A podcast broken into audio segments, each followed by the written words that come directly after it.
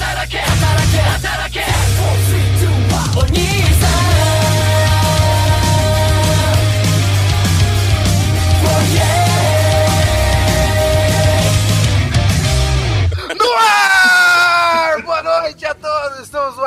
um. Isso não é o Shonen Quest, no caso. Mas boa noite. Não é. Olá para vocês. Sim, não, não é um Shonen Quest, sabe o que é? Ele mesmo. E aí, pessoal da rede, beleza? Está começando mais um MDM Mangá, o podcast que não é o podcast que você queria, mas é o podcast que você merece. Sim, estamos aqui de novo para falar de mangás, então chupa quem não gosta da gente, se fuderam. Quem tá aqui hoje sou eu, o Máximos, olá. A gente tem também Lojinha, Olá! temos Belly Félix, Oiê! ou seja, é a formação tradicional do MDM Mangá, menos o tango. E temos aqui dois convidados de muita conhecimento, muita sabedoria. Temos lá do Shonen Quest, Léo Kitsune. Olá, boa noite do VideoQuest, porque Shonen Quest é o nome do nosso hangout semanal. Desculpa, VideoQuest é o desculpa. nome do canal. Aí a vergonha começa já.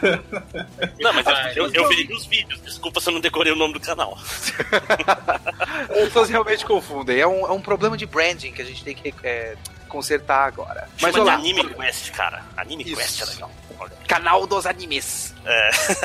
E temos também ele que eu não sei, assim, ele é da internet pra mim, é o cara que eu, eu jurisconsulto de anime da internet, aparece lá pelo Twitter, sempre muito conhecimento. Temos ele, Senna Kurumada. E aí, Senna? E aí, minação da rede, da Jobo? Ai, ai, grande referência, grande referência. Eu, eu me perdi nessa referência, desculpa. Isso é a referência Tá à tudo Rede da Globo. né? Tá tudo. É que minação é tipo galera e da Jobo é tipo beleza, tudo bem, entendeu? E, e na novela, na novela que tinha cosplays, o, o cara falava Daijobu, mãe, Daijobu. É. Ou ele falava Daijobu, né? Dai jobo. Dai É. jobo. Dai jobo, mãe. Dai jobo. Então, reunimos aqui essa equipe de especialistas, profissionais, gente que manja muito, pra fazer um, um novo formato, que é um formato meio. vai ser sazonal do MD Mangá, que vai ser discutir os animes da temporada que passou e da temporada que acabou de chegar. Como assim, Máximos? Do que você tá falando? Então, antes da gente começar, eu tenho que explicar como é que funciona a indústria de animes no Japão de um jeito bem simples.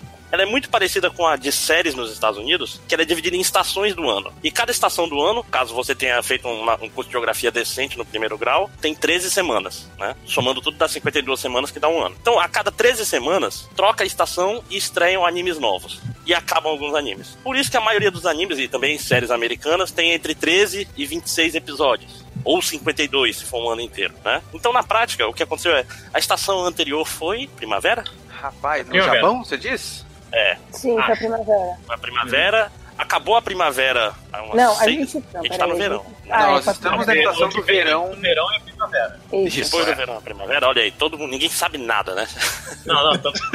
A primavera, não, a primavera é no começo do ano, porque é inverno, é inverno em dezembro, primavera em março, verão em Isso. julho. Isso. Isso. Depois vem o outono, inverno. inverno. Então, o que que a gente- como é que vai ser o formato disso aqui? A gente vai, é, a cada 13 semanas, vai ter um MD mangá, mais ou menos 13 semanas, né? Falando dos animes que passaram, animes que já passou, animes que vão chegar, né? Deus. É, ou seja, a gente vai Ok. comentar os animes que já passaram e vamos falar um pouco dos animes que começaram recentemente pra você dar uma dica. Vamos começar primeiro pelos animes da primavera, né? Primeiras damas, Bad, você quer citar algum anime da temporada passada que você chegou a assistir, e você achou interessante ou achou ruim? Então, no meio dessa discussão toda que a gente tava falando das estações, Sandy Júnior, coisas do gênero, o anime que eu assisti não chegou nem a ser da estação passada, mas o da retrasada que foi do, do inverno. E foi Ah, completamente por um pecado. e foi completamente por um acaso, porque eu digitei um negócio no, Crunchyroll e aí ele me apareceu lá com o resultado. E aí ele me apareceu com uma outra coisa e eu comecei a assistir. Eu fiquei tipo, gente, o que, que é isso? O que, que é isso que eu tô vendo? O nome dele é Hataraku Onisan. E ele é sobre é, dois caras que são work buddies, né? Eles estão sempre. São dois caras que estão sempre mudando de emprego, e são sempre empregos é, mais ou menos inusitados. Então, tipo, sei lá, ao mesmo tempo que ele trabalha num café, ele também trabalha como salva-vida, é, também trabalha como é, esses vendedores de lojas mais caras, né? Que realmente atende lá a pessoa e tudo mais. Só que são episódios extremamente curtos, de tipo dois, três minutos, e é muito estranho. Porque ele, é- ele pega algumas coisas caricatas de, de trabalhos quando você tá no, em relação com o chefe, relação com com treinamento e coisas do gênero. E tem aquele humor japonês que é muito what the fuck. Tipo, que foi que acabou de acontecer. Era, era exatamente minha sensação quando nós terminamos de ver um episódio. E o que eu achei mais curioso é que ele tem um traço todo fofinho, os personagens sempre são antropomorfizados, então são animais. E aí são dois gatos, se eu não me engano. Só que chega no terceiro episódio, eles usam pessoas de verdade. E você fica tipo, gente, o que é que tá acontecendo? E, e, ainda assim mantém o mesmo humor. E curiosamente, no final, tem uma espécie de geninho que fica, ai, você viu onde é que eu estava durante o episódio? Só que no caso ele tenta dar uma lição de moral. Só que sempre quando ele começa a dar a lição de moral, ele começa com aquela, aquela frase de efeito, aparece alguém e empurra ele para algum canto, tipo afoga, passa um pano na frente dele. É, são várias situações what the fuck que eu fiquei tipo, caralho, isso é muito japonês, mas isso é muito bom, eu acho. Olha, você já me ganhou nessa sua propaganda quando falou que os episódios são curtos de mais ou menos 3 minutos. Isso é o uhum. meu tipo de anime preferido. Nossa. É, eu quero, todo anime tinha que ser assim. Tinha que ser episódio de 3 minutos, eu vejo, vou fazer qualquer outra coisa da minha vida. Então, gosto Oi. muito. Ah, então... aliás, eu dei uma olhada aqui, ele é da Sanrio, significa é? que basicamente então. é, é, é, é, o mesmo esquema de Agretsuko, né? É a Sanrio. Eu ia falar isso. Tudo que ela falou me lembrou muito a Agretsuko. Então, primeiro eu fiquei meio puta por causa disso, tipo, caralho, isso é uma cópia descarada de Agretsuko. Só que ele é muito mais sem noção. Ele é absurdamente sem noção, sem lé com creio não entendi o que, eu tava assistindo. Tipo, de verdade. Quando, quando você falou que, apare... que, eles trocam pra pessoas de verdade, são pessoas é. de verdade, tipo Bob Esponja, que aparece a mão de verdade, assim, ou em desenho mesmo? Não, tipo live action. Ai, que legal. Sensacional. Rapaz, e tá. Se eu entendi direito aqui no Crunchyroll, tá rolando uma segunda temporada agora, né? Sim. Então, você está certa, Belly. Ele encaixa no, porque tá rodando uma temporada agora, então ele é válido. Ah, é? Ah, é, é. Segue o é. jogo, né? Chamou o, VAR. Chamou o VAR. Esperou cinco minutinhos. Recomendação válida. O árbitro de anime, né? Tem que chamar. Tem, tem cinco episódios aqui no Crunchyroll de um Hatarakuni-san 2, então, ao que parece, tá rolando uma temporada nessa, nessa, nessa temporada agora. Eu vou tentar ver esse negócio. Então eu assisti exatamente o 2, eu queria ter. Nossa, então eu posso assistir um. Ótimo. Acho que é até importante para entender aí. Não, dá uma explicada no início do que é que tá acontecendo e tem aquela dinâmica de tipo, um não suporta o outro e o outro é super, hiper, mega motivado e animado e tá sempre. Então é, é engraçado. É muito japonês. Muito ok. Curti, vou colocar aqui na minha listinha, na fila. Ok. Então, depois da, da Bad, vamos, vamos seguir. Lojinha, algum anime da temporada passada? Sim, eu já, como, já falei dele último MD mangá, mas para dar uma explicação melhor agora, eu vi o, na temporada passada Hina Matsuri, que é também um anime de comédia, que vai ser também o, o meu. Minhas indicações são praticamente só de comédia. E eu, eu, comunicando um pouco o que eu já falei antes, ele é um, um anime que. que começa assim. É, tem um líder da máfia, chamado Nita, que um dia cai uma, uma coisa na, na uma caixa na, na, na, casa dele e tem uma criança nua. Hum? E essa criança chega. Começou bem, Lojinha, começou bem. Não, começou a Polícia mal. Federal. Começou muito mal. Mas, tipo, essa criança ela chega, não, agora eu tô nessa casa e você vai me alimentar. E é isso que ele faz, porque ela tem poderes telecinéticos. Ok. E, e mesmo essa premissa tão idiota e não, eu não consigo explicar jeito sem fazer você desistir, sei disso. Mas ele é um anime com muito coração. Principalmente quando ele vai começando a adicionar os personagens dele. Porque ele faz uma. O que eu gosto muito de anime de comédia é quando você tem um, um grande, uma grande quantidade de personagens e eles interagem entre si. E é exatamente isso que tem em Hina Matsuri. Ele vai adicionando uns três personagens por episódio, até que no fim já tá. Você não precisa nem dos protagonistas para fazer a série rolar. Então você tem, por exemplo, a outra garota que chega nessa dimensão maluca, que é a Anzu, que, e a garota que é, estuda na escola delas e não sabe porra nenhuma, que é a Mishima. E outra coisa que eu falei no, nesse anime que eu gosto bastante, como tudo vai mudando, ele não, ele não segue ser o status quo. Por exemplo, a Anzu, quando ela chega, ela fica morando com os mendigos. E ela é uma, garota muito chata, cara, ela é uma pentelha, ela é aquela tsundere maluca, e ela aprende, com o passar dos episódios, é, todo o lance de ah, respeitar o dinheiro, respeitar o valor que as pessoas deram por esse dinheiro. Então, lá na metade da temporada, quando ela consegue uma casa, que os mendigos são expulsos do parque, ela tem que morar com uma família, e você vê que ela vira outra personagem completamente. As piadas antes não funcionam mais com ela, porque ela virou uma personagem muito afetiva, muito, muito carinhosa, e até o própria série faz questão de falar, cara, ela é muito melhor que a Rina, que é a protagonista. O Nita chega, cara, que eu devia ter adotado essa criança. Não outra criança que só me PT. Caralho, que bad vibe essa, esse comentário, né? Pô, não, é, puta merda, adotei a criança errada. Não, tem um episódio, inclusive, que ele chega. É, pô, acho que a Rina vai embora, né? Tô triste, não sei o quê. E a Rina volta, não foi embora. E quando ela volta, ele tá dando uma festa. com, com o chapéuzinho e tudo. Mas, cara, é como eu disse, é um anime com muito coração. As partes que ele, que ele bota os personagens pra outra parede, tipo, quando a Anzu ela perde a família dos, do, dos sem-teto que, que vão embora, ou quando a, a Mishima, que é a, a garota de 12 anos, obrigada a trabalhar num bar. Só que ela é tão boa no trabalho dela que ela começa a receber propostas de várias empresas. E ela, tipo, chama a mãe dela, mãe, pelo amor de Deus, me tira daqui. A mãe, caraca, você tá ganhando muito dinheiro, né? Você vai ficar nessa. Gostei, você vai morar sozinha e não sei o quê. Cara, eu, enfim, eu, eu tenho um problema grave, assim, tipo assim, hoje em dia você veja um anime tem um personagem, uma personagem. Geralmente é mulher nessas situações. Que é uma mulher, é uma menina de 12 anos, sem nenhum propósito. Eu me sinto muito incomodado, sabe? Principalmente quando não é um anime, não é um shoujo. É um anime para menina. Oi? Defina sem nenhum propósito. Assim, eu entendi também. É, é, é uma. Se passa uma não, vibe é, é um, meio. É um slice of life. É um não, mas se, pa, se passa uma, uma, uma, vibe meio pedófilo, eu fico incomodado. Basicamente isso. Ah, não, isso aí okay. estamos juntos nisso. Né? Isso realmente eu entendo, só que não, não é assim, ele adota como filha mesmo. Não, pois é, mas tipo assim, aí tem várias personagens de 12 anos que fazem. Ai, cara, crianças, cara, faz elas serem crianças, que, por favor. Né? Você, eu comecei, tanto que teve um anime que eu comecei, só um. Eu, tipo assim, acho que era Angel of Death, eu vi tipo 10 minutos, porque, tipo. Isso tá rolando agora, né? Tá rolando agora, mas é só, é só. Tipo assim, não vou chegar a falar porque eu falei, eu só vi, tipo, 5 minutos. Porra, não, cara. É aquele com a garotinha e o cara.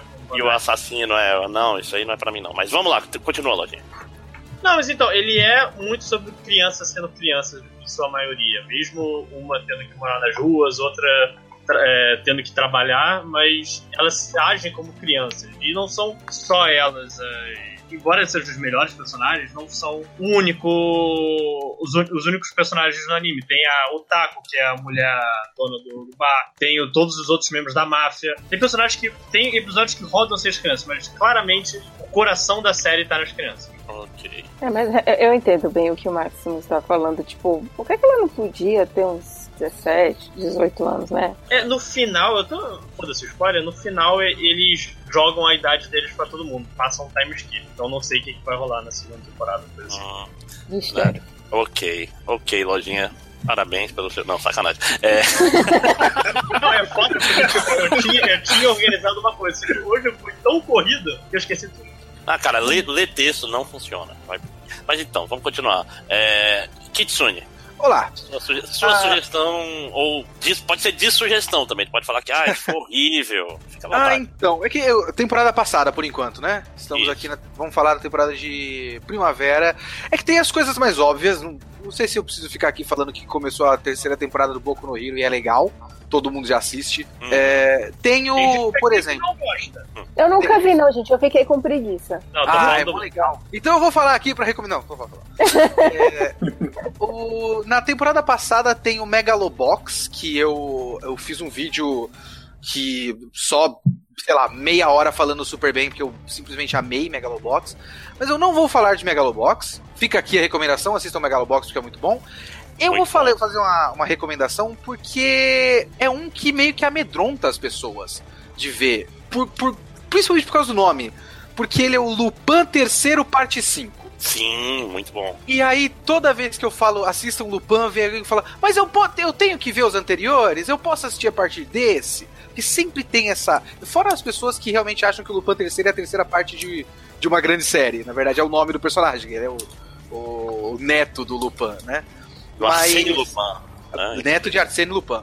Lupin terceiro parte 5 começou na temporada passada, atualmente tá em 17 episódios, porque ele é um anime de. Como, como todo otaku muito hardcore curte muito falar, ele é um anime de dois cores. uma bobagem do caralho ficar falando, mas enfim. Ele é um anime de, de duas temporadas, digamos assim, né? 26 episódios no total, 24 ele vai ter. Ele tá quase no finalzinho, mas ainda dá para alcançar questão é que Lupin III é uma franquia muito longa. Sim. Só que ele nunca foi uma história contínua. Então, para todo mundo que acha que precisa é, assistir as séries anteriores, ou seja, teria que assistir quatro séries anteriores, não, não precisa. Fica tranquilo.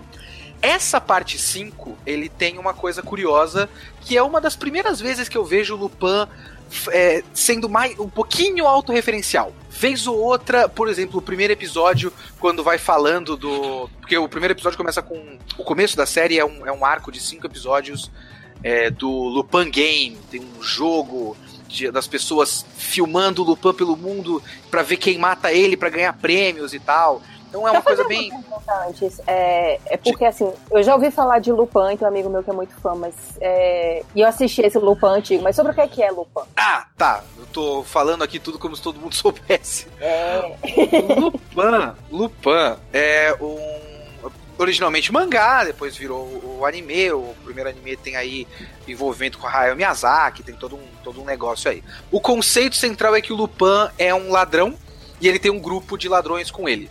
Então tem o Lupin, o personagem principal, que é só um ladrão de casaca, digamos assim. Tem o parceiro principal dele, o Jigen, que é um pistoleiro. O Goemon, que é um, um samurai, mas ele vem de uma. Eu não sei se é uma linhagem de ladrões ou uma linhagem de assassinos. Não mas é ele é um samurai fodão. Oi? Não é de Digimon, não? Digimon? Eu estou esperando ele falar, gente, pelo amor de Deus. Ah, tá, ok, ok, ok. Mas não, no caso ele não é de uma linhagem de Digimon. E tem a Fujiko, que é a, uma outra ladra que é meio que sempre o interesse amoroso, mas também tá sempre traindo o Lupin, então ele tá sempre apaixonado, mas não dá para confiar e tudo mais. E tem o policial que tá sempre atrás dele, que é o. Meu Deus, como é que é o nome do policial? Zenigata. Zenigata, muito obrigado. Então, todo episódio, no, no padrão histórico de Lupin, Todo episódio ele quer roubar alguma coisa, algo acontece, Zenigata aparece, mas no fim ele consegue. E esse é o conceito principal de Lupin. Com o tempo as coisas foram mudando um pouquinho, as séries mais recentes costumam ter um plot que vai levando a série toda. Na parte 4 eu não, não curto muito. Na parte 5 eles fizeram um esquema diferente. A parte 4 é aquele anime da Fujiko? Ou ele não, é não, não. Na, o anime da Fujiko é um. Não conta como, como parte 3, 4. Né? Ele é, é spin-off mesmo. Eu também não, não, curto muito esse da Fujiko, não. Apesar de ser um dos mais bonitos ever. A, a animação é fantástica, mas é, é, é, psicodélico demais e história de menos, né? Fica... É, então, é, a direção de arte é maravilhosa, mas aí o fim, o, o fim meio que contradiz a história toda. Não curto muito. É, nesse o que eles estão fazendo é, tipo, tendo arcos um pouco mais longos. E aí, entre esses arcos, sempre tem um episódiozinho que é um episódio solto, que é sempre uma homenagem às temporadas anteriores. Então, quando você assistir esse, essa série parte 5, que tem um primeiro arco de cinco episódios que é muito bom, que envolve é, criptomoeda e deep e... web. Não, e, e, e, eu acho que não tinha tido uma atualização tecnológica do Lupin até então, né? Ele estava sempre preso naquele mundo meio anos 70, meio meio James Bond, daí tem celular, tem internet, redes sociais. O que é uma coisa curiosa, porque o Lupin desde o começo ele sempre foi uma coisa muito atual. E aí eles foram mantendo na nostalgia e foi meio que traindo a história, a, a, ideia do Lupin, que era ser a coisa mais cool do mundo para o seu momento nos anos 70. Mas aí os caras estão começando a atualizar agora. A parte 4 tem um bagulho de inteligência artificial muito bizarra que envolve reviver o Leonardo da Vinci. É um bagulho nada a ver. É muito estranho. Mas enfim, essa parte 5 é, tem uns episódios entre esses arcos mais longos que homenageiam as, as, séries anteriores, então vocês vão ver que ele muda a cor do paletó dele, porque o, as séries ao longo da história ele vai mudando a cor do paletó e os, e os fãs vão, vão vendo assim, tipo, a primeira série da jaqueta verde, a segunda jaqueta vermelha e tudo mais. É tipo é, um então, Doctor Who. Ele é um Doctor Who, dá pra dizer isso. Só que é o isso. mesmo personagem, ele não, ele não muda. Tecnicamente Exato. tudo é igual. Assim mas ele nunca foi muito contando com o fato de que existiam é, séries anteriores. Ele só vai seguindo. Ele é, é um James tá Bond, momento. Né? É, ele é um James Bond. Troca o Ele é mais, mais pra James Bond mesmo. Só que agora nessa eles estão fazendo referências, mostrando é, uma cena que parece muito com aquele filme do Hayao Miyazaki lá do Castelo de Cagliostro. Que tem é, no Netflix. Fazendo... Se quem não assistiu, assistam o Castelo de Cagliostro. É muito, muito divertido, cara. Assistam. E essa temporada da parte 5 é mais uma vez, mesmo fazendo referências, você não precisa assistir as anteriores. É uma produção muito boa, é esteticamente muito bonito, mesmo sendo um pouco mais tradicional. A, as tramas são modernas, são divertidas, é, tem, tem bastante. Não é só o cara fazendo um assalto. É, porque, o que também seria muito legal, e eu gostaria que fosse um pouquinho mais disso também. Mas tem, tipo, os conflitos pessoais. Esse episódio mais, mais recente tem um pouco da, da relação dele com a Fujiko, o que ele é pra Fujiko, o que a Fujiko é para ele. Então é muito bom. Essa série atual é muito boa. Assistam sem medo, mesmo nunca tendo visto nada de Lupin. Mas se quiser começar por alguma coisa, como o Maximus falou, Netflix, Castelo de Cagliostro, é um filme do Miyazaki, é o meu filme preferido da vida, é maravilhoso, é muito, muito, muito foda. Sim. E aquela história, é, uma coisa boa é que Lupin é muito confortável de assistir, cara. Porque ah, ele, é, ele tem aquela vibe meio 11 homens e um segredo, sabe? De, uhum. Tá todo mundo. Tá tendo roubos internacionais, carro voando, coisas caóticas acontecendo, mas tá todo mundo meio relaxado, né? Meio se divertindo. Sim. Sim, sim. E o foda também é que ele é um bom anime pra você assistir relaxado também. É um anime que eu uso para isso. Fumando maconha. É isso que ele está dizendo. isso. Porque eu tenho que assistir os, os animes para fazer os vídeos que a gente faz semanalmente no VideoQuest sobre os animes da temporada. E às vezes eu não quero assistir para ficar fazendo anotação e fazer vídeo. Então, tipo, deixa eu colocar o Lupin aqui que eu esqueci de ver na semana passada. E é um anime só para passar o tempo, assim. É muito legal.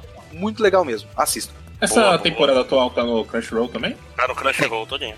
A anterior também. Eu gosto mais dessa. É um, bom, é um bom começo, porque o primeiro episódio meio que introduz o Lupin de novo, porque, tipo, começa o jogo do Lupin, que é, tipo, mundo todo, vão dar dinheiro para quem bater uma foto dele, etc. E isso meio que reintroduz o personagem para quem não conhece, e ele vai adicionando os amiguinhos lá, o Goemon e etc. Tipo, um de cada vez tem uma introdução, então, tipo assim, não vem aquela sobrecarga de informação. Ele vem bem de boaça. Exato. Ah, me interessou, fiquei, fiquei curiosa aí pra. É bem legal. Eu, eu gosto bastante do Pan também. Ok. Cena, amigão. Sou ele.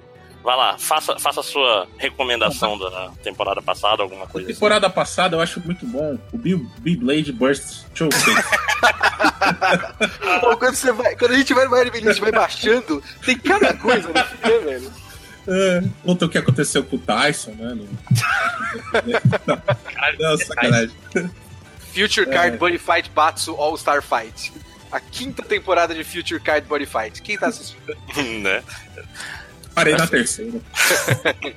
É, só queria falar que se o Tango tivesse aqui, ele ia citar Megalobox, né? Porque ele gostou pra caramba. Sim, sim. Gostou bastante.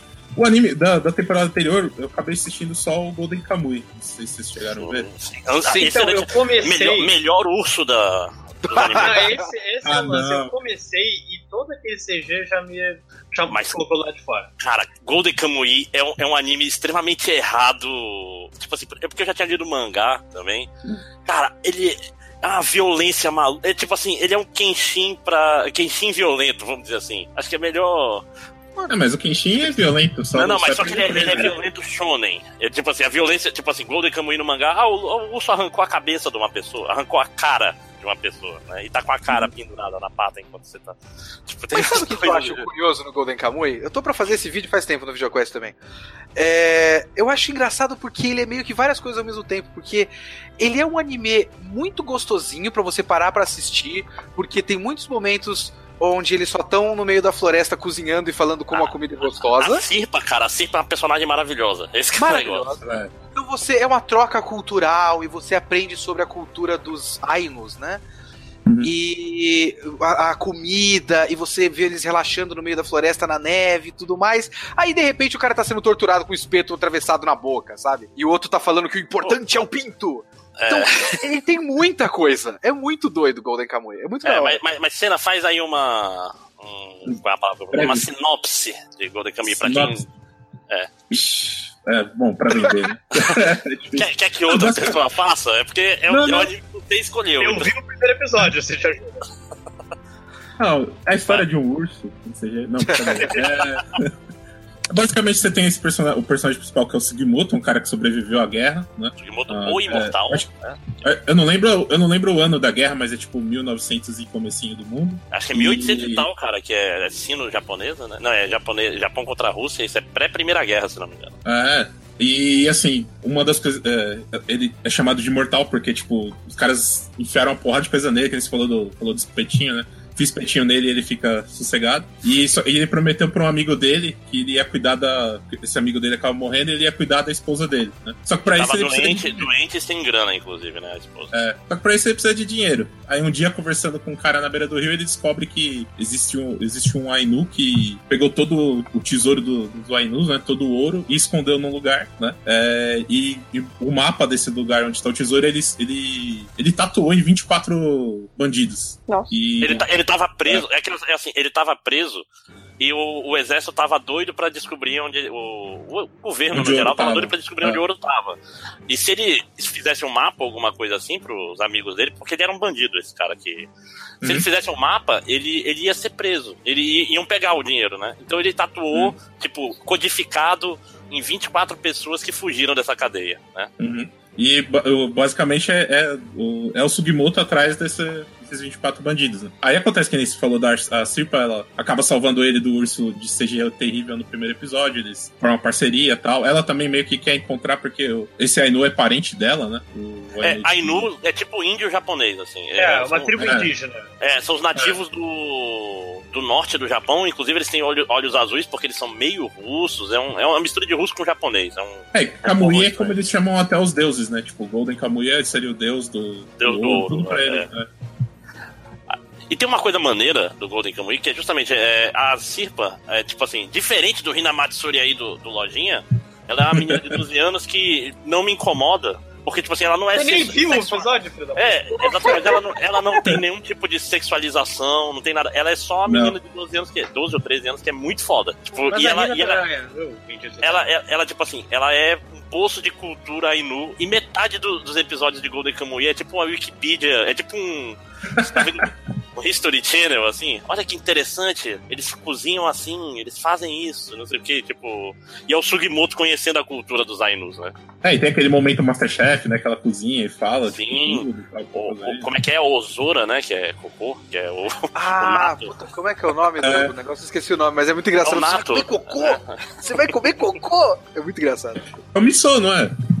É, é, o miso ou é o nato? Eu não tenho certeza. Porque o, o nato diz que é bem nato nojento. tem né? o cheiro mal. Não, é, nato é então, é aquele feijão que fica todo grudento, né? É, é a soja, é, né? Então, é. Não, não é o natô, não. É outro bagulho que ela fala que é cocô, mas o natô também é bem nojento. É. É natô? É, faz sentido ser natô. É... Mas então, uma coisa legal de Golden Kamuy é que mistura, ele mistura violência com momentos momentos tranquilos. É, ele é bem violento, né? Não dá pra. Não dá pra assistir no ônibus. É. Mas ele é violento, mas também ele é muito doido, né? Tipo, um dos episódios finais é um episódio completamente Scooby-Doo, onde eles estão perdidos num, num, num, hotel que é tipo um labirinto, aí um corre pro lado, hum. aí aparece Sim. na porta de trás. Então ele, ele varia muito, ele tem sempre alguma coisa diferente acontecendo. Eu gosto muito do Gorika por causa disso. Ele é muito variado, né? É, e ele é incomum, né? É tipo assim, não, você não tem nada muito parecido com Golden Kamuy. Eu falei de Exato. Kenshin mais porque o traço lembra, principalmente no mangá, o traço lembra, ele é meio. tem umas linhas relativamente limpas e tal. É, fora mas... que, né? É, Japão antigo, mas não exatamente lobo solitário, esse meio do caminho é, da história japonesa. E, e, uns personagens, tipo assim, são pseudo-realistas, mas são absurdos. O personagem principal, ele teve o rosto arrancado, né? O, o, o vilão, aliás, o principal é. vilão é, ele, ele, não tem, ele não tem a parte de cima da cabeça. Ele usa é uma máscara. Assim. É. Não, e, ele é completamente é louco. Ele é todo é. maluco. É, ele é muito doido. O Golden Kamuy é uma história de velhos malucos, né? Sim. Boa parte dos personagens de Golden Kamuy é um bando de velho maluco. o que é bem legal. É quase a nova geração de gente que não é maluca contra os velhos malucos. Agora, o que eu quero ver começar a acontecer porque o Golden Kamuy eu comecei a, a, saber que existia quando teve o anúncio do anime e todo mundo foi empolgado e quando todo mundo no Twitter começou a compartilhar loucamente uma série de páginas que eu não sei se são de de. Ah, como é que chama os fanzines japonês, cacete? Dojinshi. Isso. É. é. um monte, eu não sei se é Dojinshi ou não, eu acho que não é. Uma série de páginas de todos os personagens muito musculosos pelados na sauna. É muito homem pelado musculoso em Golden Kamuy. Eu não sei quando isso vai acontecer, mas parece que é uma Agora coisa de Golden Kamuy. parece que é um bagulho, é famoso pelos homens pelados. Não teve isso na primeira temporada. Talvez tenha na segunda. Vamos esperar. Talvez não exista, porque seja censurado. Talvez. É, o, o Máximo falou que deu mangá. Tem isso no mangá? Tem isso? Maximus resolveu se abster aqui da questão. Ih, ah, aí, passa uma flecha nele. Mas acabei de ver capítulo Opa, eu, tô, eu, estava, eu estava mudo, eu estava no mudo aqui. Então, como manda a tradição. É, na verdade, eu estava lendo o mangá, aí quando falaram, ah, o anime vai sair, eu, ah, vou parar um pouco o mangá, e eu parei mais ou menos onde o anime terminou. Eu, eu parei logo depois do hotel. Ah, então, sim. até bom, eu, eu tô esperando o anime porque é, legal ver essas coisas animadas, né, cara? E, é, eu e fiz isso com o Boku no Hero mesmo. Pô, eu devia fazer isso com o Boku no Hero, cara, porque eu enjoei do mangá. Mas, mas o, é o Boku no Hero, a, a, a Belcam tava falando do anime, pra quem não. Eu não sei, eu acho um anime meio difícil pra galera começar, né? O Deco é muito insuportável no começo. Não, cara, isso é insuportável nesse negócio. Não, não, eu acho que, na que é um erro, cara. É o Bakugou. É, é um Deco, o Deco chora pra tudo, cara. Ele abre a porta, caraca, abriu a porta, a gente pode chorar. Mas ele, ah, ele supera, cara. Esse é o. Ele é o, é o protagonista shonen padrão. Mas o, o problema pra mim, cara. Eu chorava, assim. É um, é um negócio que eu, eu vou recitar isso mais pra frente, quando a gente falar de outra série do verão. Que é tipo assim, quando tu quer fazer um personagem ser odiado e tu exagera, Aí quando chega na hora da redenção, tu não consegue. Que foi o que fizeram com o Bakugou. O Bakugou é basicamente o racista daquele mundo, né? Ele, ele, fazia, ele fazia bullying com o menino porque ele não tinha poderes. Só por isso, não era porque, ah, eu me sinto. Não, ele não tem poder. Ah, seu sem poder escroto, vai se fuder. Pessoa sem poder tem que chupar meu pau. Coisas é, assim. O foda é que o né? Bakugou, quando você começa a seguir a história, você entende que não é só isso. Mas tem Mas... isso. Tem, claro que tem, porque é uma, é uma parte da, da ideia desse mundo que tem um grande preconceito com quem não tem poder. O foda uhum. é que eu li o mangá, eu, isso não me incomodou tanto assim no mangá. Depois, quando começou o anime, eu fui assistir. E eu acho também que é uma, uma questão da, da boa performance do dublador, porque essa era a intenção. Uhum. Mas é muito forte. É uns gritos e as expressões são muito fortes. E quando você ouve aquela poluição sonora do bullying do moleque, eu acho que é pior do que no mangá. É muito mais forte e muito mais difícil de você esquecer do que no mangá. Talvez, eu tenho essa, essa minha impressão. Pois é, não, e tipo assim, se tu olha, tá claramente rolando um relacionamento abusivo ali, porque, tipo assim, o Paco Gol nunca teve nenhum tipo de. Vamos afeto. dizer assim, gol, afeto pelo, pelo outro, e o outro fica, ah, não sei o que, Chan, como é que ele chama ele? Casinho, Casinho, Casinho, Casinho. Casinho. Ca casinho é um carro da Ford, né, gente? mas o. Não, mas o que eu falei do, do Deco é porque assim, eu já vi duas, duas pessoas falarem isso pra mim, né? O Kajima até do Terra Zero, que não é no dia de anime, falou. Que ele parou no começo por causa disso, ele achou o Deco meio, meio chato essa parte dele chorar pra tudo. A bem da verdade é que eu não fui ver Boku no Hero porque eu vim da onda de One Punch Man mil pessoas falando que ah, o One Punch Man é muito foda, a coisa mais incrível da face da Terra, super divertido. Ah. Aí eu li o mangá e eu fiz, achei uma bosta. Aí depois o pessoal falou: Porra, o anime veio pra Netflix, a dublagem tá pegada aí, o Yu Hakusho tá muito foda, assista! Velho, eu assisti e, pra complementar, eu não tava lá muito sobra, já tinha tomado umas cervejinhas. não dei risada em um episódio, acho que uns três de vez. Eu fiz, velho, eu, eu, só aceitei que eu não sou o público, porque eu lembro de quando teve. Teve uma época que eu trabalhei numa gibiteria. E aí tinha uma galera que gostava muito de mangá e a gente conversava muito. E tinha uma galera que tava muito ansiosa por The Seven Deadly Sins. Que é ruim, meu Deus. Ruim, é ruim, é ruim. Quando ruim. eu fui ler, eu achei exatamente isso que vocês estão falando. Ele tem uma ideia interessante de começar com todos os personagens já em um nível de poder bem grande. Você não tem um, um ah, vamos começar o shonen com um personagem fraquinho e vai crescendo. Eles começam bem forte, só que não pega personagens da história nada. Não, eu achei tudo. Eu achei toda a estrutura muito genérica, muito eu já vi isso. Não, isso chama-se Black Clover. Esse, esse é, sim é o. Black Clover. Nossa, o Black Clover, é... ele é uma colcha de retalhos, né? né? Ele só foi sorteando. Bom, tá, órfão, beleza. Uh, quer se tornar o maior de todos. É, é na, isso. Na, Naruto e Sasuke. Que é basicamente não, Naruto e Sasuke é um Sasuke mais simpático. Não precisa. O Sasuke dele não tem motivo de existir. Ele não, não mas, ele não é um Mas a relação do, dos dois personagens principais não são igual do, do é, Naruto. É bem não, iguais, mas eles são tipo aquela novela. Peraí, vamos lá, vamos lá. Vamos, vamos antes disso daí, vamos pra Dragon Ball. Pelo que eu tô vendo também é a mesma coisa. É um menino órfão, que aí tem uma hora que ele acha um arquinimigo que vira amiguinho dele, que é o Vegeta. Tipo, tudo é muito igual em todos No caso do Dragon Ball demora muito pra ele achar o Vegeta. É. Sim. O processo é diferente, mas os Sasuke e o Naruto foram inspirados em Goku e Vegeta, se eu não me engano, de acordo com o próprio Kishimoto. Então, sim. Mas é, é isso, o processo é, pode ser diferente, mas já, você né? vai enquadrando ali nos mesmos lugares. Isso uhum. me cansa. Isso como leitora me cansa, mas aí novamente eu fico pensando, eu não sou mais o público e tudo bem. A galera tá gostando massa, só não sou aí, o público, não sou aí, vem, aí vem o cara chato, ah, One Punch Man não tinha nada disso e você não gostou. Mas aí que tá, o One Punch Man, tipo, teoricamente era pra tirar um sarro disso daí tudo, e eu só achei que não. Cara, então eu não sei, porque, tipo, Boku no Hero, ele não cria nada novo no gênero hum. shonen, mas ele trabalha muito bem com os arquétipos. Entendi. Menos o Bakugou. É, mas, tipo, Discord, tirando isso, o arco de treinamento dele é um arco de treinamento shonen, mas é muito bem trabalhado. O é meio curto. Também. É, isso eu discordo. É, é o, o, o Jaco são meio curtos, também concordo. Eu acho que são meio curtos, mas eu tô não, não, não, também com...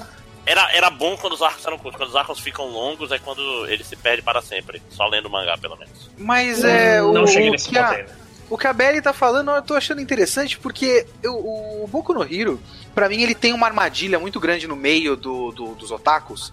O, a posição que ele chegou é uma posição muito esquisita, porque ele chegou logo no fim do Naruto.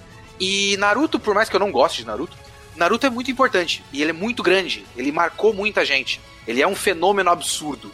E aí ele acabou e todo mundo ficou meio que olhando pra Boku no Hero e falou: Bom, então é o Boku no Hero. Boku no Hero é o meu Naruto. E simplesmente não é, porque ele não é a mesma coisa do Naruto, né? Ele tem muitas uhum. coisas que ele pega, mas ele tem uma estrutura completamente diferente. Agora o que a Belly tá falando é interessante porque talvez tenha uma segunda armadilha pra Boku no Hero, que é essa coisa da, da relação que as pessoas fazem simplesmente porque os dois fazem referência a heróis americanos. E as abordagens são tão completamente diferentes Sim. que se uma pessoa gostou de One Punch Man e aí falou, bom, se eu gostei desse aqui, me recomendaram o outro porque é parecido, aí ele parte com esse ponto de vista e Boku no Hero simplesmente não tem nada a ver com, com One Punch Man. E eu, inclusive, acho que tanto One Punch Man quanto Boku no Hero tem muito pouco a ver com um herói de cómic americano. Ah, então, peraí, eu, eu só fiz, só falei de One Punch Man não porque, eu não sei se um parece com o outro, eu não sei se um faz referência ao outro, mas é só porque eu parei de comer reggae da galera. Então a galera é, fala que algo é muito incrível. O dele surgiu mais ou menos na mesma época. Então, é, mas é justamente isso que eu tô falando. É uma coisa meio. Lembra quando saiu dois filmes de mágico de uma vez? Que era o filme do Nolan e aquele do Edward Norton? E, e um ruim, sim. Exato. Mas eles saíram dois filmes de mágico assim, sei lá, questão de meses de distância um do outro.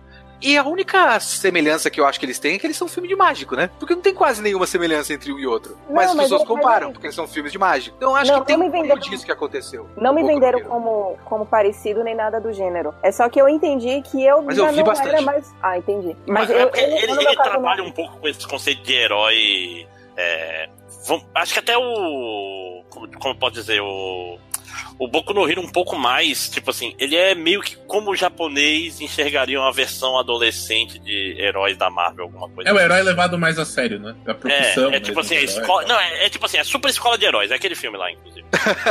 é mais parecido com isso. Né? Eu só entendi que eu já não era mais o público e que, o, independente de ser parecido ou não, o que, o que um determinada, determinado nicho falava que era muito incrível, eu sei que já não iria me surpreender tanto assim. Então eu já nem, nem fui atrás do, do, do Boku no Hero, apesar de que eu, às vezes eu fico meio tentada. Porque, enfim, o hype ainda é muito forte. É, não, assim, eu vou te falar, Boku no Hero é muito mais simpatiquinho, assim. É, é um anime feel good. Hum, né? Tipo assim, eles são. É, tipo assim, como eu posso dizer, o Deku é um personagem muito bonzinho, né? É, é, o, é o cara, é o, é o esforçado.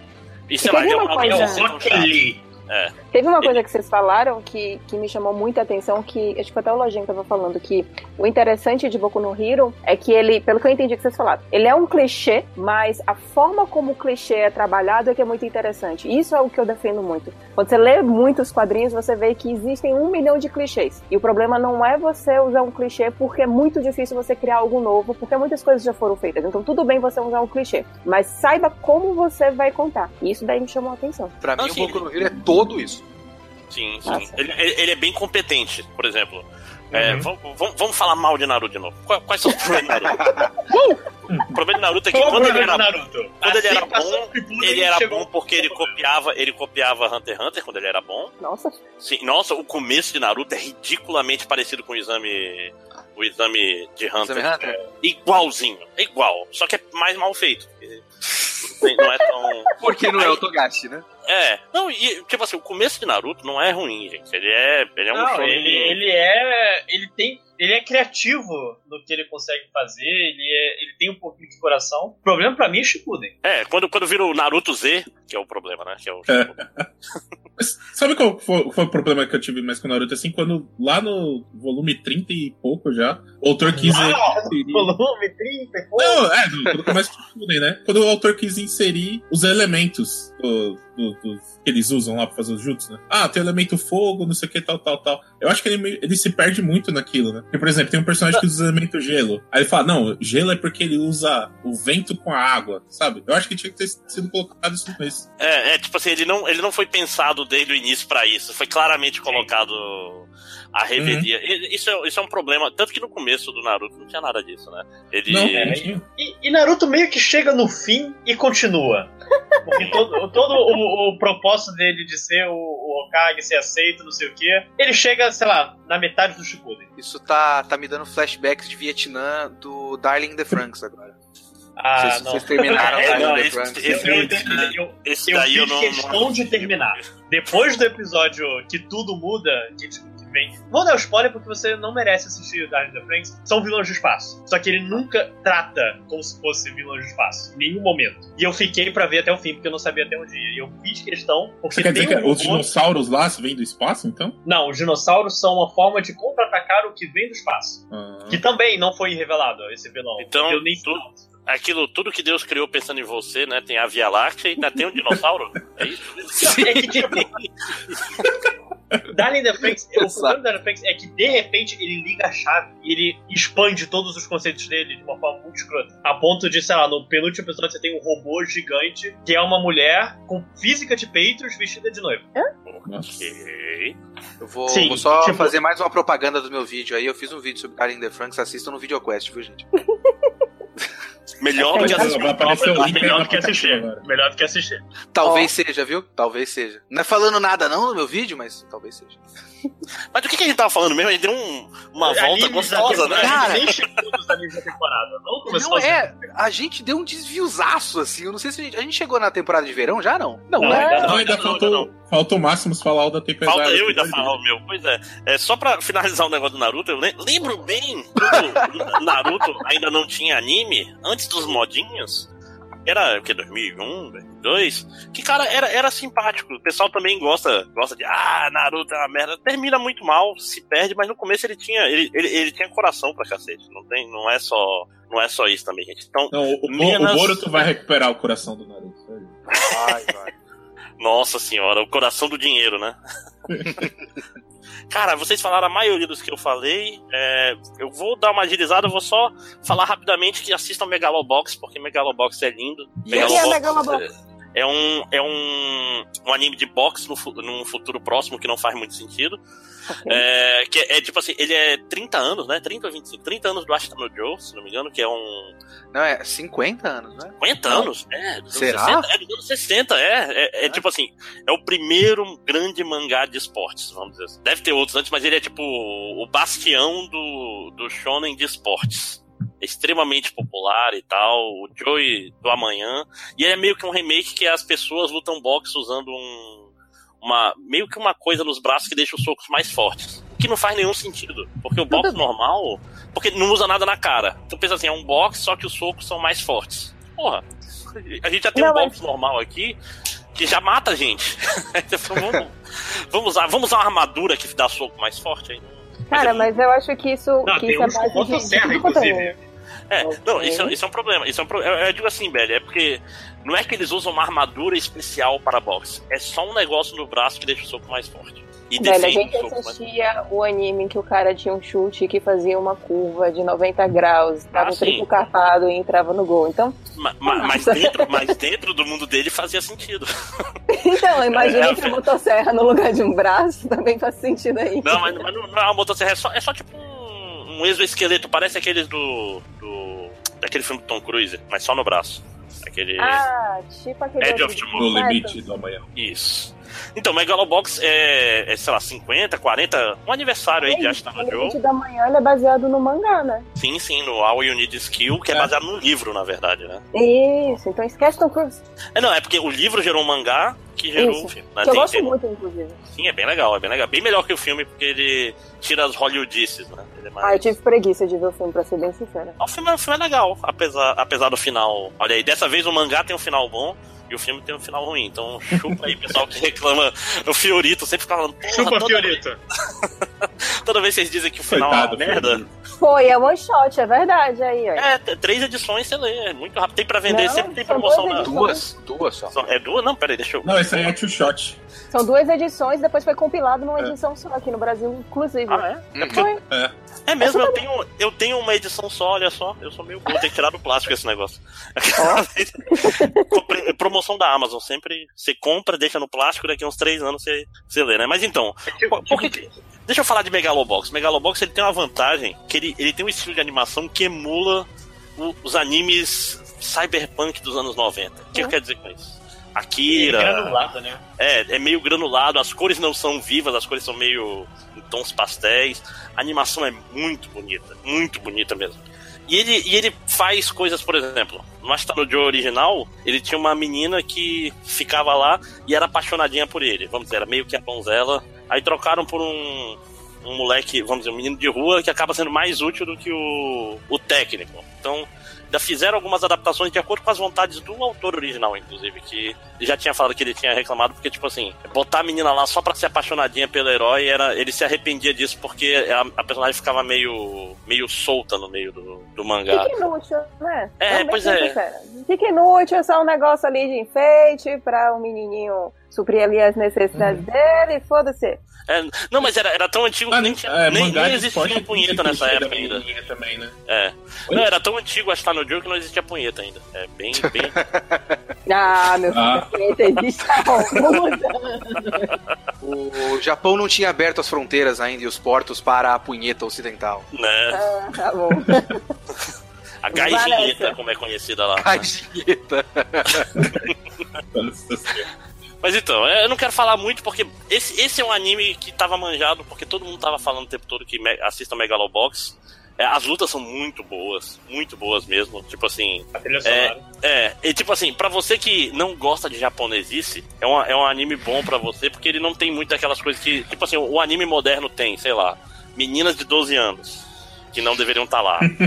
é, como a gente vai falar mais pra frente, close em peitos balançantes, entendeu? Ele, ele não tenta fazer aquela. assim, essa coisa barata de pegar o punheteiro. Vamos usar outro termo? Termo machista, né? Machista, machista. É porque é machista. machista podia ser só tratar mal mulher. É um tipo específico de machista ainda, né? Ah, não, mas é bom quando a gente termina explicando que existem várias coisas que você pode fazer que podem ser machistas. Então você tem um anime de 30 minutos e durante 30 segundos você fica dando close em peitos, tcharam! Machismo. Mas vamos chegar lá. Vamos chegar lá porque tem um anime nessa temporada que vale a pena falar sobre isso. Eita, porra! então, é só pra, só pra. Veja Megalobox, lutas de boxe foda, 13 episódios, bem animado pra cacete. E é isso. Então, Posso só dar um, um, toquinho da temporada passada? Vai. Uma parada que era necessária. Tipo, eu não quero muito falar porque é um anime clássico que ganhou um remake. Que é Legend of the Galactic. É, ah, Legend não. of the Galactic ah. Hero. Que é um, uma grande obra do Japão. Tem mil episódios no, na série original sobre dois impérios lutando e anos se passando deles, os personagens evoluindo. E começou agora o remake deve durar pra sempre, se for, se for seguir ele. Cara, só ver. Os três episódios vieram na temporada passada, eu não sei quando volta, mas é um bom jeito de você começar. E ele é naquele esquema animação 3D, né? É, ele não usa muito, ele só usa nas cenas de batalha, mas... Tipo, todos os problemas que a gente falou, ah, não tem praticamente fanservice também. Então, uhum. não sei se é, ajuda. uma volta aos animes de antigamente, que, tipo assim, era Sim. focado em outras coisas, sei lá. História. É, personagens. Personagens. Ambientação.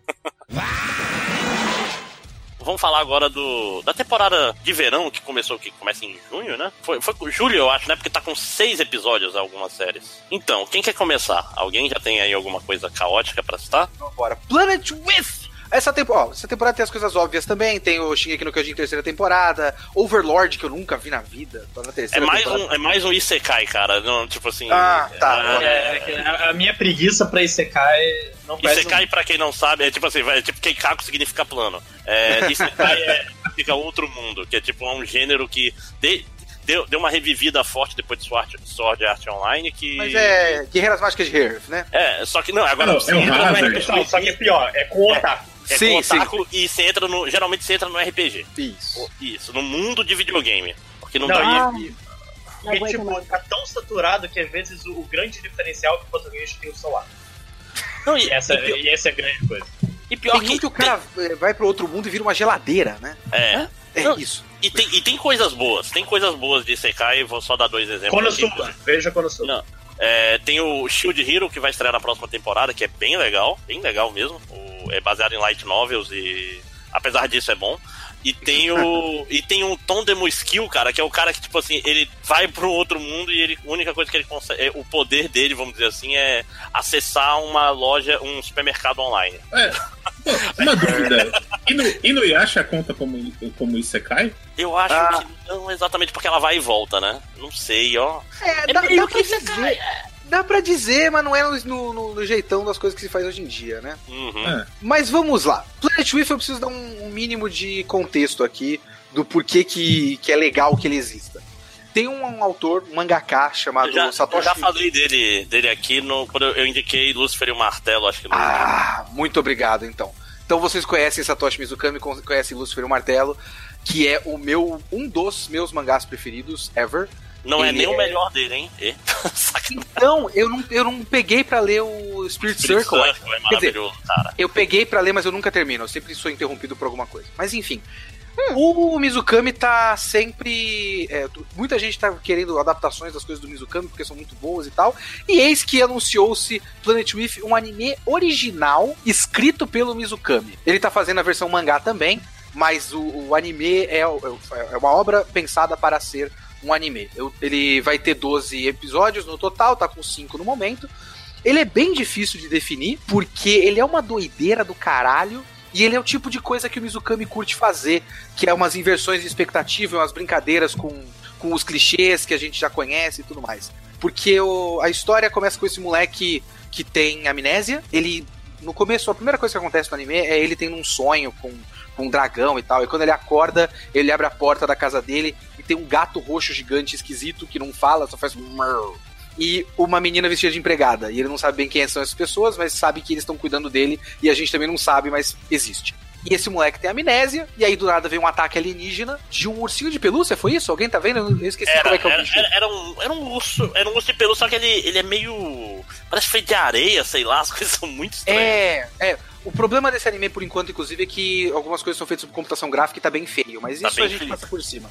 É, então tem um bicho gigante alienígena que ninguém sabe o que, que é, e aí aparecem sete heróis de luz. Os caras que criam os robôs e tal, também de computação gráfica, também muito feios, mas enfim.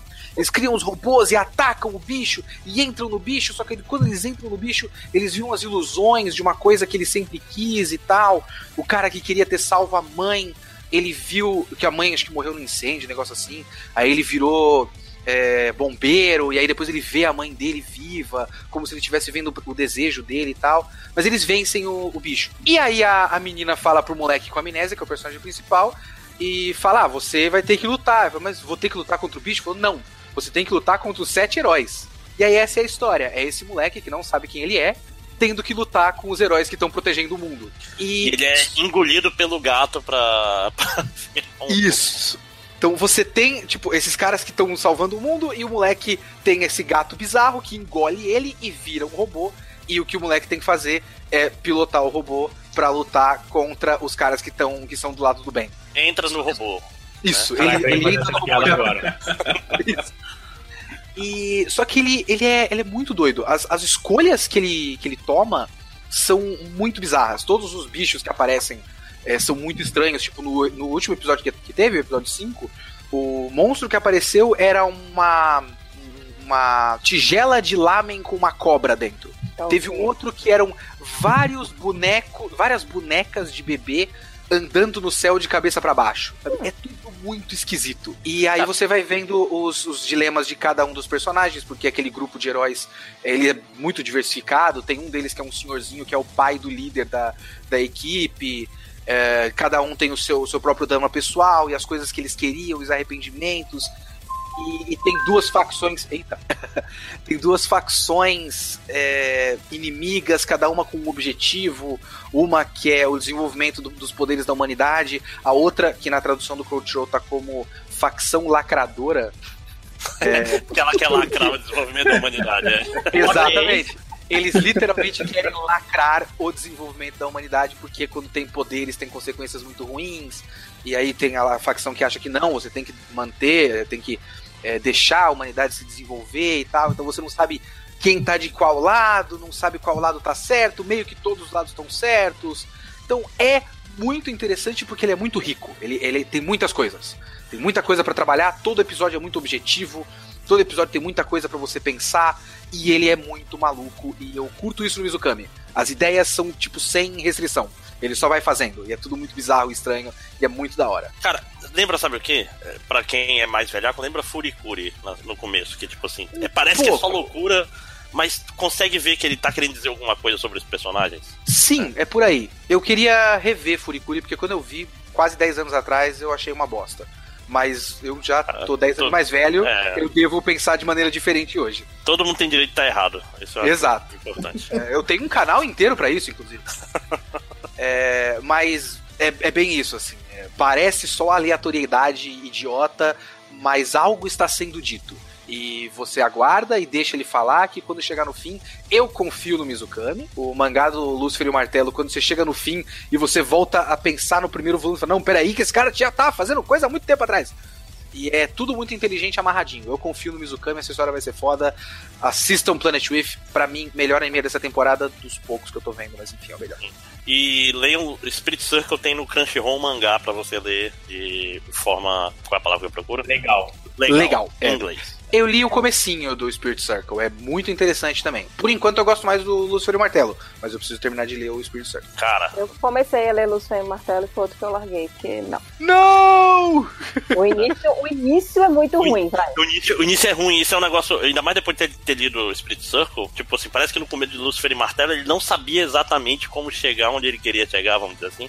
As introduções dos personagens são feitas meio na doida, as coisas vão. É tudo meio jogado, vamos dizer é, assim. É, é eu desisti, larguei e falei, foda-se, tenho mais coisas para fazer na minha vida. Eu não, eu não gosto de ser esse cara, porque eu já passei por muita gente dizendo que, ah não, Reborn é legal, ele fica bom depois do episódio 34. Sim. Eu odeio isso. Eu odeio não, isso. Tá, até porque essa pessoa tá errada. É no 27. É, eu não tá errada. Quando vira, ruim. Mas peraí, é. mas, mas, por exemplo, falar que Madoka Mágica fica bom no final do terceiro episódio tá certo. Não, tá então, todo mundo me fala isso. Eu também larguei Madoka Mágica. Não rolou não, tem, pra mim. Não, tem, tem, tem, um momento que o um momento que tu assiste o episódio e fala, ah, é por isso. E aí imediatamente. Você tem que se forçar. Você tem. Não, tipo. Não, não. não chegou no, terceiro, chegou no terceiro episódio, no final, é, é de propósito pra quando chega no final do terceiro episódio, você olha.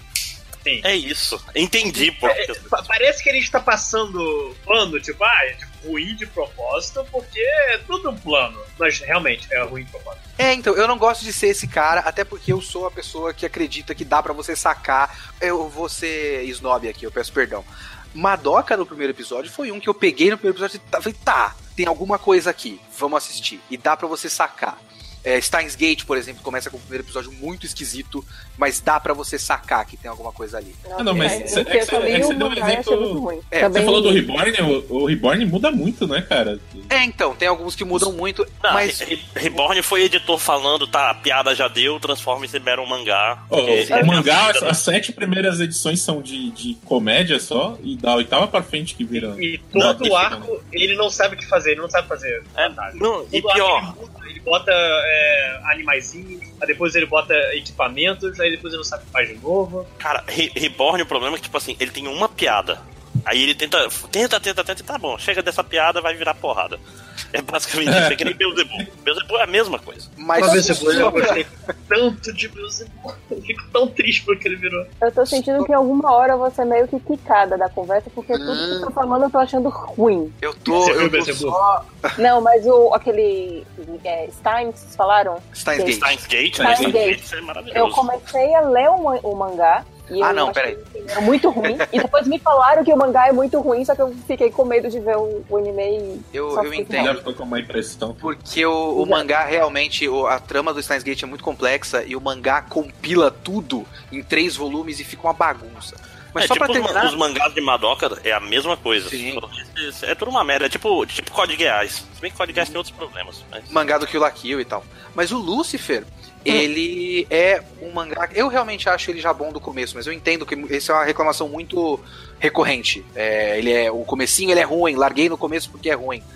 É, dá uma insistida, que eu acho que de 10 volumes ele fica bom no segundo já, hum. sabe? Então, Sim, começa, começa, ele começa trabalhando no Lucifer o... Martelo?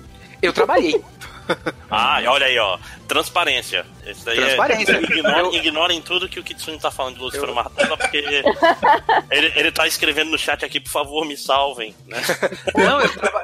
eu trabalhei. Eu, eu trabalhava na JBC na época. É? É, o, eu tinha uma política quando eu trabalhava na JBC que era eu falo bem das coisas que eu gosto, eu não falo das coisas que eu não gosto. Tanto é que eu passei anos sem nunca citar o nome de Mirai Nikki, por exemplo. Uma das piores coisas que eu li na minha vida e eu trabalhava no Mirai Nikki. Mas não preciso ficar falando eu mal. uma raiva de Mirai Nikki. Mirai Nikki. Ninguém, todo mundo só fala Mirai Nikki. Ninguém fala o nome no título que veio aqui pro Brasil. Ah, Nessa Diário do tra... Exato. Aí eu trabalhava numa comic shop e aparecia o guri e falava você conhece não sei o que, não sei o que, não sei o que. E aí você ficava, no... vai pro Brasil? Que nome veio pro Brasil? Ah, então veio. Porra, sabe? Porra, mas Mirai Nikki eu tenho, eu tenho um amor, amor e ódio por Mirai Nikki, porque é muito ruim, mas ele tem uns momentos muito bons, cara. Mas, é pro... mas ele tem, acho que é o pior pior personagem principal de, de longe. E ao mesmo tempo é de propósito. É, é, esse, que tem, é esse que tem a cena do guarda-chuva? Não, esse é a Noda. Ah, no... ah, confundo, cara. Eu passei ah, longe disso tudo. Não, cara, Mirai Nikki é o personagem principal mais inútil do mundo. Tu acha finalmente, ah, agora o Yuki vai ser empoderado e vai fazer alguma coisa. Aí não, aí desfaz.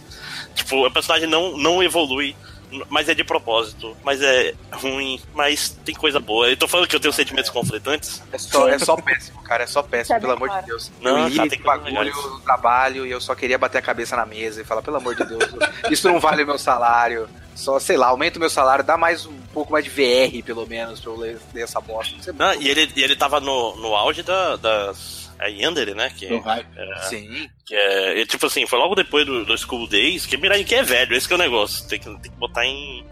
Que é, a menina gosta tanto do cara que mata ele. Isso, é, isso foi uma moda no Japão hum. muito séria. Sim, sim. É tipo assim, e não, na sim, verdade sim. é o personagem principal completamente, vamos dizer assim, emasculado hum. e uma garota psicótica que gosta dele. É basicamente isso e isso funciona, isso funciona por um tempo, só que aí, tipo assim, é tipo tu tá vendo um relacionamento abusivo que dura muito, acho que uns 13 volumes, Brian. É, 14, 14. 14. É, aí tu, cara, tá, agora ele passou um mês preso, amarrado numa cadeira, se cagando e se mijando. Acho que agora ele vai fazer alguma coisa. Aí não, não faz não. complicado. Mas não é sobre Mirai Nikki esse. Não, não. Nossas voltas estão impressionantes aí. Não, mas tem que ser isso mesmo. Esse, esse é o podcast MDM, né? Então continua aqui, Tsuni, falando seu Planet Rift. Não, já terminei. Assistam, é muito bom. Luciano é Martelo também é muito bom. Tem, tem, tem que ler também quem não gostou. Cara, Spirit Circle, cara. Spirit Circle, eu. Eu fiquei, eu fiquei abalado. Eu, eu, fiquei, eu fiquei abalado lendo em alguns momentos ali. Ele, não, ele, ele, é bem. Ele é bem mais... não, é você porque, chorou ou você.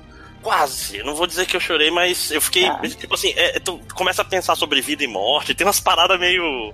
E o traço é todo bonitinho, né? Todo simples, aí tu fica, caralho. Fim do mundo. Tu começa a pensar de tipo. É, nihilismo, tu vai para uns caminhos muito estranhos. Vale muito a pena. Muito a pena mesmo. Ok. Agora eu, é a Belly, eu cortei a vez dela, por favor. É. Ah, relaxa. É, então, o que. A outra coisa que eu assisti e que gostei bastante, eu só consigo falar, tipo, Hanebado! Porque ele tem um, um, uma exclamação no final. É que nem Bastard! Eu não consigo. Sempre quando eu via o mangá, eu não conseguia falar Bastard. Era sempre Bastard! Tem que falar de Keijo, então, que tem sete exclamações. Keijo! Keijo! Ai, ai. É pelo tamanho das bundas em Keijo. Ok. Não, é, esse tu já deve ter visto GIFs por aí, Belly. É tipo assim, que as meninas lutam usando as bundas em cima de uma numa piscina, numa boia, e tem que derrubar elas usando o peito e a bunda. Curiosamente eu não vi. I wonder É que- why. So- Mas não, é porque geralmente são os GIFs. O Japão é um lugar ridículo. Aí tá lá a menina usando o, o peito pra derrubar a outra. Não, e não é só o peito, é tipo fazer todas as táticas malucas de anime Hum. usando só peito e bunda. Então, não, tipo, é o, su- ah, é o um- super campeão da bundada. É, e, Isso. e é isso mesmo, entendeu? Gente, sério, é, é- é- japoneses, eles têm. Mas então, problema- Hanebador. Eles têm um problema tão sério pra se relacionar com outras pessoas que eles terminam externalizando isso de formas tão sintomáticas que dá pena. De verdade. que isso daí, minha gente, não é saudável. Mas sim, Hanabador! Hanabador, ele, ele me trouxe sentimentos felizes, porque ele me lembrou muito Haikyuu. Oh, eu assisti um negócio também da, da última temporada, ou penúltima temporada, não sei. É, só que dessa vez ele é um, um anime todo voltado pra, pra badminton, o que é algo muito estranho, porque quem é que vai assistir um anime sobre badminton? Ninguém joga badminton no Brasil, principalmente. E eu não sei se jogam muito isso no Japão. Mas, curiosamente, ele, ele é muito bem desenvolvido. Ele é um grupo de meninas. é, na verdade, não é nem um grupo só fechado, né? tem até um grupo misto no colégio. Mas ele é majoritariamente formado por, men- por meninas. E entram duas garotas no colégio. Que, bem, obviamente elas vão terminar se envolvendo com esse grupo de, de colégio de badminton que tem lá. Coisas que eu achei bastante interessantes. Apesar de ter essa dinâmica de ter uma dupla que lembrou muito o Haikyuu, né? Que é um menino super, hiper, mega animado e estourado e que ele bota todo mundo pra cima. E o outro menino mais ah, misterioso e que ele é mais pra dentro e é todo perfeccionista. Aqui ele primeiro engana pra saber quem é a personagem principal, que você acha que é a menina que é mais perfeccionista, introvertida e que tem um trauma na vida, Pra ser uma outra garota que ela é extremamente tímida e ela é extremamente fofa toda bonitinha. E, e aí é um, é um paradigma que quebra, que é a questão da, da personagem feminina forte. Geralmente a personagem feminina, quando ela é construída, é aquela menina que é extremamente masculinizada, que fala palavrão e que se porta feito um menino, todo machão e tudo pra ela dela é na porrada. E ela não, ela é fofa. Ela também tem lá o trauma dela, que é um, um dos aspectos principais da história. E mesmo assim, você vê que ela tem uma personalidade forte, que ela tem a personalidade dela especificamente. Todas as personagens femininas ali, cada um tem um jeitinho ali delas. E elas se complementam de uma forma bem, bem gostosa de ver. Tipo, eu também, como mulher, me identifiquei em vários momentos naquilo ali. Só que eu imagino que aquilo ali não exclui um garoto, um homem, de poder assistir e de alguma forma se identificar e gostar, sabe? Não fica essa coisa fechadinha de, de clube de menina. Inclusive porque o principal não é falar sobre mulher, mas é falar sobre esse clube de badminton que quer ganhar um campeonato. Porque é sempre assim essas coisas japonesas, né? Eles querem ganhar Sim. um campeonato. Tem que ser uma na Então- escola, clube da escola. É, isso. E que vai ter um campeonato nacional. Sempre, sempre. Sempre É. é. Mas Né? tem uma coisa sobre o, o Hanebado que eu acho que eu, eu inclusive, ó, olha, ontem eu tava sem sono, pensei, porra, vou assistir mais um anime pra ter o que falar no MDM Mangá, né? Aí eu É. peguei, acabei assistindo seis episódios. Caralho, assisti vorazmente, mas, tipo assim, diferente de Haikyuu. Sabe qual é a diferença de Hanebado pra Haikyuu, por exemplo? Ah. Ele é um anime que é um. Como é que eu posso dizer? É um. Roller coaster, caralho. É uma montanha russa de emoções, porque ele não é só. Ele não é um anime de esportes. Aliás, Não? tem. Não, é tipo Os assim, é melhores animes de esporte, geralmente. não são animes de esporte. É porque anime de esporte é sobre o esporte. Tipo assim, você vai aprender, inclusive, mais sobre isso. É, Hanebado, está no episódio 6, ele não explicou nenhum. Você não sabe nenhuma regra do, do badminton. Não é verdade? Não é sobre o jogo. Não é sobre, nossa, ela. Inclusive, eu fui ler o mangá, o mangá é de esporte. O mangá, ah, ela tem habilidade o suficiente pra jogar a bola em cima da rede, e se a raquete de badminton passar da rede, isso é, é tipo invasão e não. Tipo assim, não tem nada disso. Não é sobre Sim. badminton. É talvez, sobre... Tem gente que curte o mangá que não gosta do anime por causa disso, inclusive. Mas talvez, como a gente ainda tá no sexto episódio, talvez eles terminem tratando mais as regras do badminton, porque eu acho que Haikyuu ele também demorou um pouco para mostrar algumas regras do vôlei. Posso estar errada. Mas sabe o que você fala negócio? É porque, tipo assim, ah. ele é totalmente focado no drama e no relacionamento abusivo dela com a mãe dela. Caca, a mãe é, e é pesadíssimo, cara. cara então. eu, eu, não sei, eu não sei se eles vão explicar. Tá? Então, aí, aí ah, tá a mãe tinha um plano, tudo parte do Keikaku, mas cara, que pessoa escrota. Então, é, é, é, isso, que, isso que eu tava achando legal, porque eu tô na dúvida. Porque assim, quando a menina era criança, eu não consegui. Eu não acho, eu ainda não identifico como relacionamento abusivo. Mas como uma mãe que tá ali ensinando pra filha que gosta muito, que responde muito aquilo ali positivamente. Só que é tu, é muita bruxa. Tu viu até o episódio 6, Belly? Não, porque aí é premium. Eu não sou premium. Ah, tá. não, é porque no, no, último episódio tem uma cena que, tipo assim, ela tá. Aquela mesma cena que ela tá treinando com a mãe, tipo. De ah. novo, de novo, de novo. Aí a mãe vira pra ela, olha com o olho super frio e fala: Se você quer de novo, fique boa. Caralho, bicho, é a ah, dela. É por, isso que, é por isso que chama Hane Badon, então, tipo, Hane de asa, tipo, dela. O badminton meio que libera ela, alguma coisa assim? É, ou... e o nome dela é, é. Hanezaki também. Então, ah. por que, que eu não. Posso estar errada, claro. Então, por... Mas assim, por que, que eu não identifiquei de cara como um relacionamento abusivo? Porque eu conheço essa técnica de que alguns pais usam. E sendo no Japão, eu acho que tudo fica muito over, né? Não, então, para mim, faz meio que sentido você chegar e falar para uma criança e falar assim: ah, você quer comer um outro doce? Para você comer um outro doce, você vai ter que terminar todo o seu dever de casa. Só que aí, no caso, eles fazem tipo, ai, ah, você quer brincar de novo? Então seja melhor. Não, sentido o... pra mim. É porque é, traumatiza muito ela. É, sabe? tipo assim, é, é, é pra, quem, pra quem tá ouvindo sem entender, leve spoiler. Tipo assim, acho que é o primeiro ou segundo episódio.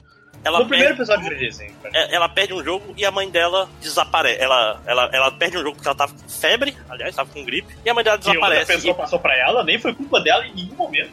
E a mãe dela passa uns dois anos desaparecida, sem E aparece cartas, numa revista, eu acho, eu não entendi. Ela se casou com outra mulher? Não, pô, aquilo ali é uma nova aluna dela. Então, ah, era, era, essa, era essa a minha sim. dúvida. Se, tipo, ela desapareceu realmente por causa da menina, ou se a menina tava viajando na maionese oh. e a mãe teve que fazer alguma outra coisa, e por isso que ela sumiu. Não, eu vou, eu vou dar minha hipótese. Minha hum. hipótese é que, tipo assim, é a hipótese, é a mesma É isso que eu que, tava falando, o problema do Bakugou.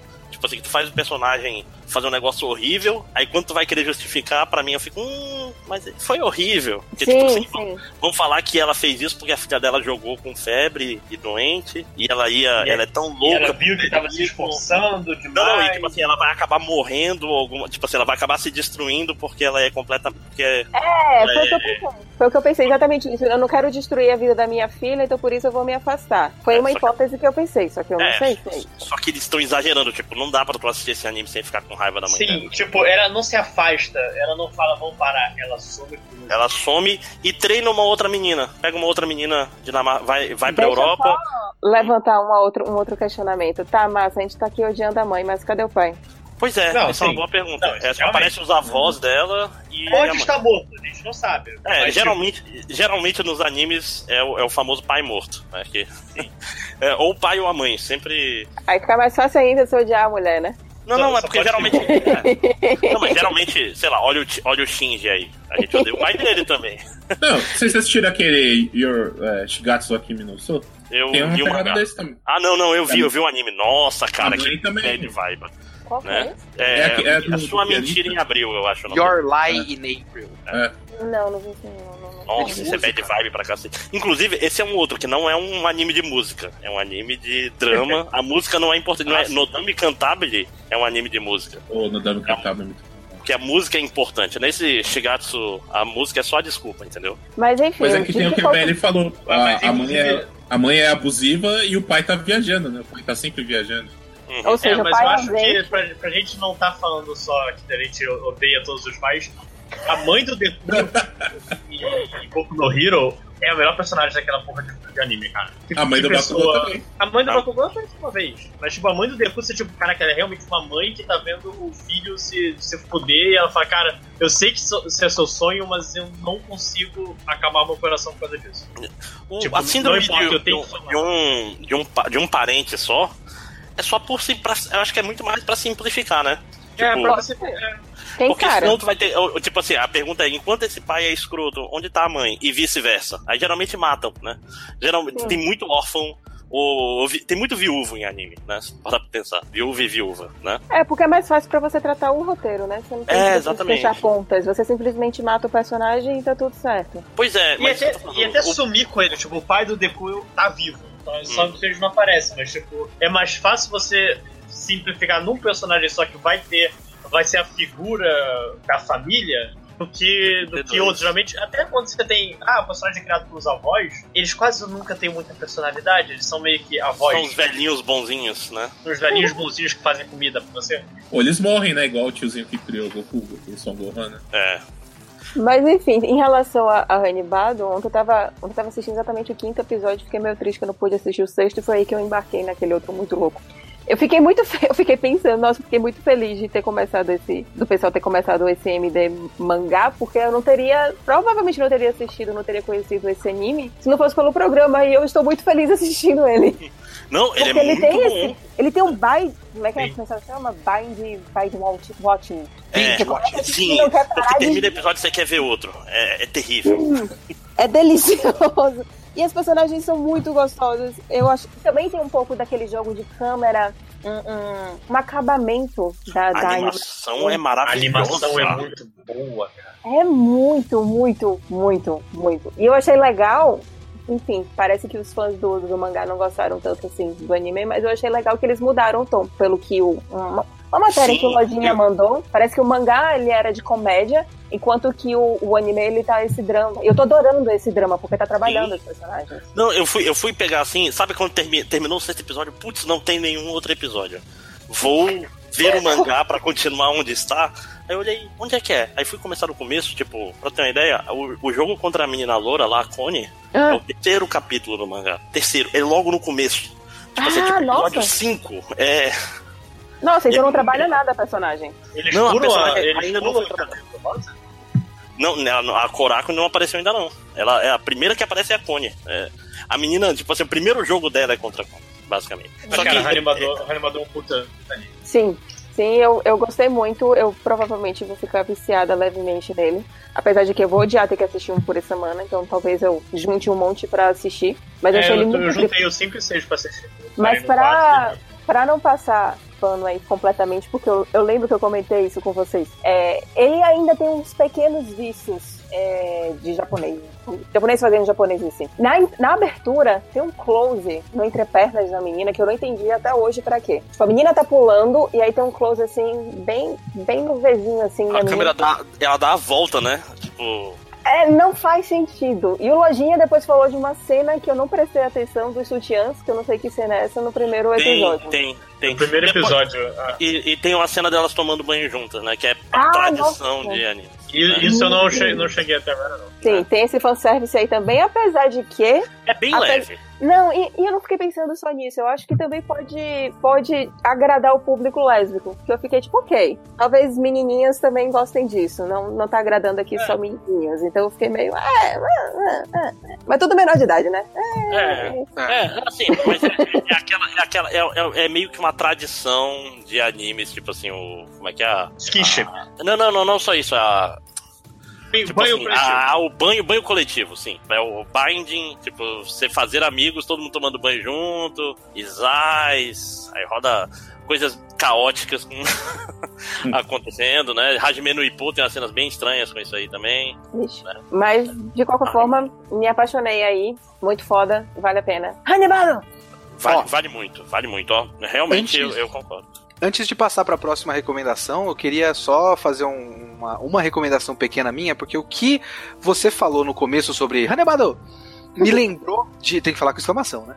Claro. Me lembrou de mangá. Agora eu vou até checar se não tem exclamação e eu preciso gritar o nome também. Peraí. Tá. Que é Tepu. Não, não tem não. Ah. Eu não sei se alguém já ouviu falar desse mangá chamado Tepu. É T-E-P-P-U-U, o nome dele. Deixa eu olhar aqui. Ele é um mangá de. Ele é muito curto, eu tava lendo e aí ainda não tinha capítulos no Scam. E aí depois, quando teve, acabou o mangá, eu não peguei para ler até o fim ainda. Mas eu li, sei lá, metade dele. Ah, eu acho é... que eu li metade também, só é, eu não tinha fim. Eu li é cinco volumes de oito, um negócio assim. E ele é de MMA feminino. Hum, Só que ele tem uma coisa muito interessante, porque você falou que tem essa inversão de, de expectativa da, das protagonistas, e tem um pouco disso no Tepu também. Porque tem uma personagem que, inclusive, é uma menina brasileira na história, que ela é, acho que é filha de um lutador de MMA, e ela também quer lutar MMA e tal. E ela é muito protagonista de shonen de porrada, ou shonen de esporte. Ela é uma menina muito boa e também muito empolgada. Ela quer lutar, ela quer ser campeã e ela quer, tipo, ela vai pra escola no Japão, então tem clube. Ela acho que ela funda o clube de MMA, um negócio assim lá. E ela quer trazer pessoas pro clube e tal. Essa não é a protagonista. A protagonista é uma mina treteira que é muito mal encarada e é, ela é basicamente uma vilã. E o que ela faz. E ela é muito boa, ela é muito atlética. Eu acho que ela tentou umas outras artes marciais, mas ela acha muito bosta porque todo mundo é pior que ela, porque ela é muito forte e tal. E acho que ela luta com a menina do MMA e ela perde, se eu não me engano, e ela fica puta. E o objetivo dela é tirar o sorriso da cara da menininha empolgada. E essa é a personagem principal. E é uma ah, história. É não, então é a, a, personagem principal é muito boa porque ela é muito, tipo, ela tem uma energia muito forte, né? É, é muito cativante você ler a história dela porque ela é muito, é, ela, ela toma a cena, sabe? Hum. E também, mas esse aí realmente é um mangá de esporte de esporte. É, não só é sobre os conflitos pessoais, é sobre o fato de ela, da personalidade dela muito problemática e tal, e da interação dela com uma pessoa que é muito positiva, e é difícil para ela interagir com uma pessoa tão positiva assim, mas ele também é um mangá muito técnico para quem conhece MMA e Jiu-Jitsu, que eu não conheço muito bem, mas ele explica muito bem, tipo, a passagem, a raspagem, chamar não sei o que na baiana e tudo mais. Ele explica com terminologia, com gráficos, digamos assim, o passo a passo das coisas, mas nunca fica chato, de verdade, nunca fica chato. E é também muito bom, mas eu não li todo até o fim. Mas ele tem essa pequena inversãozinha dos personagens, me lembrou que você falou do Hanebado. E não saiu anime, não? Não tem anime e não, não saiu no Brasil, então tem que achar scan. É. Tem esse problema. Yeah. Mas é bem, é bem legal. Ai, eu odeio scan também, velho. Mas por isso que eu não tenho muita coragem, muito, muito saco de terminar o mangá, porque eu tenho que parar pra ler scan. Ah, que preguiça do caralho. Nossa, durante um minuto eu achei que o 5 horas tinha virado o, o Maximus, agora que. Como assim? Como assim? É porque o Maximus sumiu e você apareceu e eu fiz, nossa, peraí, eles são a mesma pessoa. Eu não sabia. É, vocês nunca veem a gente é, no mesmo lugar ao mesmo tempo. Olha aí. Menos agora. Voltei que o laptop tava com a. Sabe, problema de bateria e tava fora aqui e desligou somente. Vocês sabem como é, é Deixa eu só perguntar, antes de falar do Tepu, vocês estão falando um com exclamação. Como é que é o nome dele de novo? Hanabado! Isso, Cara, Tepu, onde vocês é assistem? De, aquele de MMA? Beleza. O MMA, é, esse Tepu? É isso? Isso. É, é mó legal, cara. É legal porque a pessoa principal é a vilã. Vocês já perceberam isso? Não sei se vocês falaram. a gente falou isso. Falei. É, ela, ela é eu, eu, eu, caí, mas é literalmente é um anime sobre a vilã de um personagem de um, de um mangá de esportes, cara. E ela é uma personagem é que ruim. O Tony passou cinco minutos falando sobre isso. Espera, ah, repete, repete agora tudo que a gente falou. Só que vou falar com o sotaque do Amazonas. Não, mentira. Mas depois é muito legal. Eu trago esse diferencial. É. também não dava nada. E é tipo é. assim, não tem. Eu não sei se o Kitsune falou isso também, mas tipo assim, não é baseado em meninas bonitinhas nem nada, porque tipo, a personagem principal é autona e faz caretas de, de prazer quando ela vê pessoas sofrendo. Tipo assim, quando ela derrota a pessoa e humilha, ela é bem legal nesse sentido. Caraca. Cara, isso me deixa, isso me deixa com, com, esperança na humanidade, porque eu acho que o, o machismo que existe na cultura japonesa é um negócio muito, muito louco. Do verbo é, tem aquelas ruas temáticas no Japão e a menina vai vestida lá de cosplay e é pros caras ficarem tipo, tirando foto dela de calcinha, sabe? Tipo, é um outro nível que existe.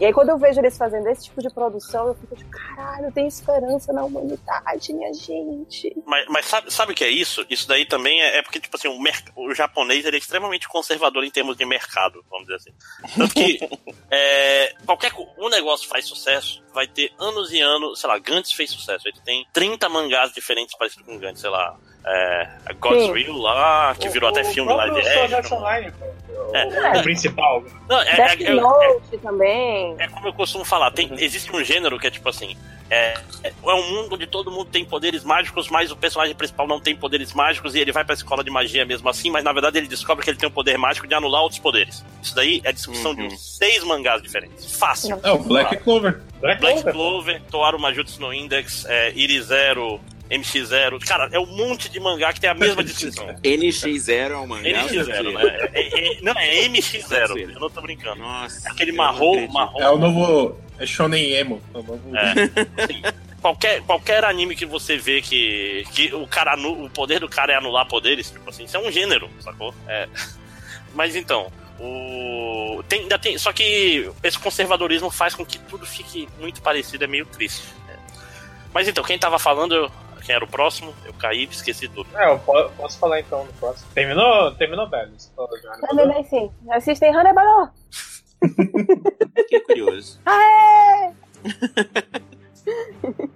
Quem é o próximo? Vai lá, Eu posso falar então? É, cara, esse, esse anime que eu. Eu só escolhi anime tranqueira pra, pra, pra recomendar, mas esse vem de um mangá que eu acompanho faz um tempão, cara. É, é um dos meus mangás de comédia favoritos, chamado Grand Blue. Não Como é que é nome? chegou. Grand Blue, tipo, grande azul. Isso não é baseado num jogo? Não.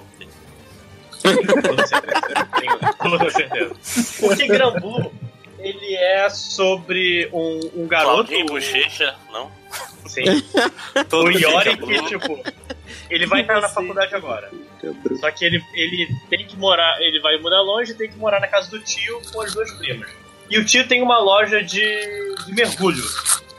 E todo o, o, o, o mangá e o anime agora é baseado sobre mergulhar, só que naquele sentido bem tangencial, porque quase nunca eles falam de mergulho. É basicamente todo uma história de é um mangá fraternidade. bem desenhado pra caramba, que ele é famoso pelo desenho dele. Sim, sim. Ele é Ah, famoso pelo tô- desenho e pelo. Ele tenta fazer humor.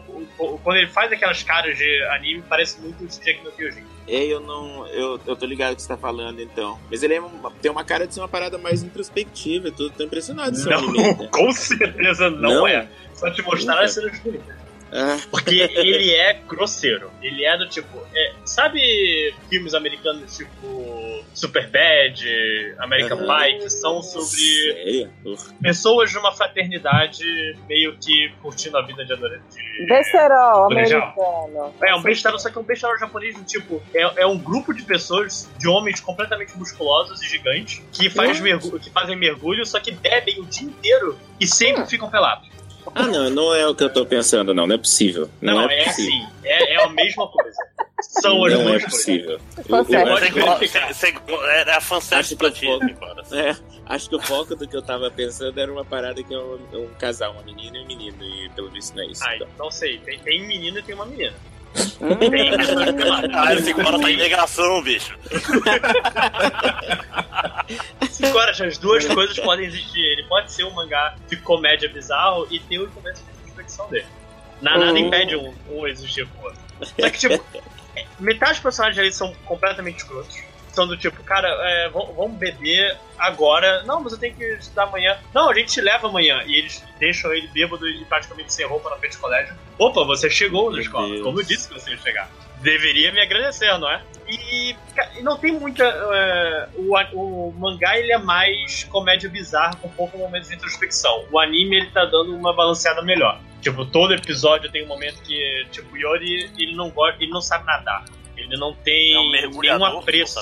É, não, mas ele não vai pra ser mergulhador. Ele vai pra entrar na faculdade de engenharia. Por acaso ele mora num ambiente totalmente fissurado em mergulho. E tipo, ele quer entrar nesse. Ele é obrigado primeiro a entrar, porque eles forçam ele a entrar no clube. Só Como que, assim? tipo, chegou gente nova. Vamos fazer ele estar no grupo. E Cara, o é grupo de pessoas que. 101 de coisas É. japonesas. O É, editor só- deve ter perguntado, mas por que, que ele vai se juntar a esse grupo? Ele, ele é forçado. O que o roteirista Exatamente. quer. Então ele Porque senão, senão acabava ali, né? É, tipo, tem um jogo É. muito bom pra aí chama Nier Automata, que, tipo assim. Que acaba no começo, se você quiser, É, não. né? É, não, tipo assim, fala, não, meu Deus, tem que correr lá pra salvar não sei o quem. Aí tu não corre pra lá e vai pra outro canto e fala, então ela largou seus amigos e acabou. Fim. É o fim do jogo. 26. É, É o tipo, primeiro fim do jogo. Tem, tem 26 finais esse jogo por causa disso. Mas, continuando, tipo, entendi onde eu tava no argumento? Tava mergulhando, bêbado e Ah, sim. pelado. Mergulhando nas Ele não, drogas. mas então, o, o protagonista ele não, ele não curte mergulhar no início, ele não, não sabe nadar, ele tem medo. Ele tem um episódio que ele tenta aprender a nadar e ele não se recusa a abrir os olhos debaixo d'água. Ele realmente tem medo e vai. Ele pega um pouquinho dos termos técnicos.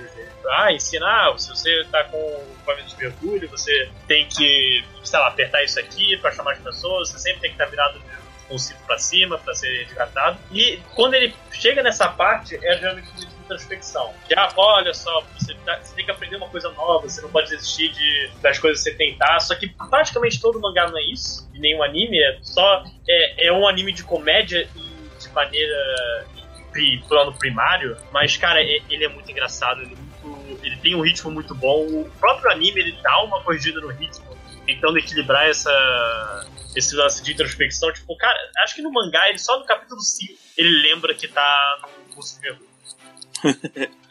e esse tá capítulo 12, ele mergulha de verdade. Mas enfim, a minha recomendação Gran Blue não tá no Crunchyroll, então você vai ter que ir pra alguns lugares. Não tá? Jurava que tá. Não tá. Tá na Amazon não tá Prime. Nos outros, nos outros serviços novos aí. Ah, Amazon Prime. Tá na Amazon Prime. Ah, realmente. Tem um mangá chamado Gran Blue Dreaming. Sim, tem, é um mangá aí. que é baseado. Ah, é sim. Que tá no Crunchyroll mangá. Peraí, tem um mangá baseado também... no anime que é baseado no mangá? Não, não. O anime é baseado no mangá. É, isso, isso às vezes acontece, né? É, não é, não é impossível, só tô checando. Só que eu, por muito tempo achei, pô, pô o mangá tá no Crunchyroll e o anime não vai estar. Tá. Só que realmente foi pra Amazon Prime. Provavelmente a Amazon Prime que bancou. Sim. Uhum. Mas vou ser bem sincera, não, não me empolgou muito aí sua explicação, não. Eu achei Não me interessei nem um pouco. não, é, Mas, mas a, culpa, a, culpa, geralmente é do mensageiro. Não, sacanagem. É.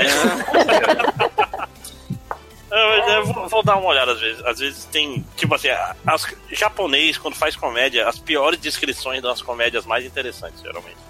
É o próximo que eu tenho também, eu não sei, eu, eu coloquei por último porque eu não sei como ficar. Ok, vamos continuar pra gente pelo menos ver se a gente dá mais uma rodada. Então vai lá, cena, alguma. Indicação? Isso. Bom, ou desindicação. É, ou, é, ou desindicação. Você viu aí? Eu vi só um episódio desse anime, mas me pareceu muito engraçado. É o Styles at Work sei se vocês chegaram a ver. Sim, ah, é tão muito legal, legal cara. É tão legal. Ele, ele, não tem nada demais, mas ele é tão divertidinho. Ele é baseado numa novel, né? Que tem um mangá também. Ele é, é na verdade, eu acho que ele é baseado em Os Monstros de um desenho que passava. Não, ele é baseado no, no livro bio, de biologia, pô. Ah. ele é baseado no porco. muito bem, desculpa. Não, mas Nossa basicamente ele, é, é, ele, é, é um anime que pega, tipo, as células do sangue e transforma em personagens de anime pra explicar como funciona, tipo, a célula vermelha. É. Total, é, meu tipo... corpo humano. Eu assisti isso quando era criança. Isso tem bem uns 26 anos, 27 anos, né? Então... É, não, mas assim, ele, é, ele tem um visual diferente Jones. porque o, os leucócitos lá, que são os glóbulos brancos, eles se vestem todo de branco e eles usam facas e ele mata os vírus. É. E eles ficam completamente encharcados de sangue e tal. É, muito sangue. E ele tem a cara de psicopata, é muito engraçado. E, e que é uma coisa engraçada, por exemplo, é, isso é legal, principalmente para quem tem um background de biologia, anatomia, porque pra pessoa que entende, aparece um personagem novo e essa pessoa fica. Hum, quem, quem será, será isso é? aí? Será, será que é o, é o linfócito B plus? Que. Ah, isso aqui é a, célula, é a célula T virgem. Ah, que ele vai, ele vai ligando as coisas e tal. E dá para realmente aprender, vocês acham? Não, não eu, eu, eu, acho, é que, que ele, ele joga as informações. Se você quiser, vai, algumas você vezes eu tive que procurar na Wikipedia, ah, tá, então é essa célula que faz sentido. Não, cara, minha, ele, minha não, é... ele, não, ele não tenta ser didático. É, é minha, esposa, minha esposa é farmacêutica, tipo assim, em vários momentos a gente tava assistindo junto e ela ria sozinha. E eu, aí, não, porque não sei o que, não sei o que, não sei o que, não sei o que. Ah! Gente fina, ok. Ok. Maravilhoso. Mas é legal. Mas mesmo, mesmo sem entender, mesmo sem tu pegar esse, esse layer por baixo, é, é, é divertido, é bem divertido. Os personagens são, são bem legais. É, e tem essa dicotomia que ele é um anime todo fofinho e tem muita morte e destruição ao mesmo tempo. Mas ninguém morre. Não, várias células morrem ali. Bicho. Não, é. quase todas as células que eles. Tipo, olha só aqui, queria o, a célula branca ali que, que caiu no buraco tá viva. Não, não sei não, mas. Acho que, acho que há, há controvérsias. Ah, vocês lembram daquele filme do Osmosis Jones? Que é com... Sim, não, jazz, ah. eu lembro da, da série de TV que tinha. Tinha uma série do Osmosis Jones? Como tinha, passava Tinha. no SBT? Nossa, eu não eu, sabia. Eu não sei onde passava, só sei que eu via quando era criança. Adorava o filme. Não, eu lembro de um episódio, a única mensagem que eu aprendi do Moses Jones foi quando uh, ele tava preparando carne de porco. E a mãe dele disse: Lembra de passar muito bem a carne de porco. Ele falou: Ah, que se dane! E comeu a carne de porco e passou mal. Isso é uma lição pra minha vida. Sempre passa essa merda muito bem. É, é, é uma pergunta, ó, que eu, a resposta obviamente vai ser não, mas não era com Bill Murray o, o desenho animado na TV, né? Não, não, era um garoto. Eu não ah, sei é um garoto. Ele... Eu acho que foi transfusão de sangue, qualquer merda assim que ele. Que isso? Deve ser desculpa. Aquele cara nojentão. ok, okay mais, mais alguma coisa de Work, Lodinho? Não, foi o Senna. Foi o Senna, foi o Senna. Não, não. Eu só ia falar que ele é da David Productions, tá fazendo o Capitão Tsubasa novo também, né? O Super E, e vai fazer o Jojo parte 5. Fez todos os Jojos, né? David Productions. É. Aliás, o, o, anime novo do Super Campeões tá muito bom. Tá passando no cartão agora. Eu vi. Nossa, cara, eu quero é todos os animes novos. Sailor Moon, Super Campeões, Sakura. Quero rever tudo aí novo.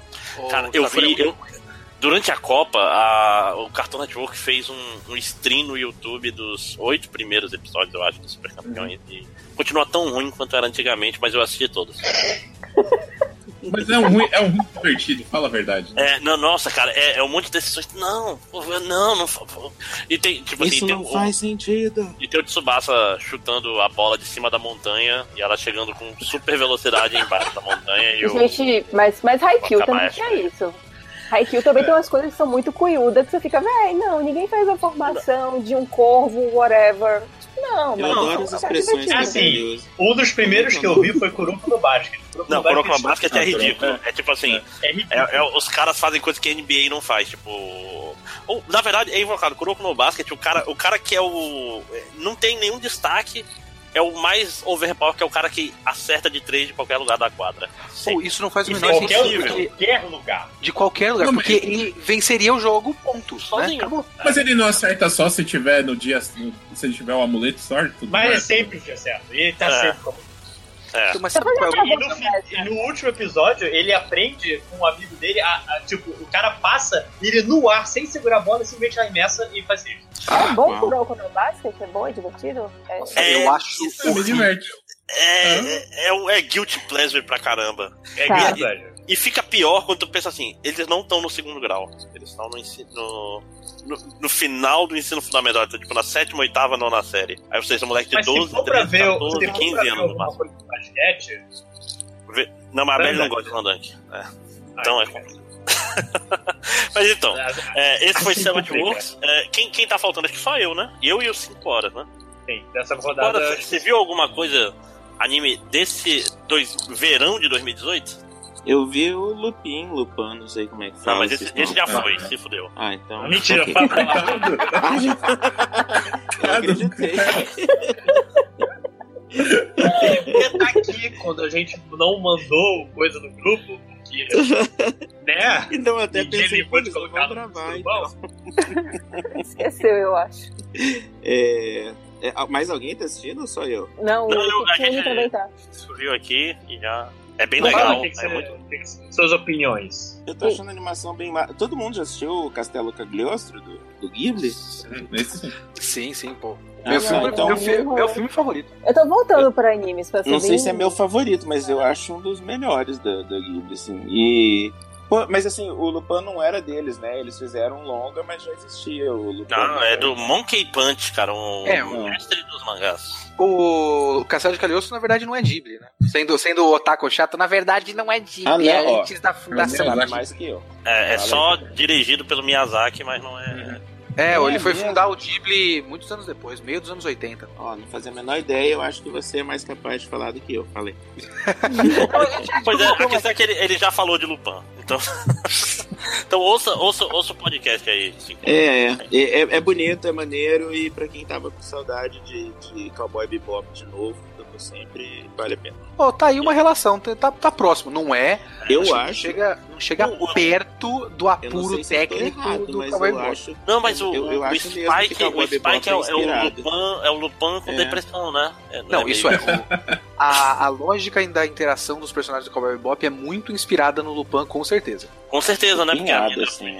é, pode crer, nunca, nunca tinha pensado nisso. Boa, boa. Não, o, O, o qual é, é o nome do amigo do Spike lá? O, o maluco o... Do, do braço metálico? Eu sempre esqueço. Eu também esqueço o nome dele. É Bruce Willis, não, mentira. Tem aquele pôster falso, né? Que era. ah, nossa. Quase que eu cuspi tudo. Mas... Aqui no meio da minha gintônica. É o Bruce Willis! então, Mas... deixa, deixa eu só mudar falta o... É, não, só desculpa, então você é o Jack Black. E, ah, é, Jet! Isso, Jet. O Jet é uma voz da razão, que nem o de Game é e tal. Isso. Então é uma lógica bem parecida. Sim. Eu vou, eu vou falar rapidamente de um anime, porque eu não posso falar muito dele, porque ele é um anime que ele é spoiler por natureza. É um negócio muito estranho, cara. Que é o. Hum. O Tonegawa Middle Management Blues. Que é o. Hum. É, é um spin-off de Kaiji. Kaiji é um maravilhoso absurdo. Kaiji é um que escreve queijo? É, não, é Kaiji. K-A-I-J-I. Tem no Crunchyroll todinho. É um mangá sobre um perdedor que faz, tipo assim, o cara terminou o segundo grau, não fez faculdade, fica trabalhando em bico por aí, tá perdido na vida e acaba contraindo uma dívida sem querer. É, tipo assim, ele, ele, é, ele é, qual é o nome? É fiador do amigo dele que some. Aí fala, ó, uh. oh, bicho, tu vai se foder. Nossa, é um drama, então. Ah, mas eu vou te dar uma, uma chance. Tem esse barco aqui que vai ter um jogo especial. Vai lá, que é um jogo. De... Então é um anime de apostas. Ele descobre que, tipo assim, apesar de ele ser um grande perdedor na vida, ele é completamente viciado em jogo. E é um jogo sobre apostas que pessoas acabam morrendo, perdendo pedaços do corpo, corta orelha fora. E é muito foda porque ele é um cara comum. Ele não é tipo assim, eu sou um gênio foda. Não, ele é um cara. um merdão. Nunca foi nada na vida, mas ele é bom em, em, se arriscar em apostas e perceber quando estão tentando roubar ele. Mas Kaiji é a série principal. Tonegawa é sobre o vilão da primeira temporada de Kaiji. Que é o cara que, tipo assim, faz os jogos, trabalha para uma corporação e, tipo assim, são jogos mortais, tipo, é, é, gente morrendo, é gente caindo de prédio, são as coisas absurdas, porque o dono da corporação Truco é valendo maluco. É tipo e, e, e, esse anime, a parte interessante do Tonegawa Blues é que não é sobre as apostas, é sobre ele gerenciando uma corporação do mal, vamos dizer assim. Então ele é uma comédia sobre, por exemplo, todos os, os caras da, da corporação que aparecem no Kaiji, eles estão sempre de terno e óculos escuros primeiro episódio é sobre ele tentando aprender o nome dos funcionários dele, porque todos são parecidos. porque ele tá fazendo uma reunião e ele fala assim: Nossa, não, eu okay, tenho que aumentar a moral do grupo. Se eu não sei. Aí ele, qual é seu nome e seu. Qual é o nome? O seu, o seu hobby. Eu sou fulano, eu sou Kawasaki e eu gosto de boliche. Próximo. Aí um cara parecido. Eu sou Yamazaki e eu também gosto de boliche. Aí o cara. Meu Deus!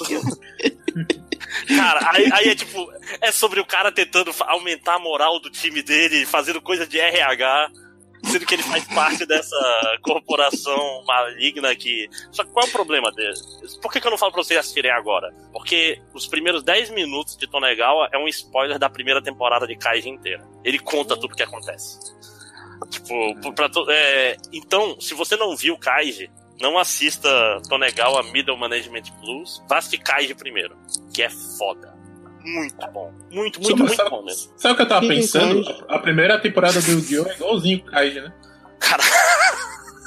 Assim que não, se destrói um anime. É... Eu não vou ver. Não, eu tô falando Ou... sério. Eu tô falando o mangá é mesmo.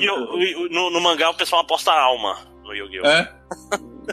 é, tipo assim, só que, só que Sempre é alguém morre também. É, é, é, é, é, tipo assim, é porque o Yu-Gi-Oh! antes é invocado, ele demora vários volumes, né, pra, pra chegar no jogo pra virar card game. É. Ele, antigamente era o Yugi, era um moleque idiota que era levado para apostas e era possuído por um espírito do mal que roubava a alma das pessoas que tentavam enganar ele. Era sobre isso.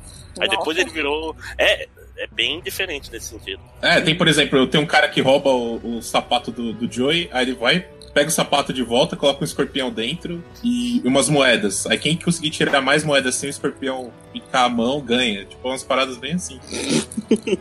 e depois virou um jogo de cartas pra, vir, pra ganhar dinheiro, né? pra criança, né? Jogo de cartas o quê? pra criança, pra. Tipo assim, o Magic de gente que. Magic Nossa. de 6 a 8 anos. Né? Mas, cara, bom, o que, que eu recomendo todo mundo fazer? Todo mundo pegar agora, terminar, vai no Crunchyroll, tem duas temporadas de Kaija. Pega, você assiste, assiste só a primeira, legal, e depois assiste a segunda. Cara. Vale a pena só por causa desse, desse seriado? Não, é porque Kaiji, tipo assim, o autor, é, eu acho que é o meu autor de mangá favorito. É nesse nível. É, é tudo absurdo, é tudo ridículo, porque, tipo assim, é, ele, ele exagera um pouco no sentimento de propósito, mas é tudo muito divertido e ao mesmo tempo que é. E, e, tu não se sente roubado, saca? Aquele negócio 11 homens e um segredo que o cara tá te enganando. Tipo, uhum. ah, você sozinho consegue chegar na mesma conclusão que eles. Tu nunca se uhum. sente que ele é um, um gênio. Não é Death Note. Mas sobre o que, que é o Kaiji? O Kaiji é sobre um cara que é viciado em apostas. Ah, esse é o tá Kaiji, okay. Esse é o Kaiji. Desculpa, ok. O outro é sobre o vilão do Kaiji gerenciando okay. os jogos mortais que rolam em Kaiji. Basicamente isso. Sim. Vale muito a pena, cara. Esse, esse Tonegal é bem engraçado. É... Mas assistam Kaiji depois assistam Tonegal. E é isso que eu tenho a dizer. Velho, voltando... Voltando Desculpa, pra. Não, é porque, tipo, voltando pra, pra outra indicação que foi do, das células que vocês estavam falando, uhum. que é o Hataraku Saibu, foi por causa dele que eu fui na minha primeira indicação, que é o Hataraku Isan. Ah, tu errou o anime chegou num outro bom, é isso? Sim! e agora eu quero saber o que significa Hataraku. Traba é trabalhado. É, são, é, Hataraku é de trabalhar mesmo, é o verbo trabalhar. Ah. E Saibo é célula, e é célula trabalhando, é. dá na mesma. Ô, louco! Coisas completamente diferentes. completamente, completamente. Não, todos valem a pena. Alguém ainda tem mais algum pra falar? Ou a gente já e pode Persona fechar? já foi falado também? Não, Persona é muito mais, meu Deus. Não, não, não. Hum, Persona, Persona anime só vale pelas, pelas musiquinhas Cara, Persona. Eu não vou falar nada anime. pra não discordar, então, mas é porque quem não jogou o jogo tá, tá valendo, eu acho. Ah. É porque não jogou o jogo, eu acho que, cara, vale mais a pena você ver no YouTube o jogo? Não, eu tava fazendo isso, lojinha, confia em mim. não pensei em horas, é porque, né? Tipo, é mais complicado. É muito. O, o ritmo, e aí, às vezes, o... o... cara que você tá assistindo joga muito mal, aí você quer trocar e o outro cara tá lá atrás na história. Nossa. Ah, procura speedrun. Não, mas é dos speedruns. Não, não, é pegar a história. Tem vários. Eu acho que o lance do, do Persona como anime é que, tipo, o, o que eu mais gostei em Persona são os momentos fora da. As fora interações, da, né? Dungeons, é, as interações dos personagens. E eu e no fui. Anime isso é bem apressado, né? É, eu fui no anime esperando, cara, eu sei que você não vai ganhar em várias coisas. Você não vai ganhar estilo, você não vai ganhar em dublagem, você não vai ganhar em nada. Mas me dá essa interação dos personagens direitinho, sabe? E, sei lá, eu vi o primeiro arco, o arco do, do o professor, e foi tudo tão corrido, mas corrido demais, cara. dois episódios, eu acho, né? Bem rápido. É, é, muito bizarro. Uma coisa que, tipo, dura 12 horas no, uhum. no jogo. Não, tipo, eu não tô é pedindo que seja 12 a horas. Parte, a parte mais fraca do... É a parte mais fraca de Persona 5 é a história principal, porra. Sim, é, os personagens são. Não que seja ruim, mas. mas a, a, interação, as pequenas coisas é que importam, não é a história principal. Uhum. Sim. E acho que perde muito. Essa adaptação ela perde o que torna a persona tão incrível. Senão é só okay. mais uma história de, de garotas. Não, então tipo, você seria está errado. um RPG normal. É, eu estou errado novamente. Coitados. Não, eu acho que vale mais a pena é. pegar o, as interações dos jogos. Né? Gente, estamos é, gravando faz um tempão. É, uma última rodada de dimensões honrosas. Alguém tem alguma coisa rápidas? Ah, o meu seria... temporada ainda. Seria o... É, o, da, o da temporada ainda não teria, o meu seria voltar a Haikyuu. Ou a Gretchen. Haikyuu, vou... é legal. Da, da, temporada eu vou fazer uma menção honrosa ao Banana Fish. Hum. Que é uma história muito legal de, de, Uma história muito legal, mas também muito pesada. De uh, máfia e crime em Nova York, e prostituição infantil, e coisas muito fortes mesmo. E é uma, uma um anime que estão finalmente adaptando de um mangá razoavelmente clássico, digamos assim, dos anos 80. Então é um, um bom resgate de uma obra muito legal que finalmente está ganhando anime. O anime está bom. Eu tenho minhas críticas a ele, mas o anime está bom. Você repete o nome, por favor? Banana Fish. Banana Fish. É Bana Banana Page. Oi? O mangá tem o mesmo nome? Sim, sim. É, é, é, é, tipo do Bronson, alguma coisa assim? Geralmente quando, quando é mangá de tipo. Então, de não, de... ele é um shoujo. Eita. louco. Mas é? ele não é. Ele é um shoujo, ele é um mangá que saiu. Escrito. Eu acho que a autora é uma mulher. E ele é escrito. Foi publicado numa revista shoujo. Mas ele é um mangá de, de crime e máfia e tiro e o cara é quatro. E é, até onde eu adorei eu... já. É, então, vamos esperar que o, que o próximo passo não não decepcione pessoas, porque realmente é uma coisa que eu quero ver acontecer. Até onde eu sei, rola um romance gay ao longo da história. No meio dessa história de máfia nos Estados Unidos. Então, e tá, tá, sendo, tá sendo é, feito pelo mesmo estúdio do Ionais. Tá, esse aí não tem em Crunchyroll, esse tem que procurar por aí. E ele tá sendo feito pelo mesmo estúdio do Yuri on Ice. que é animação de qualidade, né? Uhum. Não, ele tá bem mas, feitinho, cara, tá, tá muito mas bem vocês estão falando sério ou tá zoando? Porque eu ouço super bem do Yuri on Ice. Não, Yuri on Ice, a animação é excelente. Sim. Não, é que o Yuri on Ice ele cai, né? De qualidade. É, eu só vi o comecinho. Então, ele, ele tá cai de qualidade. Viu, Mas é viu o comecinho durante a Olimpíada de Inverno, né? Pra... Óbvio. Mas é o, o Yuri on Ice é um anime que eu gosto muito. Banana Fish tá, tá ali quase no mesmo nível de qualidade, eu tô gostando bastante, recomendo. E é bem diferente, né? É, principalmente para shoujo, que shoujo tem, infelizmente, ele é meio homogêneo. Talvez não deixem as autoras fazer coisas muito fora de romance na escolinha. Então é da hora ter um um shoujo que permitiu-se fazer algo mais do que isso. Ah, mas eu acho que, que é o mesmo problema que sofre o shonen. Eu acho que na verdade é um problema editorial japonês. Você acha um, um foco que faz sucesso, investe até cansar para um caralho e aí então muda. Eu, eu não sei como Sim. passou isso em, em Bakuman, né? Que no Bakuman tu vê, tipo, os caras têm umas ideias foda e o editor, não, vamos, vamos transformar isso em Battle Mangá. Battle é. Mangá. É tipo, porra. Exatamente. Não, é, mas é, e é complicado, porque Tipo, tu tem os shoujos muito. Tipo, história, o que o Clamp fez aí é tudo, né? O... Eu vou, vou fazer uma, uma rapidinha aqui também. É, tem um, um, Eu só vi um episódio, por isso que não foi o meu principal, mas eu gostei bastante. É, é chamado. Eu não sei falar exatamente o nome dele, que é Angol Mois. Ah, sim. É, é, Registro das Guerras contra os Mongóis. É tipo, ah, eu ia ver, só que não tenho como assistir mais um. É, é, tipo assim, é, é um anime meio old school. Inclusive, ele tem um, um, problema grave logo de saída, que, tipo assim, ele tem um filtro de papel velho na frente o tempo todo, que pô, É muito tirava, esquisito. Ai, que né? porra. A animação é maravilhosa. E bota um filtro aí pra ficar meio papel amassado, saca?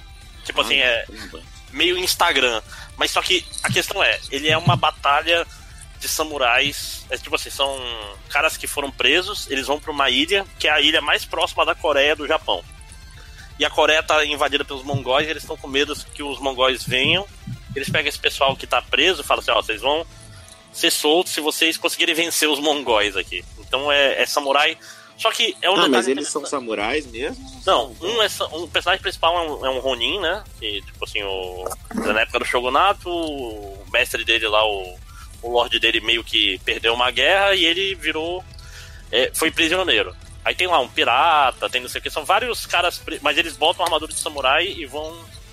Aquelas armaduras de samurai bem antigas que é difícil de ver em anime, né? Geralmente quando já, já, e já é baseado em anos... fatos reais, Máximos, ou é a, piração total? A invasão teve, mas é piração. Porque aí tem os chineses que. E, tem, e tipo assim, esse cara que é o personagem principal, ele é da escola fulana de tal, aí encontra um cara de máscara que também é da escola. Isso daí com certeza não aconteceu, né?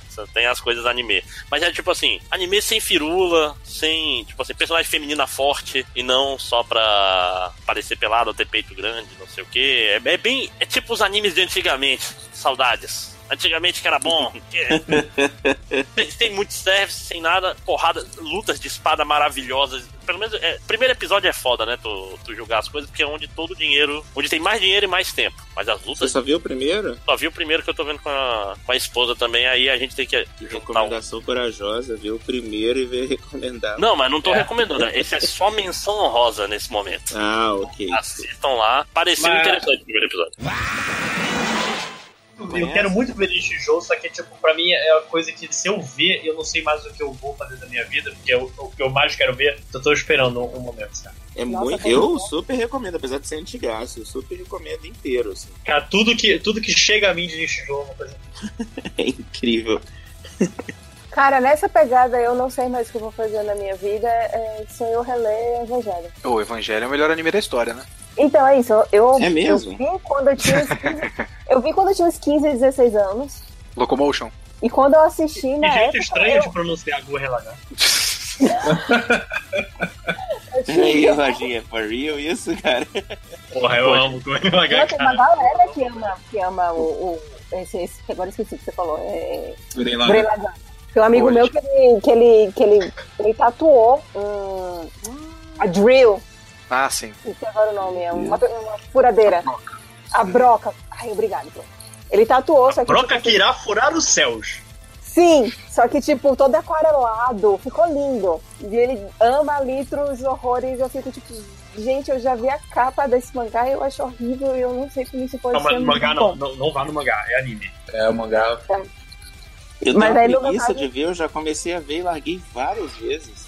Várias qual, qual? O Guren Lagão ou Evangelion? Isso, o Guren Lagão. O Evangelion ah, eu não tive a oportunidade. Gente, Evangelho é maravilhoso, parem com isso. Maravilhoso. Não, eu não tô falando mal, não. Eu, eu, eu, eu gostava do mangá do, do Evangelho. Eu morava em Beverly na época que tinha o, o, a Locomotion e tal, então não, não rolava mesmo de assistir Evangelho. É, eu sei como é, eu morava em Manaus também não rolava. Então. mas, eu, mas Evangelho eu vi em fita, fita VHS, como era, era tudo da época. Não, não, super normal, cara. Eu, eu vi o filme do Evangelho em fita VHS, o The End of Evangelho. Pô, o End of Evangelho eu já baixei, pô. Isso é muito mais recente, né? Mas, mas é. o que eu, é que eu acho que rolou um ranço uma época que eu queria muito ver e aí todo mundo, não, é palha, cara, é palha. Vocês lembram disso? Teve uma época que eu queria ver que cara, todo mundo Ah, não, Evangelion é meio odiado hoje em dia, né? Tipo, tá, tá na modinha então, odiar a... Evangelion. Desde a época as pessoas odeiam Evangelho porque as pessoas não entendem o final de Evangelho. E eu achava isso um absurdo as pessoas não entenderem o final de Evangelho. Não, mas o, o, final é muito complicado, não é, não é de graça, não. Ele não é, não é concreto, principalmente o primeiro e o segundo finais. Porque, tipo assim, eu lembro quando saiu. Vamos, vamos combinar que quando tem mais de um final, a parada. Não, já... eu, falando, é eu lembro disso em, em tempo real.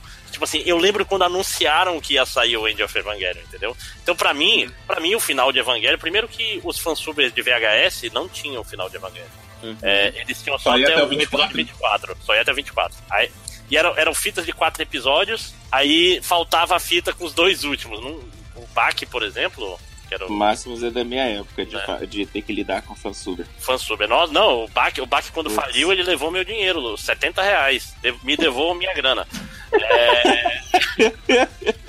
Maldito. É, porra, não, é, sei lá, Berserk, Traigan, tudo, tudo isso nessa época foi em VHS. Mas a questão é que eu lembro quando, tipo assim, falaram, ó, oh, o final de Evangelho foi ruim, a gente vai fazer outro filme, pra, a gente vai fazer um segundo filme para explicar o final. Não era o primeiro, né? Porque o primeiro foi o Death Rebuff, que não era filme, era OVA, né?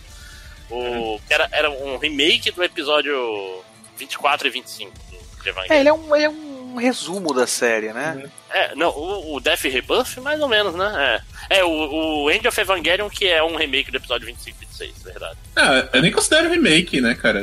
Não. É, um, é uma, é uma reimaginação, tipo assim, é, é porque problema é que o episódio É uma versão melhorada? O que, que é? Não, não, é, é o episódio 25 é? começa a instrumentalização humana, então são dois episódios na cabeça do. As pessoas viram Tang. Eu é, acho a coisa mais linda do universo quando entra na cabeça do Shinji, ele bota tudo pra fora, é lindo, é poético, é, explica muita coisa e fala Evangelion não é sobre robôs gigantes, Evangelion é sobre humanos. E é lindo. Os lindo, dois últimos episódios. Os dois é, só, é a sessão de terapia do Shinji. É Os dois últimos episódios do anime do Evangelion são as minhas duas obras audiovisuais preferidas da história. Aí. É, é, anime é, original? simplesmente do anime original. Cara, é. mas, mas eu vou te falar, eu nunca vou esquecer quando eu baixei o o filme 1 do remake agora, que eu lembro, sabe, é invocado quando tu vai ver o principalmente o primeiro filme, que ele é meio que cena a cena, um resumo do da primeira metade, primeiro texto da série mais ou menos, né? fazendo, caralho, é por isso que esse negócio é bom, né, cara? Porque, tipo, pequenos detalhes de animação e, e aquela história. Quando eu vi Evangelion, eu tinha 14 anos. É nóis. Eu não tinha maturidade pra. Tipo, a pessoa não tem maturidade para o episódio 4 do. do sim, sim. Dilema do Porco Espinho. A gente não sim. tinha maturidade pra ver um episódio que era só gente conversando. Tem sim! Caralho, eu assisti Evangelho então. época, cara. Eu achava muito foda, adorava aquelas discussões. Eu ficava tipo, caralho, Sim! Então, tipo, eu, eu nunca eu tive nenhum mangá quando eu tinha uns 14 anos e eu lembro que a morte. Como é que é o nome do Piazinho, que era bully do Shinji no começo? Suzuhara. Toji Suzuhara.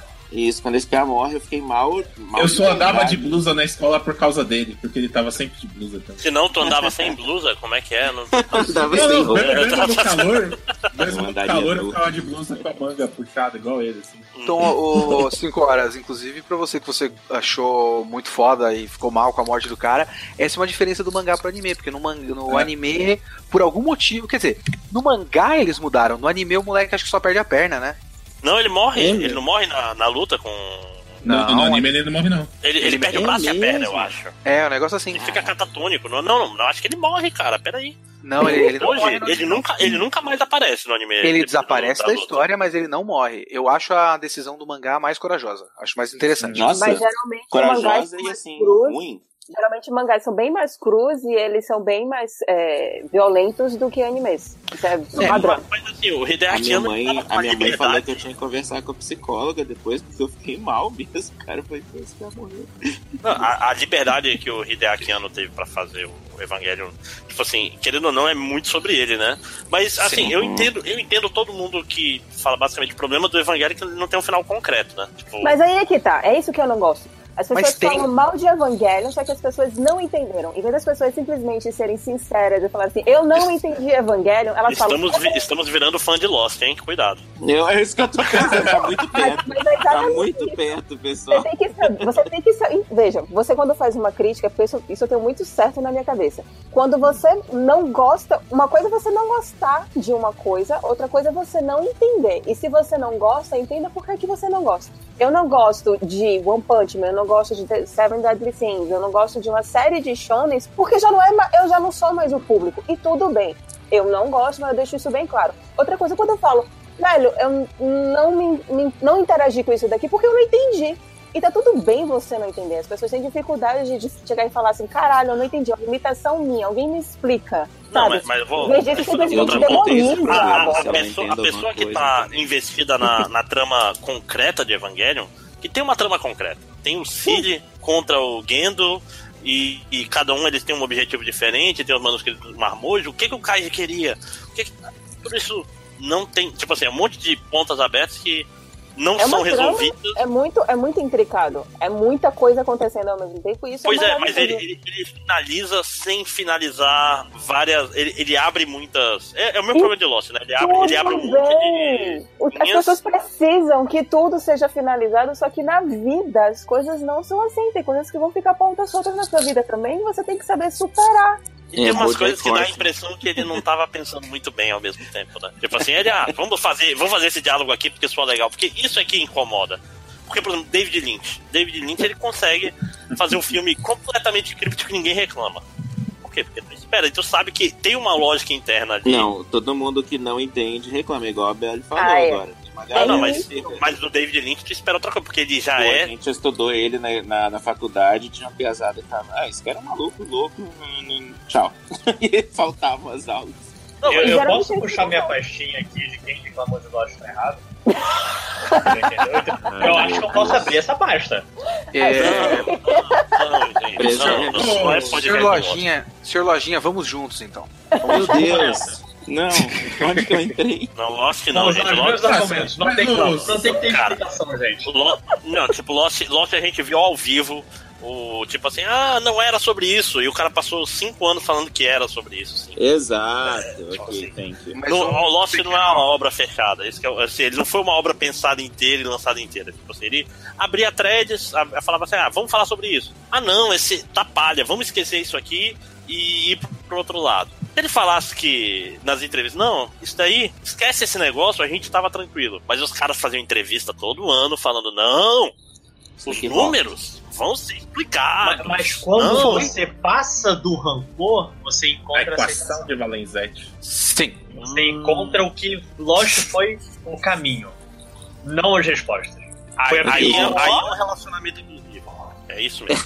Exato. Ô, Márcio, Não, então, mas o você que eu falou ouvi- do, O Estocolmo. que eu ouvi você falar falou do Kaji. Eu não assisti todo o Lost porque na época, enfim, eu fui deixando pra depois, pra depois, terminei não vendo. Mas o que eu também já ouvi falar é que o ideal era quem tava acompanhando naquela época e que assistia tudo que tava. e, e que interagia com tudo que tava sendo lançado. Então parece É, que tinha um só isso, podcast também. E aí você ouvindo o podcast você entendia as coisas, tinha os fóruns de discussão. Então eu acho maravilhoso que era um. um Não, não, mas o problema é que, tipo assim, eles claramente estavam inventando as coisas na doida. Tipo assim, Sim. tinha, coisa, tinha coisas que. E é, as que não tava. explicações né? É novas, problema. elas contradiziam outras coisas, esqueciam não sei o quê. Não, mas, cara, mas Lost, ok, você- Lost teve um problema também que muito, muito roteirista que criou coisa pra série Sim. saiu fora no meio da série. não, uma das partes Sim, mais então- legais que eram os números, o cara saiu e eles meio que cagaram. Tipo assim, eram números que quem usasse esses números caiu um meteoro numa pessoa em Lost. Nunca se esqueçam disso. Quero a defesa, cadê a defesa de Lost? Você Vamos lá, lojinha só que lembra? Não, achava que era Só um- lembra um- o problema é quando você entra em Lost querendo apenas os mistérios resolvidos. Você esquece, no último episódio tinha cada cena eh, especial entre o Charlie. Não, não, o, o último episódio o é um bom episódio, mas é um, a série termina ruim. É um bom episódio pra uma outra série que não tenha sido Não, não. Lost. Se tivesse tido outra temporada que resolvesse um monte de, de coisas que eles começaram e não terminaram, sabe qual é o problema, Lojinha? Lembra da última temporada? Ele tá pensando, cara, eles têm um monte de coisa que eles não fecharam. Aí, em vez Sim, de eles estarem fechando essas como- coisas, como- eles estavam abrindo coisas Sim. novas. E, Sim. e eu lembro que o único Introduzindo personagem, introduzindo foi o personagem a- que eles abriram no início cara. do primeiro, do primeiro episódio da sexta temporada, que é o que é essa dimensão paralela que comeu metade da temporada. E eu entendo, mas Sider. depois de um tempo, depois que você passa a raiva de caralho, eu não acredito que você me deu seis anos pensando Você entende pergunta. que ele te bateu e mexeu bem? É isso que você tá dizendo, Lojinha? Exatamente. Não, né? É, Valeu a pena os personagens, valeu a pena, sabe? Eu, eu já. Mas sabe o que, Mas- o que resolve, resolve dois mistérios de Lost? Um, um, um extrazinho que saiu depois com o Sim, Ben. não, mas, mas são os que Ah, ninguém queria saber. isso. é. É tipo assim, É, ah, não, nossa, por que que tem os... O que a gente não quer, é o que, o que deixou todo mundo puto, não era porque não tinha explicações. Aham. Era porque, tipo, motivações de personagens ficavam nebulosas. Se tu reassiste Lost, nada faz sentido. Eu reassisti Lost duas vezes e tudo fez É, eu sentido. também. Ah, não, todos os personagens, tipo, assim, o Vejo Ben... que não, hora você um não entendeu. é lo- não, peraí. Hora Ok. ele fala outro, Ah. hora ele quer uma coisa, hora quer outra. Fulano quer não sei o que, outro, tipo assim... Não. Não dá pra você falar que todos os personagens têm boas resoluções, tipo, o final do Said é uma merda e tal. Tem um Não, monte não, de coisa não, ruim, tô falando de obviamente. Tô falando de personagem É, que, tipo assim, tu olha Mas assim, ele fala aquela frase misteriosa, e tu já viu o final, e a frase misteriosa continua misteriosa, e ela se contradiz na temporada seguinte. Não, lógico que tem- não é infalível, mas as coisas têm sentido e, e, e o Lojinha tá certo ali que a questão não é o. Sim, tem a Sim. questão dos Já mistérios e errou tudo. com lojinha está certo. Eu, eu peço.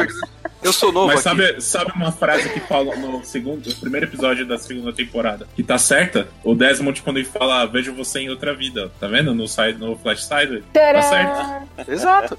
O, Uau, tem- melhor série do mundo, né?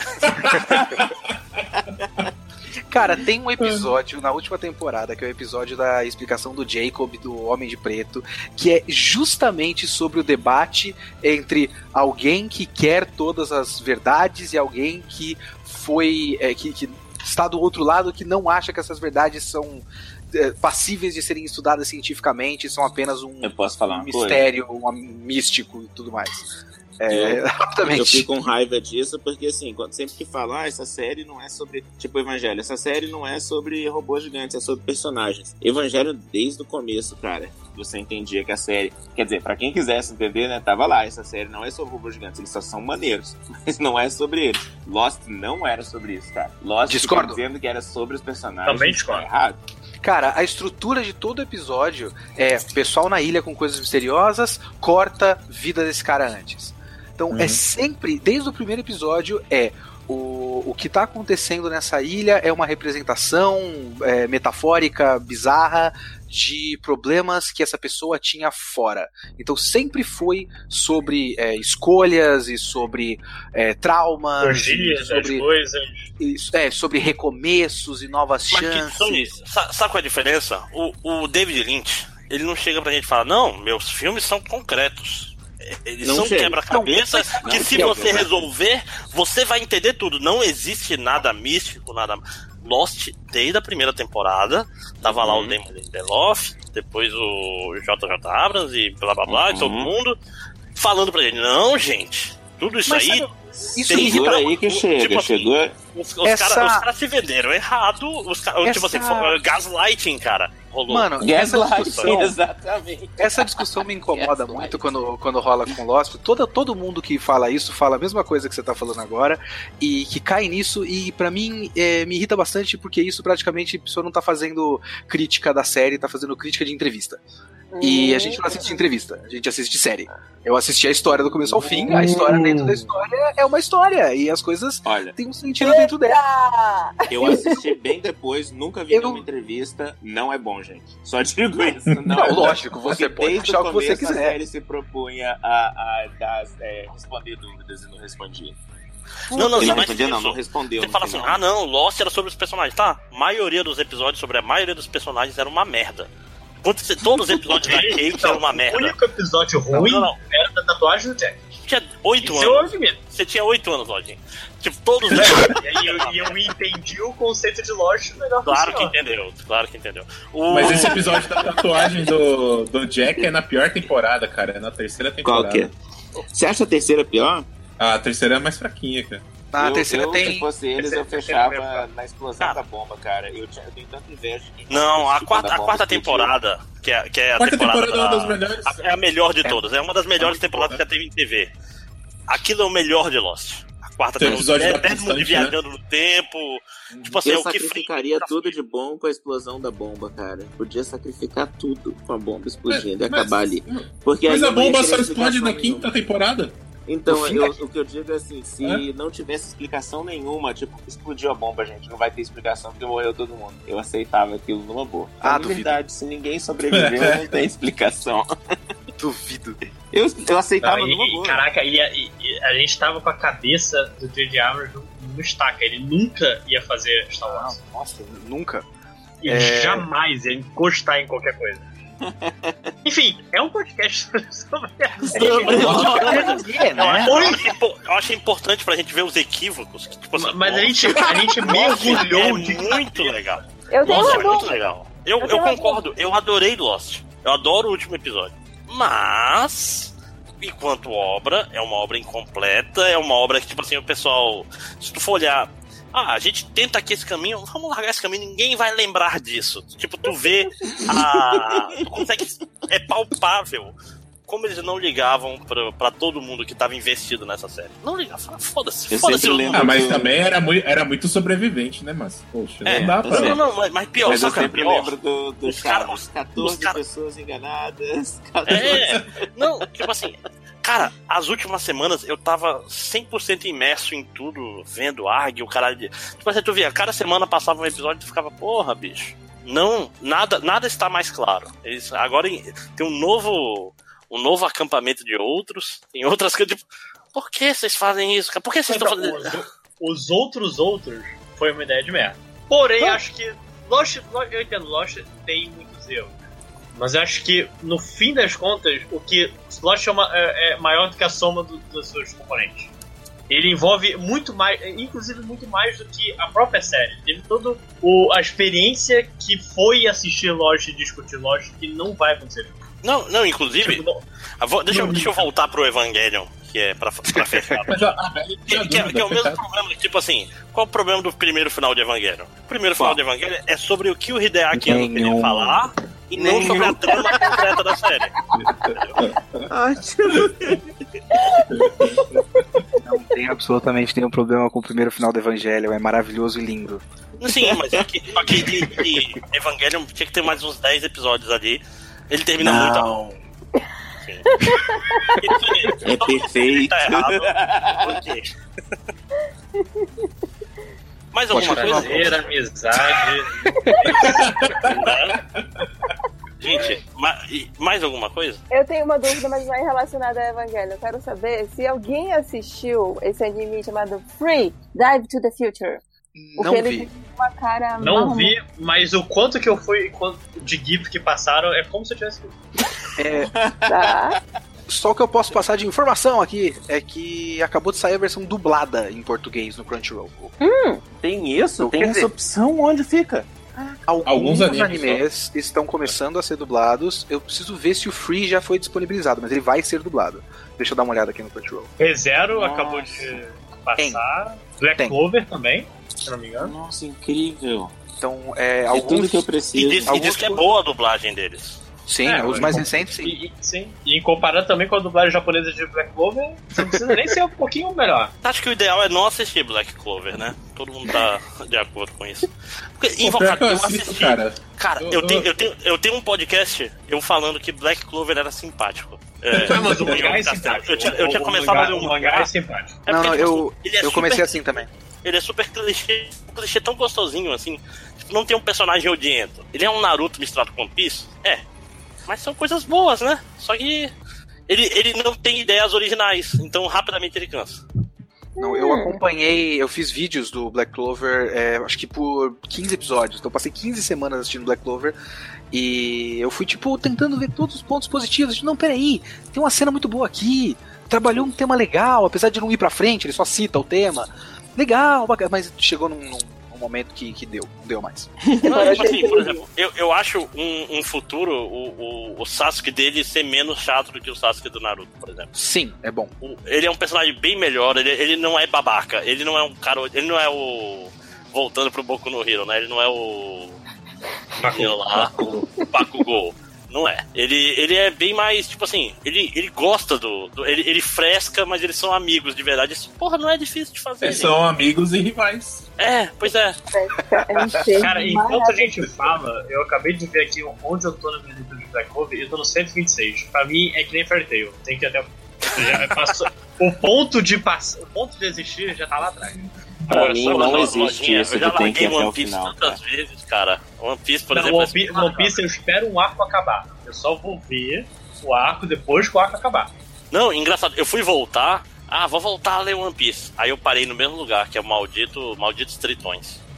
É muito ruim. Pula esse arco, nada de bom acontece nesse arco. Vai pro próximo, próximo legal. Como é... nada de bom? Não. É, não, eu já li ele. Eu já li ele, mas eu quero, eu quero ignorar ele porque eu acho ele bem ruim. Ele, tipo, eu, ele me fez parar. O Tritões, depois, quando eles estão em cima da ilha, eu, eu parei, larguei uma vez e falei, ah, foda-se. Tipo assim, ainda mais que esse cara tá, esse cara tá, tá cada vez comprimindo. Cara, One Piece tem informação demais. É outro. É outro. Sim, tem, tem. Caralho, as páginas são poluídas pra cacete. Porra, para com isso, Oda. Ah, eu, eu não, não vou reclamar não, porque eu acho massa. Ah, é difícil. É, é ruim de ler. É difícil de entender o que tá acontecendo às vezes, cara. E eu não vou não. assistir o anime porque o anime tem um milhão de episódios. Né? Eu não vou dizer que não é só difícil de entender, mas eu acho maneiro. episódios só? Que isso? não, velho, se você vai começar o One Piece, começa aqui então. Porra. Oh, One, Piece tem, One Piece tem 15 anos que eu tô assistindo, cara. Caralho. Cara, eu lembro. anos assistindo. Mo, mo, momento, velho, né? Eu lembro, meu é. filho, quando eu baixei eu dois, dois RMVPs de 10 mega cada que tinha One Piece. É. Adorei. Mas era BF mesmo. É, não, Ela 20 mega no episódio. Meu Deus, coitado desse cara. Gente, eu não aguento, supera, mano. pelo amor de Deus. Supera essa porra. É o quarto de Jack, tá ligado? Preso lá. Esse não é o mundo, cara. Tem mais coisa lá fora. Sim!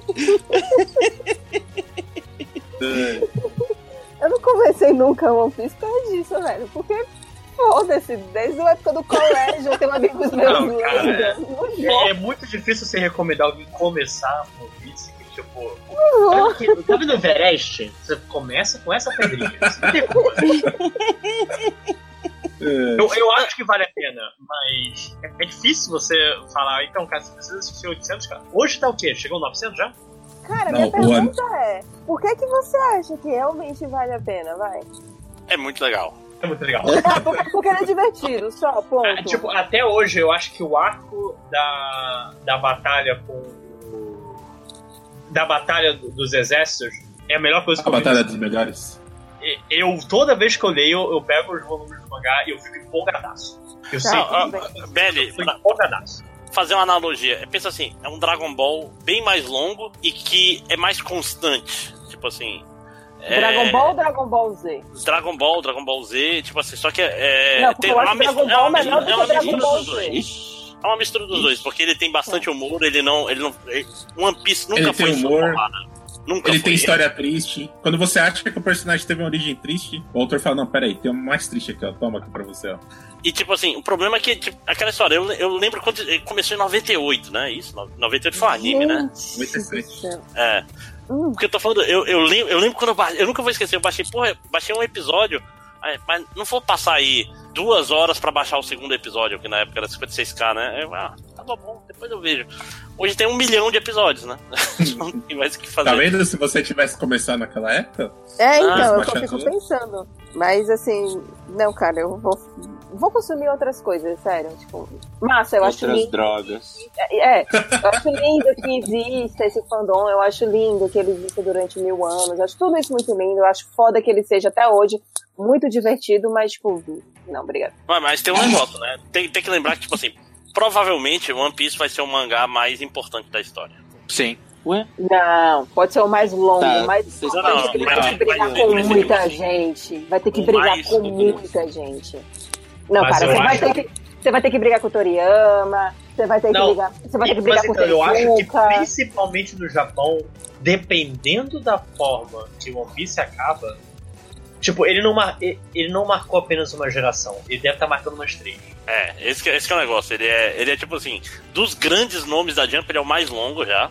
Ele é o maior vendedor da história da, da Shonen Jump. Uma margem meio absurda. Tipo, Sim. não tem Tipo, o segundo colocado também é uma, uma, o volume de mangá mais, venci, mais vendido é o One Piece. O segundo também, o terceiro também, o quarto também, o quinto também. É, é, ele uhum. vende muito, ele quebra o recorde dele o tempo todo, sacou? É. Uhum. Tipo, a, a, Jump vai falir quando ele acabar. É, vai... Nossa, calma, calma. Cara, não, não, eu não tô brincando. Tipo, eles estão preocupados pra caralho. Eles precisam de um. De um substituto. Só que, só que o problema é que todos os mangás estão acabando. Tipo, os novos que chegam, eles acabam e nem chegam perto. Não tem, tem uma coisa os que... brasileiros, mano. E, tipo, você tem que ser muito bizarro pra você estar tá há mais de 20 anos trabalhando no mangá e não perder a qualidade. Olha, é muito bizarro, o Jojo é bizarro, bizarro Adventures, tipo, é trabalhando toda semana, é trabalhando todo, todo coisa e você não deixa a peteca cair. Tem arcos ruins no conceito de. O que o One Piece pode fazer tem arcos que não são tão bons. Só que ele ainda assim não. Ele, ele te pega. É, eu queria saber quem aqui que acompanha Mambem, o, o, o seriado de, de, entrevista do. Nossa, esqueci o nome dele de novo. Não, o cara que tá fazendo Pluto. Do Naoki Urasawa? Urasawa, é. Ah, eu tenho alguns. Eu botei no YouTube alguns pra ver, só que eu. É, são 40 minutos cada episódio. É, é pra quem. Bom, vou, vou deixar a recomendação aí pra galera que tá ouvindo. Então, Vamos começar as recomendações. Ué, já não terminaram, não, gente? Espera aí. 5 horas Não, não, agora é recomendação geral, por favor.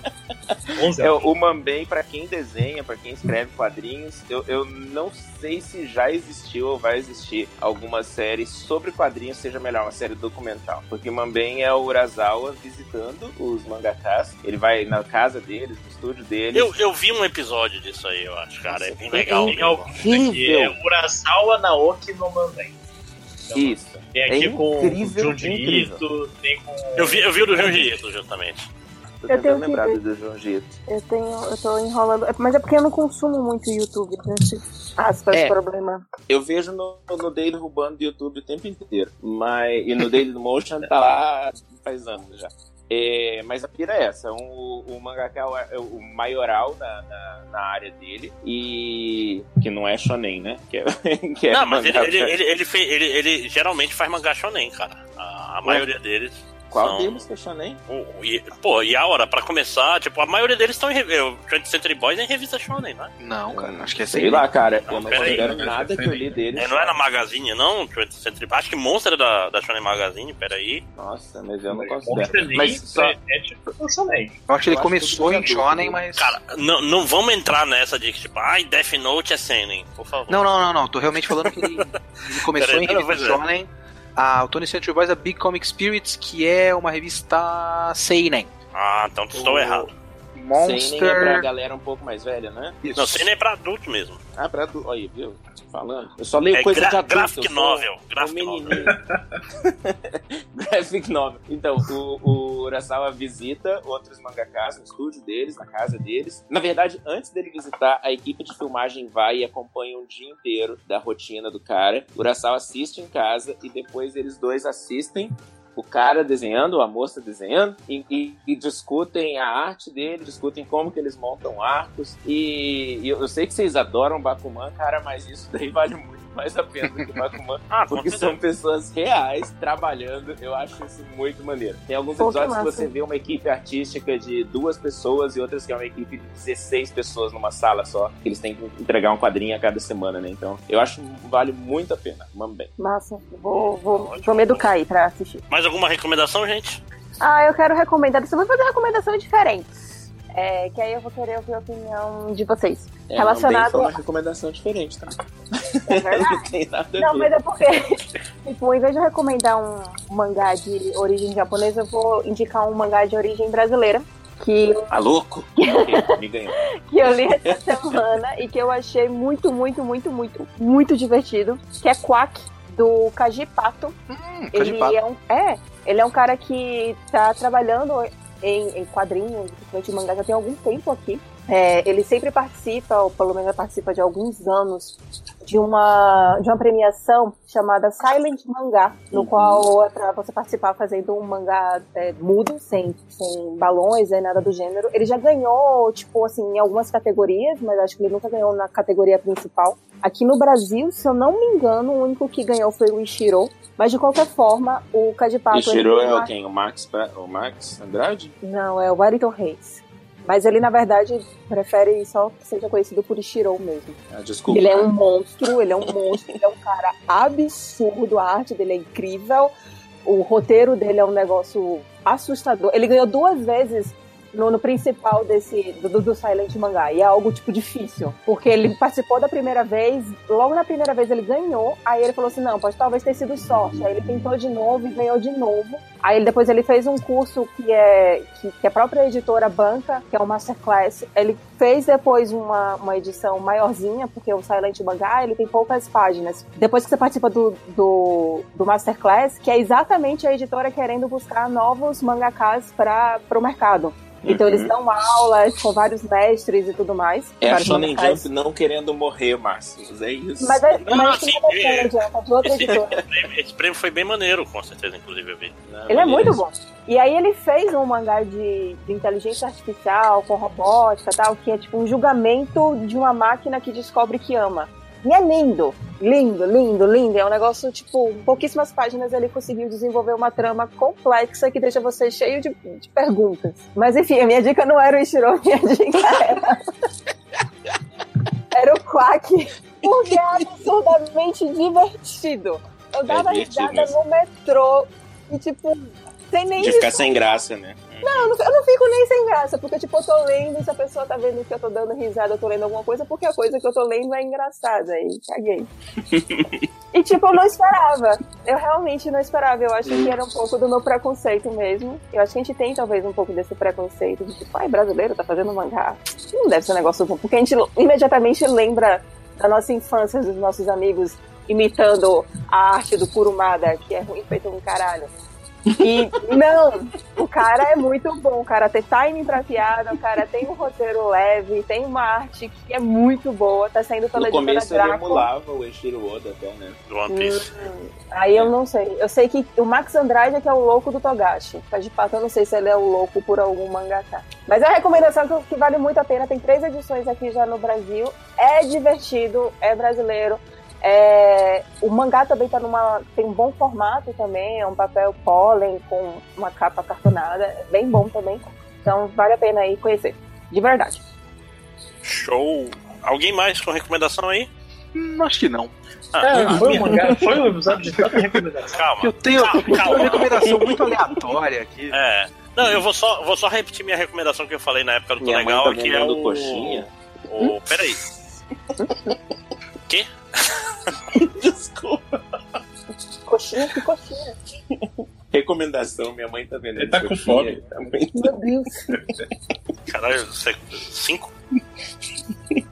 cinco horas, cinco horas. Mas então, é, minha recomendação é bem simples, cara. Como eu falei mais cedo, o... eu ia falar só de Kaiji, mas eu vou falar mais assim. Fukumoto Nobuyuki é meu autor de mangá favorito, mas ele é completamente desconhecido no Brasil, que ele nunca saiu. Ele tem um traço muito feio, mas extremamente expressivo. É... Se eu passar... Deixa eu passar a imagem para vocês, pra vocês entenderem. Vai passar é onde? Surubão ou aqui mesmo? Ah, onde vocês preferem? Aqui, aqui. mesmo, Surubão. Não o não vê. Aqui é melhor porque tem gente que não tá no Surubão. Tipo assim, essa, essa já é a versão do anime que que ela é muito melhor. Eu vou passar nos dois lugares. É porque eu acho feio um conceito muito aberto. Tem gente que Assim, acha é, é, é expressivo, mas é simples. Mas, cara, o cara é um autor de emoções, entendeu? Emoções eu simples. só estilizado, né? Achei feio. Ah, não, é porque no mangá é feio. Vai por mim, esse já é um anime. Esse já é um anime. Tipo assim, o traço dele já melhorou bastante, inclusive, tá mais próximo disso aí. É porque, por exemplo, Kaiji tem lá 20 anos. Hum. A Kage, que é um mangá de Mahjong, eu aprendi a jogar Mahjong pra ler melhor o mangá, e pra jogar um outro jogo, foi umas Peraí, que não é só você combinar as pecinhas, não? A, a lista de mãos é tipo assim, é ele é um canastra, só que com um monte de regras específicas. Tipo, você pode ter uma mão só com ases e noves.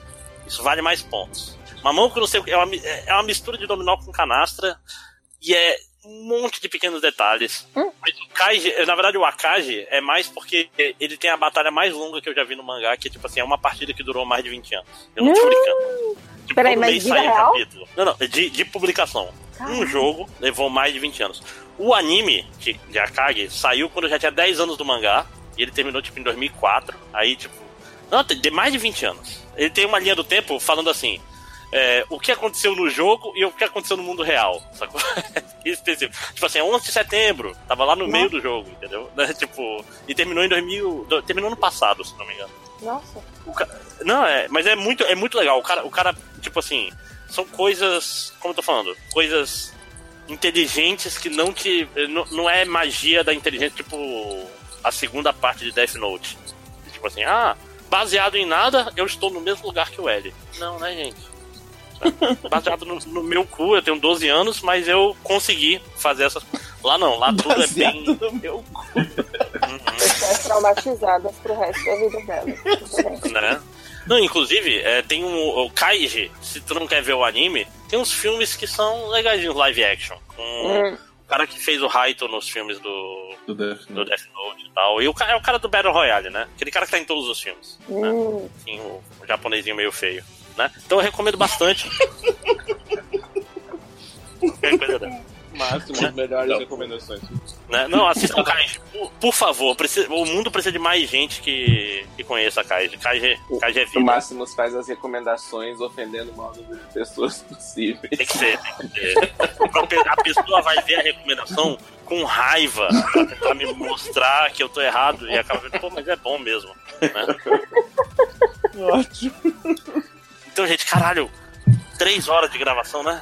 É Isso. Opa! Não, e hoje, hoje não, essa semana ainda vai ter MD Manas, então se preparem. Ixi. Aê! Ah, que bom que aí vocês leem os recadinhos e os comentários, porque, É, o Léo Finocchi tá enchendo o saco, meu chão. né? Inclusive, Pô, gente. vamos, fazer, vamos fazer a propaganda do Hell, Hell No no Netflix?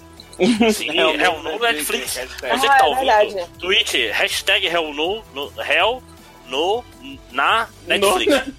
Qualquer coisa, qualquer coisa é, é só ir lá no perfil do Caruso também, que ele fez uh, coisa e copiar. Isso. Uhum. É, e, e lembrar que o quadrinho do Hell não, não é o quadrinho do Hell. Não, não é. Sim, Algum- também no MDM. Alguns sites O podem te fazer fazer você ah, ler? né? Cara, gente, muito obrigado. Esse foi um ótimo Faça episódio. seus jabás. Faça seu jabás. Obrigado, lojinha, senão eu já ia cortar jabás de todo mundo. Eu Mas aí, senti, eu senti que você ia Obrigado. o. Isso, isso- é uma equipe bem azeitada. Quando o cara vai fazer merda, o outro discretamente não deixa ele fazer merda e eles começam a comentar sobre essa parte de não deixar o outro fazer merda, né? Então, É muito Kitsune, meta, faça tudo é seu jabá aí, por favor, né? Ah, se vocês não conhecem o VideoQuest, talvez seja uma boa decisão na sua vida. Caso você queira tomar péssimas decisões na sua vida, tem o VideoQuest, que a gente. É, a gente tá aqui nesse podcast comentando animes da temporada, e o VideoQuest agora com o padrinho, e com, com dinheiro sendo injetado no canal e conseguindo pagar um editor e tal, a gente tá acompanhando os animes da temporada há quatro temporadas, eu acho. Então, toda semana a gente tá comentando, a gente selecionou aí, cada um do- dos membros do grupo seleciona alguns que eles querem assistir. E, por exemplo, o que eu recomendei aqui do, dessa temporada, Planet With, eu estou comentando toda semana. Banana Fish, eu estou comentando toda semana. Boku no Hero, eu estou comentando toda semana. Shingeki no Kyojin, eu estou sofrendo toda semana porque eu odeio essa bosta. E A gente tá aí, dois vídeos por semana no VideoQuest. Essa semana. Quando, quando sai esse? A gente tá gravando na terça-feira, vai sair quando? Sai na sexta. Sexta-feira. Sai na sexta. Então, quando este podcast estiver no ar, se tudo der certo, já vai ter o VideoQuest 84 Berserk. A gente vai estar tá falando. Aí, da, nós já temos vários videoquests. Cuidado com o que você vai falar, Kitsune. Ah, calma, Senão eu vou gosto... perder esse arquivo. ah, pode crer. Meu Deus. Mas a gente já tem vários videoquests de Berserk e a gente vai estar tá finalmente passando da era de ouro do Eclipse, falando do pós-Eclipse e, e da parte que foi animada há pouco tempo em animes horríveis de 2016. Horríveis. A animada é uma palavra é, muito forte. É uma palavra muito forte. Mas mexer é isso. Com mouse, Mexer com mouse é animação, gente. Eu acho que isso, é, é, é, se eu puder recomendar um, um videocast, o 72 do Fitch e aquilo, aquilo foi um. Ah, sim, foi, eu tenho muito mensagem. orgulho. Tenho muito orgulho. Pelo menos assistam a abertura do VideoQuest 72 do Desabafo do Fim do Bleach, que é uma obra de arte que eu tenho muito orgulho de ter realizado. Então é isso. VideoQuest, procure no YouTube VideoQuest. Tá nós lá. Vários gordos com barba. É isso. Cena, você tem alguma coisa? Uh, bom, eu participo, eu participo de um podcast semanalmente aí que é o Wikicast. É, Wikicast.blogspot.com. Faz sentido, né? é, é, um, é, um, filho do MDM também, né? O galera toda que veio lá do, dos comentários, né? E tem um podcast também de videogames que eu participo de vez em quando, que é o Locadora TV. Tá pra sair um episódio que a gente fez aí sobre Mega Man X. Daqui a pouco tá aí. E, e eu queria indicar o videoquest de Vingadores Guerra Infinita, que foi um que eu, um, eu lembro que eu gostei bastante. Inclusive, Itsune tinha que fazer mais sobre esses filmes de heróis e tal. Rapaz, é, fanboy, sobre anime. Fanboy é isso, ele, não recomenda um podcast dele. um podcast do... Bom, eu agradeço. Fui muito xingado pelo vídeo do Vingadores. Eu, eu, eu, eu lembro. Peraí, por quê? porque eu não gosto tanto desse filme do Vingadores Guerra Infinita. E aí eu falei é. coisas que eu não curto, e aí, é por que, que você fala desse. Você é deceneco, você é deceneco. Pois é, eu passei muito tempo sendo acusado de ser pago pela Marvel e respondendo, gente, sim, eu sou literalmente pago pela Marvel, eu sou editor Marvel na Panini.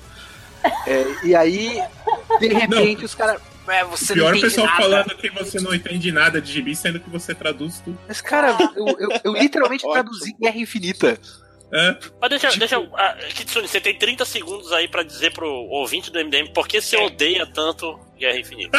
É, é muito tempo. Esperando o Change falar, um tempo o Change não fala. É. Uh, deixa eu tentar resumir então é um filme com milhares de personagens, onde nenhum dos personagens que realmente importa pra gente, que a gente acompanha faz 10 anos, toma nenhuma decisão de verdade, tirando uns dois ou três aqui e ali.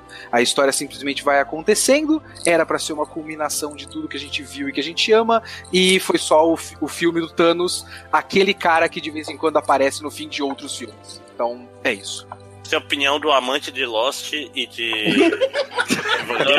Léo Kitsune. Sim, sim, eu sou amante, amante de histórias com ótima estrutura narrativa e temática e, e personagens bons. É isso que eu gosto. E aí não tinha isso. na folha, né, cara? Como, por exemplo, John Locke e Shinji Kari. Shinji Kari, entre no robô, gente. É... então, gente, acho que é mais alguma coisa. Tô esquecendo mais alguma coisa, Lojinha? É... Ah, não, a Belly não tem recado, velho? É? Não, na verdade, como eu vou gravar MD Manas, então tô de boa. 5 horas? Não, eu também não tenho. Ah, Hell No, leiam Hell No. final. Esse é uma animação do Netflix de Hell No. Não, peraí, tem um negócio das 5 horas que ele não tá falando que eu achei muito foda. É, seu Instagram. É, o Instagram com, com a história que você tava soltando lá no Stories. É. Meu Deus, a Belly achou muito foda. Vou chorar uma lágrima. então Pô, tá, tem um... a história tava boa, velho. É, eu tô fazendo a história. Na verdade, eu tô esticando porque eu não consigo fazer no final de semana mesmo. É, eu tô fazendo uma, uma HQ que é pra postar no Stories, que justamente porque ela fica no ar por 24 horas, que é a história de uma, uma, uma Mayfly, que é uma, tipo uma libélula, ela vive por 24 horas, então é por isso que vai no Stories. E aí as pessoas podem tomar decisão e colaborar com ela. E daqui a pouquinho ela tá morrendo, gente, eu prometo, 24 horas dela tá pra Não, essa criatividade que eu achava que eu acho muito legal. Assim, a arte é simples e tudo mais, mas eu gosto da ideia de como está sendo executada. Ah, que bonito. Então lá, gente, 5 horas, escreve número 5 e aí vai no Stories. Eu tô tentando salvar lá, mas eu acho que tem o máximo. Uma hora exatamente como cê, funciona. Você salva em outra, você faz parte 2 e salva no outro. Eu vou fazer um Instagram só pra, pra história da Mayfair. É, um monte. É, com, com oito seguidores, né? Não faz teu seguidor do Instagram, pô. ah, é. Então, gente, é isso. Não, não, só pra. Só pra, só pra... Caralho. Esse aqui, acho que a gente, esse aqui a gente não vai gravar os recadinhos, que MD Manas vai gravar recadinhos. Jornada, gente. É isso. Entrada pra Hopefall. E muros de estímulo e recordações de gás. Mas Então, gente, vamos lá, jornada. Então, o, o 3 eu já tenho data pra, pra lançar o terceiro, que eu tô vendo aqui no meu planejamento, dia 15 de dezembro. Então você tem quatro meses pra ler a Jornada 1 e Jornada 2, que dia 15 de dezembro sai Jornada 3. Pronto, perfeito. É isso aí. Jornada 3 do regresso. Tinha que ser Não. esse o nome. Não, Jornada 3 até o fim, que é o nome. Ah, ok. Aí já vai ter a, a- a trilogia Regresso, que eu já te falei, nada de Tertúlia. Tertúlia é um Trilogia. excelente nome e vou te provar. Pera aí, vamos fazer uma votação rápida aqui. Be- Bad Félix, Tertúlia é um nome bom. E é sério, eu quero te ajudar. Bad, Eu vou escrever o livro em novembro, tem tempo. Jornada é um nome legal. É meio simples, mas é legal. Hum. Ele ligou o nome. Tipo, quem ouve MDM ouve a palavra jornada, lembra do. Do, do livro de lojinha. Agora, quando ele ouvir a palavra eu- tertúlia, toda vez que ele tiver numa discussão, não, tava lá eu na tertúlia, ele vai pensar no livro do, do porra, lojinha. Tertúlia significa família. É uma fácil. Por que não chama família? Porque É, família é um nome bom, muito hein? escroto. Trilogia Nossa. família, cara. Olha aí, Não. hashtag lojinha, Lojinha odeia famílias. famílias. Odeio a família. Odeio, odeio a família tradicional. Pode botar aqui. Cara, tertúlia não, cara, por favor. É sério, é pro teu bem. Cara, esse livro só vai ser lançado em março. Então, Cara, Conventiones, cara, lembra do Conventiones? Re- é, Faz que nem no Memento lá no filme do Christopher Nolan, tá? Remember Conventiones. tem, tem, É, tem, Conventiones era o no nome de jornada antes. Era Conventiones. Hum, Fazia meu sentido. Fazia sim. Era um ótimo nome. Parecia o Didi, o Didi falando que foi pra convenção do partido. Tá, vamos lá pra Conventiones. Piscite. Porra. Acho que chega, né, gente? chega. Eu tô com dó do Kitsune. Então, gente, esse foi mais um MD Mangá. Tem o MD, MD Manas aí, ou antes ou depois, não sei. Nunca é saberei. verdade, porque esse MD Manas foi antes, era pra gente ler os recados. É, não, mas aí depois volta MD Manas, vocês vão ler, vão ler comentários também, vai ser legal. A gente vai estar Tá. no meio. Tá né? bom, ok. Então foi mais um MD Mangá. Apesar do Lost, que não tinha nada a ver. Obrigado, gente. pô. Eu acho que tem E- muito a ver com tudo, mas tudo bem. né? Não, ó, tem sentido. Cara, eu tenho que lembrar de falar pro, pro réu botar no. Na, na coisa o, o Jack do Lost falando We have to go back, alguma coisa assim. Então, gente, eu. We have to go back have to go back. né? Porra, cara, eu lembro que eu fiquei muito empolgado com. Termina o podcast. Calma, cara. Calma. Foi muito. Vai me dizer que Dá você não, jogo, dá jogo. você não ficou feliz? Eu tô com falou, "We have muita to go back"? fome, cara. Eu tô tô É, querendo então, gente, jantar. obrigado. Esse foi mais um de mangá. E. Ai, a gente Até não mais. vai conversar sobre.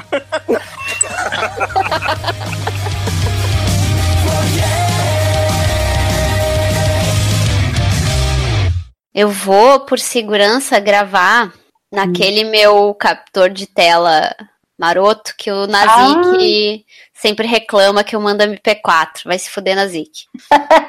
Claro.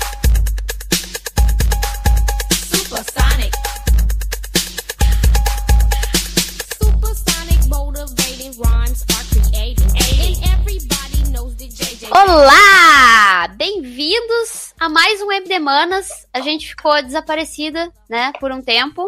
Aqui é a Cris Pistola e eu estou fazendo meu debut como host, porque a Júlia Aê! Aê! Que a Júlia não cansa de se desviar, que nem o Neo, o Neo se desviando de bala na Matrix. Porque. Peraí, peraí, peraí. Em, em minha defesa, se você tá debutando também, quer dizer que você também estava se esquivando. Eu, eu, eu, eu só não queria parecer a, a- parecer a Aparecidinha, assim, que fica dizendo assim, Ju, eu, eu, eu, eu. Não desvia, Ju. Não desvia. A próxima é você, não vai ter jeito. Ó, quando a gente fizer o de Doctor Who, eu rosteio, tá bom? Vamos, vamos. Beleza, já temos a próxima pauta determinada, então, Doctor Who. Sim, sim, sim.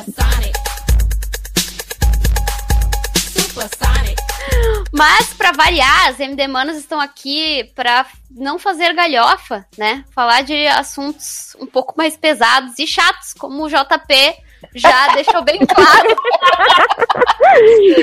É, o JP já deu spoiler, disse que o programa vai ser chato, então pode pular pros recadinhos. Eu não, eu não acho o assunto, chato, de repente, é, é claro, não vai, não vai ser fácil fazer galhofa dele, mas ah, o assunto é tempo, né? Porque, em homenagem à nossa antiga host, que ainda é, eu espero que ainda participe de mais podcasts, mas que está refém do trabalho, nossa querida Ira, Bem, Ela- Ira. é, ela está sequestrada pelo trabalho dela e por isso que não conseguimos gravar até hoje. É. Sentimos muita falta, vamos sentir muita falta. Eu acho que é, é o primeiro sem a Ira ou não? Não, Não. já teve vários sem a Ira. Ah, tá. MD Manos eu acho que é o segundo sem a Ira. Acho. Tá. Bom, mas ela, ela está, foi sequestrada pelo trabalho, então, ah, em homenagem a ela, a gente criou essa pauta de como multiplicar o tempo, como a gente pode fazer para o nosso dia render, porque eu, por exemplo, hoje fiz tudo, menos o que eu deveria ter feito. Eu sei bem como é que é isso. né? Então, para falar sobre isso, a gente ah, a gente chamou as nossas amiguinhas lindas, maravilhosas de sempre. A Belly eventualmente aparecerá, de, cairá de paraquedas, mas estamos com- aqui com a Adri, Olá! Olá, gente. Olá, olá, olá. a Júlia Oiê. e a Bequinha Prado está de volta, minha deusa linda, maravilhosa. Olá! Olá! Oi. Então, vamos estar aqui conversando e aí nós vamos fazer. A gente fez uma primeira chamada lá no grupo do, do MDM, todo mundo se recusou a participar. E vai ter a depois a gente segunda tá chamada e eu aposto que vai aparecer muita gente também de paraquedas na hora dos recadinhos e comentários. Pra você ver como é que a gente tá sem moral, né, cara? Nem, nem nos MDMs querem participar das com a gente. Acho um é. absurdo. Não, É. tem erro não. Tem erro não. A gente. a Não, a gente vai fazer. jeito. A gente vai fazer render porque a gente é foda e eles, eles que são os chatos. Mas também nós temos até pauta, gente. Olha só, eu fiz a pauta. O que, que a, a Belly tá gritando vixe, vixe no, no, no grupo? O que, que está acontecendo com ela? Falando sobre tempo, né? É, Uhum. a- ela tá falando bicho porque ela tá horrorizada aos nossos comentários que a gente manda áudio. ah, é por isso. Muito Oh, longo. mas eu, eu queria falar que eu fiquei horrorizada quando eu- a Cris falou que ela posta, manda áudio de 7 minutos. Cara, se alguém mandou áudio de 7 minutos, Eu e a Beca, é, eu e a Be... Né, Bequinha? A É, gente pode fazer um, um perfil no Spotify só com os nossos áudios. com certeza. É tudo assim, um minuto, dois minutos. Ah, Aí o meu recorde foi sete. Acho que foi contigo, né, Deusa? Foi? Não, e assim, é maravilhoso, porque a gente manda o áudio e, e são vários áudios. Então, eu via, a Cris viajou na hora que voltou, aquela, sabe, aquela playlist de áudio. Assim, E é tudo dividido por tema. Lógico. É não, eu, eu, eu, eu mando, assim, eu já fiz isso também, mas é só quando é BO. É só quando deu algum, alguma meleca gigantesca, que aí eu, tipo, eu não tenho como ligar pra uma amiga, ela tá numa reunião, alguma coisa, aí, tipo, vai lá, eu coloco o dedo em gravar e mandar áudio, esqueço e vou. Ou então, quando, ao oposto, quando acontece alguma coisa muito legal e eu preciso falar pra pessoa, e a pessoa não tá lá. no dia a dia. Não, mas, gente, mas pra falar a verdade, eu, eu prefiro mandar áudio do que ficar digitando textão. Eu também. Ainda mais com o meu tendão, meu- o tendão do meu polegar ficou fudido. E eu acho que é por causa de digitar no celular, gente. Honestamente. Como assim? Sério, o tendão do meu polegar, eu não conseguia dobrar o meu polegar. Ficou Ai. fudido. É. Uma combinação de trabalho excessivo e ah, celular excessivo. Mas vamos falar isso no tema de hoje. Sim, sim, sim, sim. Então, uh, vamos lá. A parte 1 do programa, eu eh, fui eu que fiz a pauta, gente. Eu tô tão orgulhosa dessa pauta. tá tão bonitinha. Eu fiz cinco minutos. Eu fiz cinco minutos. E o legal é que assim, a pena que eu, eu queria ter chamado aqui para fazer, eu chamei, na verdade, a, a Marina, que é uh, uma amiga minha de infância, que ela hoje trabalha botando flats para mim, sabe? A cor base das páginas. Só que ela só não pôde participar, gente, por um motivo muito bobo. Ela não tinha fones. E nem, ah. e nem microfone. Pô, mas nem de celular? Não, nem de celular ela tinha. E foi só por isso, porque ela, ela leu, eu mandei a pauta para ela sem dizer que tinha sido eu que tinha feito. Aí ela disse assim: Meu Deus, essa pessoa que fez a pauta fez a, escreveu sobre a gente. Aí você falou então. É, então, isso fui eu que fiz. Ah, agora faz sentido. Muito bem. Então, para começar, a gente tem que discutir por que, que o dia passa tão rápido. Porque, pelo amor de Deus, é, é, é, eu, parece que eu recém acordei hoje de manhã e já tá no final do dia. E eu não consegui fazer nada de trabalho. Eu não sei vocês, né? Não, basicamente eu também. Eu, eu. Assim, eu já me coloco assim, eu já. Entre as coisas possíveis e as coisas que eu gostaria que fossem possíveis, mas não são. E a única forma que eu tento, que eu, que eu tenho conseguido assim administrar um pouquinho melhor o tempo é fazer o, o tal do, do da listinha na, na, agenda, o to-do list. Sim. Aí eu vou, aquilo que tem que ser feito e aquilo que se der, a gente tenta resolver. Pois Mas é. Não dá, cara, não dá. Não dá. É, é junta o trampo, junta a família, junta que aí é, é né, o caso de quase todo mundo aqui, né, que a gente trabalha em casa, tem os lances assim inesperados que aparecem. E Ou até dia... inesperados, né? Tipo, sei lá, tem que lavar roupa. Aí de repente você perdeu duas horas lavando roupa. É, separando roupa para botar para lavar. É que essa também é na minha lista é, é só quando eu não tenho mais o que vestir. Aí eu olho e falo, é, tá na hora. É por isso que a gente tem um guarda-roupa cheio de roupas, então. Aí quando acaba tudo e a lavanderia fica cheia, que você olha e fala: Ah, não tem jeito. Ah, cara, Aí você cogita sair comprar roupa e você fala: Não, também não tenho dinheiro. Mas o problema de lavar isso tudo de uma vez é porque depois tem que passar isso tudo de uma vez. E aí dá muita preguiça. Que? Então, Vocês passam roupa? Eu já aboli isso no meu cotidiano. Nossa, eu, eu já arrisquei isso na minha vida também. Gente, eu tô, eu tô assim, ó, eu só, eu só passo camisa e mesmo assim eu, eu, eu só tenho poucas e eu uso elas pouco justamente para não ter que passar, porque é horrível. Então, assim, Nossa, eu, eu não me incomodo em passar roupa tanto, assim. Até porque não tem nada que precisa ser passado com muito amor, carinho, que precisa de goma, esse tipo de coisa. Então não me incomoda. Eu prefiro roupas passadinhas e bonitinhas. Com Nossa, os meus lençóis. Os meus lençóis são tudo amassado. Coisa mais vergonhosa que tem. As pontas tudo dobradas, assim, tosco. Mas eu não vou passar lençol nem a pau. eu, vou, eu vou falar uma coisa assim, muito meio triste, meio bizarro, mas é verdade, cara. Quando eu vou pra convenção, eu falo, eu fico mó feliz, porque eu falo assim, ah, eu vou dormir numa cama grande, fofinha e tudo passado eu, eu vou pras convenções. Eu... Ah. É uma delícia. Eu adoro lançar o passado também, mas eu que não vou perder meu tempo passando, não.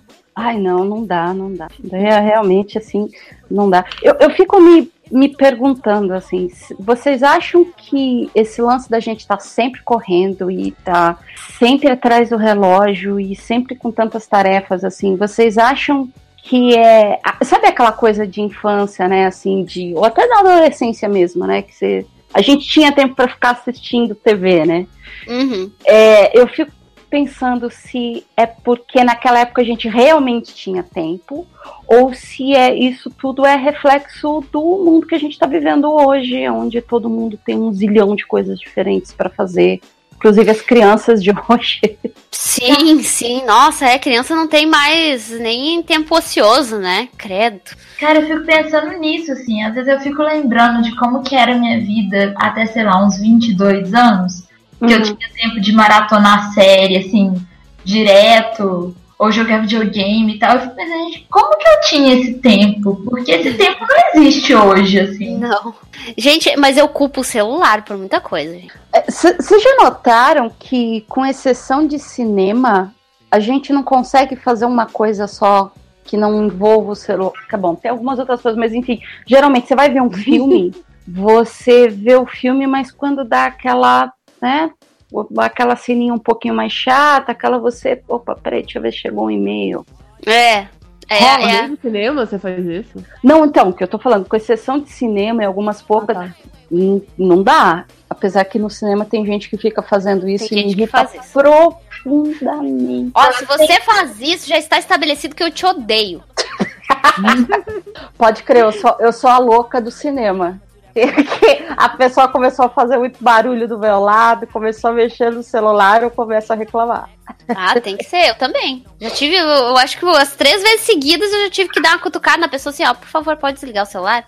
E pior é que a pessoa desliga na hora, mas depois ela, ela abre de novo como se, tipo, o que que, que ela acha que eu não tô vendo isso?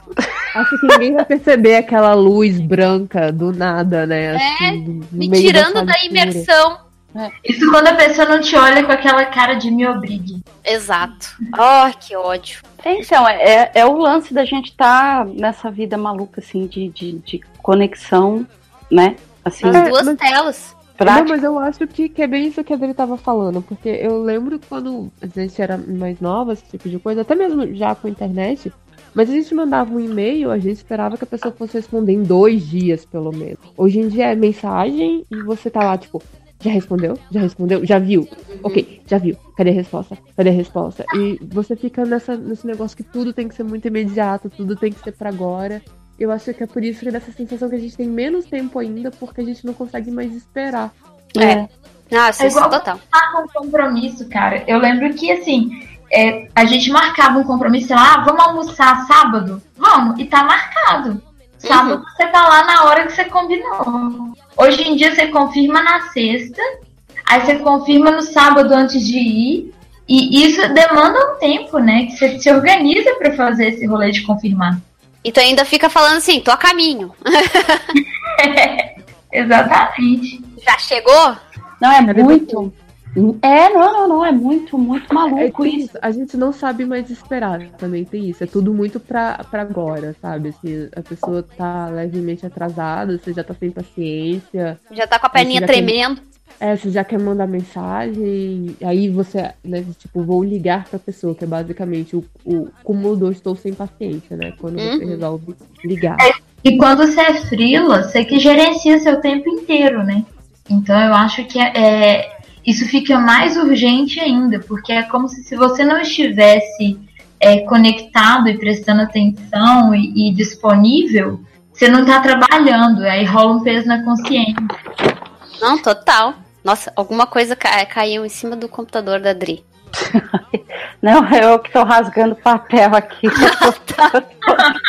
tô trabalhando. A falta de tempo, gente. Gravando podcast e trabalhando. Não, foi muito engraçado, porque, tipo, é muito engraçado como o Hangout denuncia, né? Porque deu barulho e de repente só deu o avatar da Dri, assim. Pum, né? É fazer 300 coisas aqui ao mesmo tempo. Porque Pois é, não é, eu até tempo. queria. Não, não temos tempo. Eu, eu queria estar fazendo a capa, que eu devia ter feito uma capa hoje, não fiz. Mas eu, eu fico muito boca aberta quando eu tô trabalhando ao mesmo tempo que eu tô conversando, fazendo podcast, começo a fazer assim. "Ah", eu já faço isso naturalmente quando eu tô conversando. Quando eu tô trabalhando ao mesmo tempo é pior ainda, porque eu fico muito distraída. Mas ser multifuncional é uma coisa que eu percebo que nos dias de hoje é fundamental e é, e é uma merda, porque eu não sou assim, eu nunca fui assim.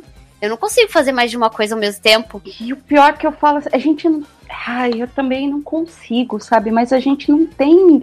Não tem. Não tem, não tem. Não tem. É, é, e, assim, como. Apesar que eu vou fazer uma observação aqui, ainda bem que a gente não tem, porque eu passei um tempo grande sem trabalho, então agora eu tenho trabalho, assim, viva. Que bom, que bom, vou poder pagar minhas contas, vou poder pagar os boletos, vou pagar o cartão de crédito. Então, ai, que bom trabalho. É, trabalho, eu não reclamo mais de trabalho também, porque pelo amor de Deus.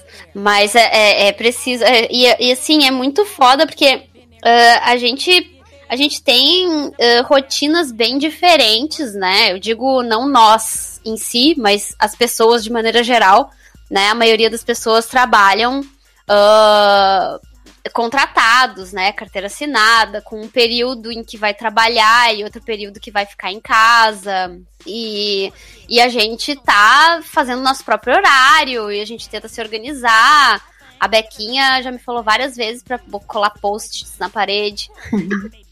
Eu comprei um planner maravilhoso da Fran Nerd, mas mesmo assim, quando chega na hora de organizar as paradas, eu começo a colocar muita tarefa. E é muita, muita, muita tarefa que eu nunca consigo dar conta. É muito difícil não ficar frustrado e se achar uma pessoa incompetente, porque não tô conseguindo fazer tudo que o meu planner diz. Mas o meu planner também tá transbordando de coisa. Cara, sabe uma coisa que me ajudou muito, assim? É, em vez de eu estabelecer metas diárias, eu tenho estabelecido metas semanais. Ah. E aí, todo domingo, religiosamente, assim, à noite, eu paro tudo. E aí eu pego os meus post-its. E aí eu escrevo tudo que eu tenho na semana. E eu vou pregando na parede e tentando organizar de um jeito que fique coerente na minha semana. Só que aí esses post-its estão lá. Então, por exemplo, eu tinha que ter tirado uma radiografia hoje, só que eu não tirei. Aí o post-it tá lá no dia de hoje, eu vou passar ele pra sexta-feira, que aí eu vou ter que fazer alguma coisa na rua e aí eu aproveito e tiro a radiografia. Então, como eu estabeleço isso como uma coisa semanal e não uma coisa diária, não é tão frustrante assim, né? Mas mesmo assim, quando chega no fim da semana você vê aquele tanto de coisa colada, você fala, meu Deus, eu não fiz, é desesperador. É. Mas eu acho que de organizar, organizar por dia, todo dia eu faço uma listinha mas eu sou um pouco mais paciente comigo quando não dá para fazer, sabe? É. Uhum. Eu acho que é, é, eu acho que a primeira coisa que a pessoa tem que fazer para conseguir sair desse sabe desse desespero de você estar tá quase se afogando no mar assim de papéis de, de listinhas de post-its e, e de conta que venceu e de cara porque assim eu já cheguei Meu vergonha, mas eu, eu, já cheguei assim, já cortaram minha luz duas vezes, isso mas há muito tempo, assim. Simplesmente porque eu esquecia. Tinha débito automático e eu esquecia da opção de débito automático. E aí venceu e opa, nossa, venceu de novo, opa. E até que encostou aí o carro e falou: É, a gente vai cortar a luz. Eu, o quê? Isso, isso faz uns. Não era pra estar rindo, estou rindo com respeito. Desculpa. Não, não, mas pode rir, porque já faz uns oito anos, aí agora. Aí depois da segunda vez eu falei. É, débito automático, vamos lá. É, então eu acho assim que cada um tem que se ter, você tem que ter um nível assim de autoconhecimento e saber assim ter o, por exemplo, no meu caso, que eu acabei também tentando ter um planner ter um planner, ele vai te ajudar? Ele vai. O Pera, planner. Explica para as pessoas o que é um planner. Tá bom, um planner é uma agenda. bom, aí eu vou... tá bom, vamos por assim, é uma agendinha, tá? É. Mas como tudo no mundo evolui, a agenda evoluiu também como um, um Digimon, como um Pokémon. Como um Pokémon. Né? É, então, é porque eu ainda uso agenda. Eu ainda uso agenda. Tudo bem que agora, como eu sou uma pessoa que não tem muito o que fazer da vida, a minha agenda virou um grande lugar para montar pautas. Então. Mas eu normalmente eu uso agenda, sempre usei agenda, na verdade, mas para lembrar de tipo é, dias de entregar coisa, dia de tipo, horário, essas coisas. E eu deixo a minha agendinha bonitinha, do tipo no dia de hoje. Uhum. E o, o que eu devo ou não ter o que fazer. E como eu tô estudando, eu deixo mais ou menos coisas que eu devo estudar no, na minha agenda. Uhum. Então, o planner é uma agenda gourmet, é isso. É, na verdade ele é, ele é tipo, ele é uma agenda onde tu vai planejar, né? Por isso o planner, o teu dia. Então é, não é só uma questão de colocar datas importantes de entregas ou de aniversários ou de compromissos. Sim. Também é um negócio do tipo assim, tarefas diárias, é um checklist de tarefas diárias que tu precisa fazer. Tipo, sei lá, né? Fazer, no meu caso, né? Não, é. tantas páginas por dia, sabe? Então, Ah, não, como eu, tava falando que ela ev- evoluiu como Digimon, é porque ela foi ganhando outras funções além de simplesmente manhã, tarde, noite, 8 horas, 9 horas, 10 horas, saca? Que é aquela agenda padrão que a gente vê. É, é, tem os planners mais novos, eles têm ali a opção, tem o, né, o- as tarefas, o to-do list, quer dizer, aquilo que você precisa de qualquer jeito fazer. Tem planejamento de quantos copos de água você bebeu no dia, qual foi a, a sua alimentação no café da manhã, no jantar, no, no almoço, para quem está fazendo a dieta. Tem ali os teus horários, tem até um espaçozinho para você colocar quanto você gastou no, naquele dia. Quantos reais, quantos. É, é. E, enfim, principalmente no meu caso aqui, eu acabei comprando um da. Eu vou, eu vou, eu vou assassinar o inglês agora. É. Filofax? É isso? Filofax. É, é uma marca britânica, assim, enfim, é, é só que ela é bonitinha. Ela tem uma capa toda colorida e tal. E eu comprei com essa ideia de que vou mudar a minha vida. Agora vai. Agora, agora a coisa vai, porque o meu cérebro não me pertence mais, entendeu? Eu, eu terceirizei meu cérebro, ele tá ali naquele planner. e aí, o que estiver escrito no planner, obviamente eu vou cumprir. E aí, né, você vai na primeira semana, você coloca ali, tudo bom, estou de dieta, então no meu café, tantas calorias, no almoço, tá, olha, hoje eu tomei cinco copos de água. Só que depois de quatro dias, por isso que eu falei que assim, você tem que se conhecer, né? Você não adianta essa história de terceirizar o teu cérebro, de, de, de tentar achar. O lance é você se programar primeiro para depois a agenda te seguir, né? E aí, depois de quatro, cinco dias, aquela agenda linda, maravilhosa, com uma capa espetacular e cheio de, de cores, ela passou a ficar largada num canto. Ela virou paisagem. Ela virou paisagem e eu continuei me perdendo.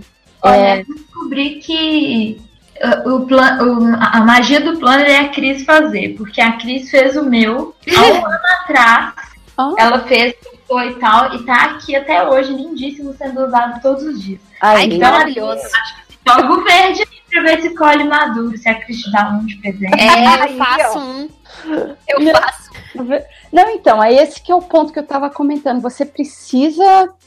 Você tem que ser honesta com você mesmo, né? Então, é, aí o que que eu fiz, ô, ô, Gil? Eu voltei às raízes. Então, meu planner agora é, é, é o básico. Eu tenho o quê? As tarefas do dia, o que que eu preciso? que Tem, hoje eu, eu preciso pagar tal conta, hoje eu preciso entregar tal página, hoje eu tenho que mandar e-mail para fulano, hoje eu tenho que sair fazer compra porque não tem uma cebola na geladeira e aí tá funcionando, entendeu? entendi. Então aí a coisa indo direto ao ponto. Eu tentei o esquema de post-it, não me ajudou. É, eu tentei aquele esquema de fazer várias listas e deixar na geladeira da cozinha, deixar no, lugares que eu ia bater o olho e eu ia ver e ia me ajudar, mas não me ajudou. O que eu É muito fácil, né? Virar paisagem. Isso também é uma coisa que pra mim ah, não funciona muito. Botei calendário colado na minha porta e tal. Tem uma hora que ele fica invisível pra ti. É impressionante. Tem um É porque a termo para vontade isso, que a gente tem? de, de procrastinar é muito forte. Então, é, nos a primeira vez que você ignora a sua, sua listinha, você até se sente culpada. Na quarta, na quinta vez, você tá, ok, eu vou te ignorar, eu estou bem ok com isso e vou continuar olhando ou, ou, né, procrastinando ou sem fazer o que eu tenho que fazer. Ou... Então é muito fácil você passar a ignorar essas coisas. Tem um termo, não tem, para isso? É, que é, é coisas novas que você coloca no teu ambiente ou no teu dia a dia, com o tempo a tua visão vai se acostumando àquilo e aí por isso o teu cérebro ele assimila aquilo e é por isso que aquilo vira invisível. É que eu vou pesquisar aqui o É, eu Google. não sei o nome, vir. mas é um fenômeno muito comum mesmo, porque comigo acontece direto. Por isso que post-its pra mim não funciona muito. É, É realmente uma... É Pode muito falar. funcionamento das pessoas, né? Porque pra mim tudo isso funciona, calendário. É. Aí, porque, tipo, eu tenho todo um processo quando eu tenho compromisso com alguma coisa. Eu escrevo no calendário, aí eu escrevo na minha lista de coisas pra fazer. A única coisa que não funciona pra mim é aplicativo. Esse Ah. Ai, pra mim também não. Pra mim não. Verdade. Vocês já tentaram? Eu já tentei. Não Já, funcionou. já tentei, e assim, é, é, de novo, dá, no- as duas primeiras vezes funciona tal, e depois eu passo a, a ignorar. Né? É, tu bota ali assim, tipo, dá aquela, ah, aquela notificação, aí tu pensa assim, tá, daqui a pouco eu faço. Aí tu desliga o celular e, e continua fazendo o que tu tá fazendo, de repente, pum, some o compromisso da tua cabeça e do celular, porque tu já olhou e disse, ah, vou fazer daqui a pouco, sabe? É muito Hum. fácil fazer isso. É, Exato, aplicativo eu mando meteoro de foda-se assim, fácil. É. Pois o é. meu celular tem um aviso pra eu gravar o- os podcasts, né, do, do Pod Explica. Eu estou ignorando ele solenemente, já deve ter um mês. É. Não, e tem outra agora também, tem aqueles, ahn, aqueles métodos, todo mundo me fala, né, do método Pomodoro. Gente, aquilo ali não funciona pra mim. Porque parece que o meu corpo Pomodoro? inteiro. É, o Pomodoro, ele é assim, é, é tipo. Putz, agora eu não me lembro de quanto e quanto tempo, mas ele é, É, um timer. Trabalha 45 minutos e descansa 5. Ou 25 e descansa 5. Sabe? Isso. Cada um um. Acho que é 25 o padrão. É, aí, aí é tipo um timer, né? O pomo, eles chamam de Pomodoro porque tem aqueles, aqueles timers de cozinha que são tipo um- uns tomates, assim, umas coisas assim. Eu acho que é por causa disso, se eu não me engano, é por, é por isso o nome. Mas aí é, é- é- tu consegue até instalar no teu computador o aplicativo e, e aí ele vai te. ah, vai, ah, vai te notificando assim, tá? Passou 20 minutos, vai descansar. Descansa 5 minutos, aí volta. E ele vai te notificando isso. E eu até tentei uma vez que ele bloqueava a minha internet. Nossa. Não, É. jamais.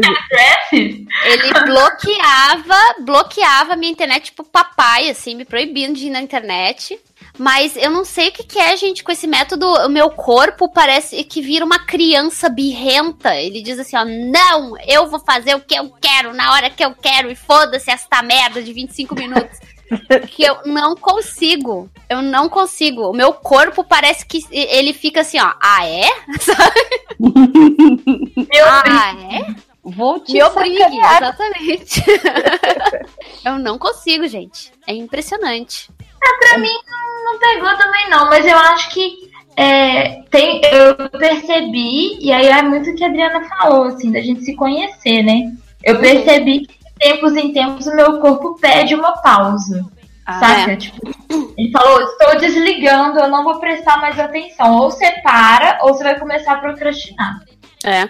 Mas é muito engraçado isso, né? Porque é muito comum a gente começar, quando a gente sente que tá cansado, a gente começa a, a se culpar. Na hora. Sim. Ai, sou folgada. Como assim tu não quer trabalhar? Tu é vagabunda? É isso? Tu não- é por isso que tu não quer trabalhar? Sou folgada. Então, é, é, é um mecanismo automático. E aí, assim, ó, só essa culpabilização da, da- sabe, essa autoculpa, ela acaba, a autocobrança, assim, ela acaba te exaurindo muito mais do que se tu tivesse simplesmente ali trabalhando. Cara, tem uma situação que eu fico puta quando acontece, que é o seguinte. Vamos supor que é um sábado. E aí eu virei e falei assim, ah não, vou trabalhar. Só que eu tô cansada. Porque é sábado. Meu corpo sabe que é sábado e ele quer descansar. E aí eu sento pra trabalhar e aí eu não produzo, mas também não descanso. Mas eu também não sei identificar exatamente o que, que eu tô fazendo, porque eu não tô procrastinando exatamente, eu só não tô fazendo nada. Sei lá, pra mim isso é, é a procrastinação cuspida escarrada, porque é justamente isso. é- a procrastinação é só aquela briga interna que vai acontecendo, assim, de uma. De uma é, é- é uma parte da tua personalidade dizendo assim, trabalhe, e a outra dizendo, não vou trabalhar. E aí só ficam discutindo e a gente fica parado, assim. Sabe que eu acho que seria muito legal a gente, de repente, fazer essa, esse contraponto, né? Porque eu, a Beca e a Cris, né, trabalhamos né, de frila, autônoma e tal. Ah, agora a Ju, ela tem o trampo dela de segunda Hum, a sexta. Não mais, amor. Eu não Tá, mas tu tinha. usa- usamos a, usamos a, a, a, a experiência do passado. Ok. Porque assim, é muito louco, Ju, porque praticamente todo mundo, assim, do meu, do meu convívio, assim, né? O pessoal, os meus amigos, o pessoal que trabalha comigo, a gente tem essa vida meio maluca que a gente, né, a gente não sabe direito o que, que é sábado, o que, que é domingo, o que, que é feriado. Às vezes você vai ouvir um rádio, vai ver uma TV, vai ver notícias, tal. Ah, então, porque o feriadão. Aí você se pega perguntando. "Que feriado?" isso? né? Quando que isso aconteceu? Quando é que inventaram esse feriado? Quando é que inventaram a independência da República? E, e aí eu queria 15 de saber assim, da Ju, né, que você trabalhou muito tempo como professora e aí você tinha essas coisas de sábado, de domingo, essa, essa divisão, né? Coisa de sábado e domingo. Eu, eu juro, eu não sei, gente. Eu, eu, eu entreguei uma revista ontem e eu tô começando a, a seguinte hoje. Então, virou. você não, não tem um dia do tipo assim. É porque, no meu caso específico, agora juntou várias coisas que, eu, que precisam ser feitas agora. Elas estão com. eh, precisam ser, ficar todas prontas nos próximos 15 dias. Então tá meio zoado. E a gente, e a gente trabalha com deadline, né, Júlia? Então é assim, tipo, tem que entregar no dia tal. Então é aquela coisa, se vai demorar mais ou se vai demorar menos, vai depender do nosso cronograma, mas às vezes a gente acaba tomando mais tempo porque a gente também ah, não tem como saber, até eu consigo ver um pouco mais assim, eu consigo ah, ter um pouco mais de dimensão assim do quanto tempo eu vou demorar para fazer uma página né? Porque, enfim, faço várias. Mas quando a gente tá trabalhando com desenho, a gente nunca sabe se a página vai ser uma sequência de ação, onde só vai botar a Shura no fundo, não precisa desenhar cenário nenhum, ou se tu vai ter que fazer um skyline gigantesco com perspectiva absurda. Então a gente não tem como mensurar o tempo, né, que o trabalho vai, vai, vai ter às vezes. Sim, sim, sim. Não, eu acho que, que a grande diferença é porque, assim, no meu caso, é, professor também não tem muito sábado e domingo, né? Porque né, chega aquela coisa, tem que corrigir prova, tem que corrigir trabalho, tem que corrigir, né, um monte de coisa. Então a gente acaba muito usando o, o fim de semana. Mas a gente tem horários também para isso, que são horário de coordenação. Só que a gente acaba fazendo qualquer coisa menos o que eu deveria fazer no horário de coordenação. Mas tem uma coisa muito maluca de, de dar aula é que é um dos poucos lugares onde você não pode ficar o tempo inteiro mexendo no, no celular enquanto você tá, né, dando matéria. Né, você não pode deixar 40 meninos jogando cadeira pra cima enquanto você tá lá batendo papo com os amigos no, no WhatsApp. No Telegram. É, Não, né? Não, vou ficar aqui. Pode, né? Nossa! e como? Mas, é, então, era literalmente, você passava um dia inteiro, você saía seis horas e, tipo, você não sabe o que aconteceu no mundo. Então, é uma sensação boa, mas é uma sensação meio desesperadora, né? Nesse negócio de estar conectado o tempo inteiro. Porque não, não dá pra trabalhar dando, dando aquela checada no, no Twitter, aquela checada pra ver o que, o que tá acontecendo no mundo. Então, são aquelas, né, quatro horas do dia, né, quatro, cinco horas do dia que você tá, tipo, completamente away do que está acontecendo. E é um sentimento relativamente gostoso, às vezes, até de, tipo, desconectar. Então, é, às vezes é bom. E, assim, feriados são legais, gente, eu recomendo. Feriados. Eu me lembro quando eu, quando eu tava no colégio, nossa, é uma maravilha feriado.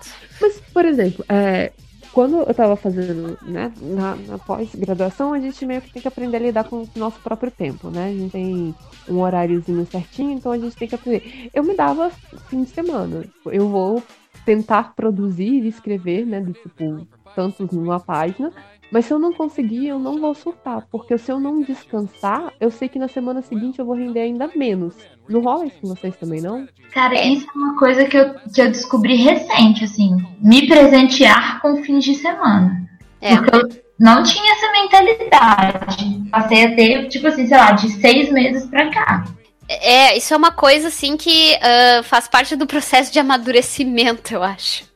De tu perceber que ah, se dá um tempo não é ah, errado, porque o problema é justamente esse, né? A gente acaba achando que se dar um tempo é egoísta é, ou é como é que eu posso dizer? Ou é uma desculpa para fugir de trabalhar, sabe? É irresponsável, né?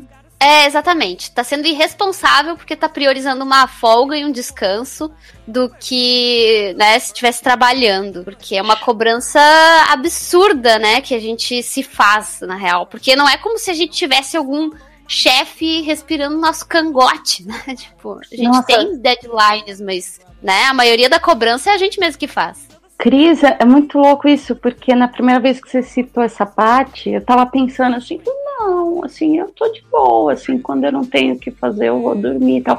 Mas agora, você falando isso, é que caiu a ficha. E isso acontece demais comigo.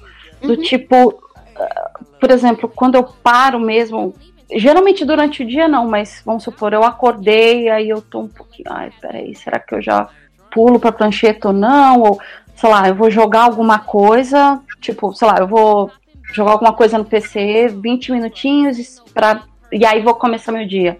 Sabe, tem um, um- lance assim que eu fico assim, poxa, mas será que eu não podia.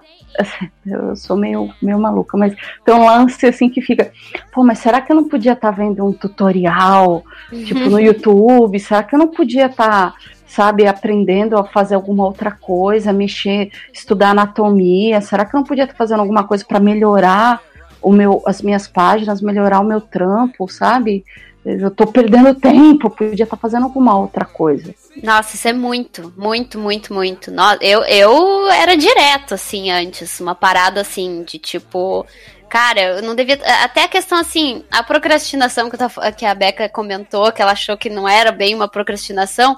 ahn, eu acho que também tem aquela outra, outro tipo de procrastinação, que é aquele que, tipo assim, ai, tá, eu vou de repente lavar uma louça, eu vou de repente ver essa série, né? E, e aí a gente acaba, ao invés de estar trabalhando, vendo essa coisa, mas mesmo assim, mesmo vendo uma série ou lavando a louça ou fazendo alguma atividade que não trabalhar e procrastinar através dessa atividade, é um processo extremamente exaustivo, porque tu tá. ah, aquela batalha interna, ela continua ali enquanto tá vendo a série.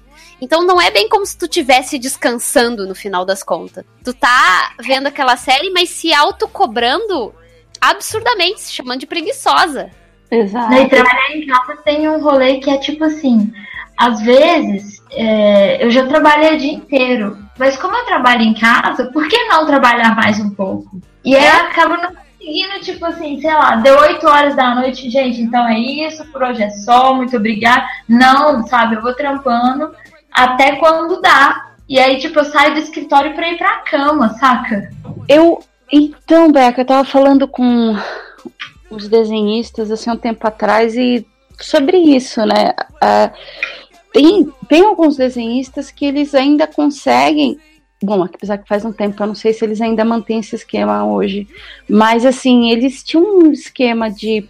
ah, ah, eu trabalho, sei lá, das sete às oito e domingo eu não trabalho e às oito eu fecho a porta do estúdio e vou ficar com a minha família. E sabe, Beca, eu pessoalmente eu não sei o que eu queria, sabe? Eu preciso mudar, assim, eu preciso mudar, mas eu não sei, eu não sei como é que funciona isso.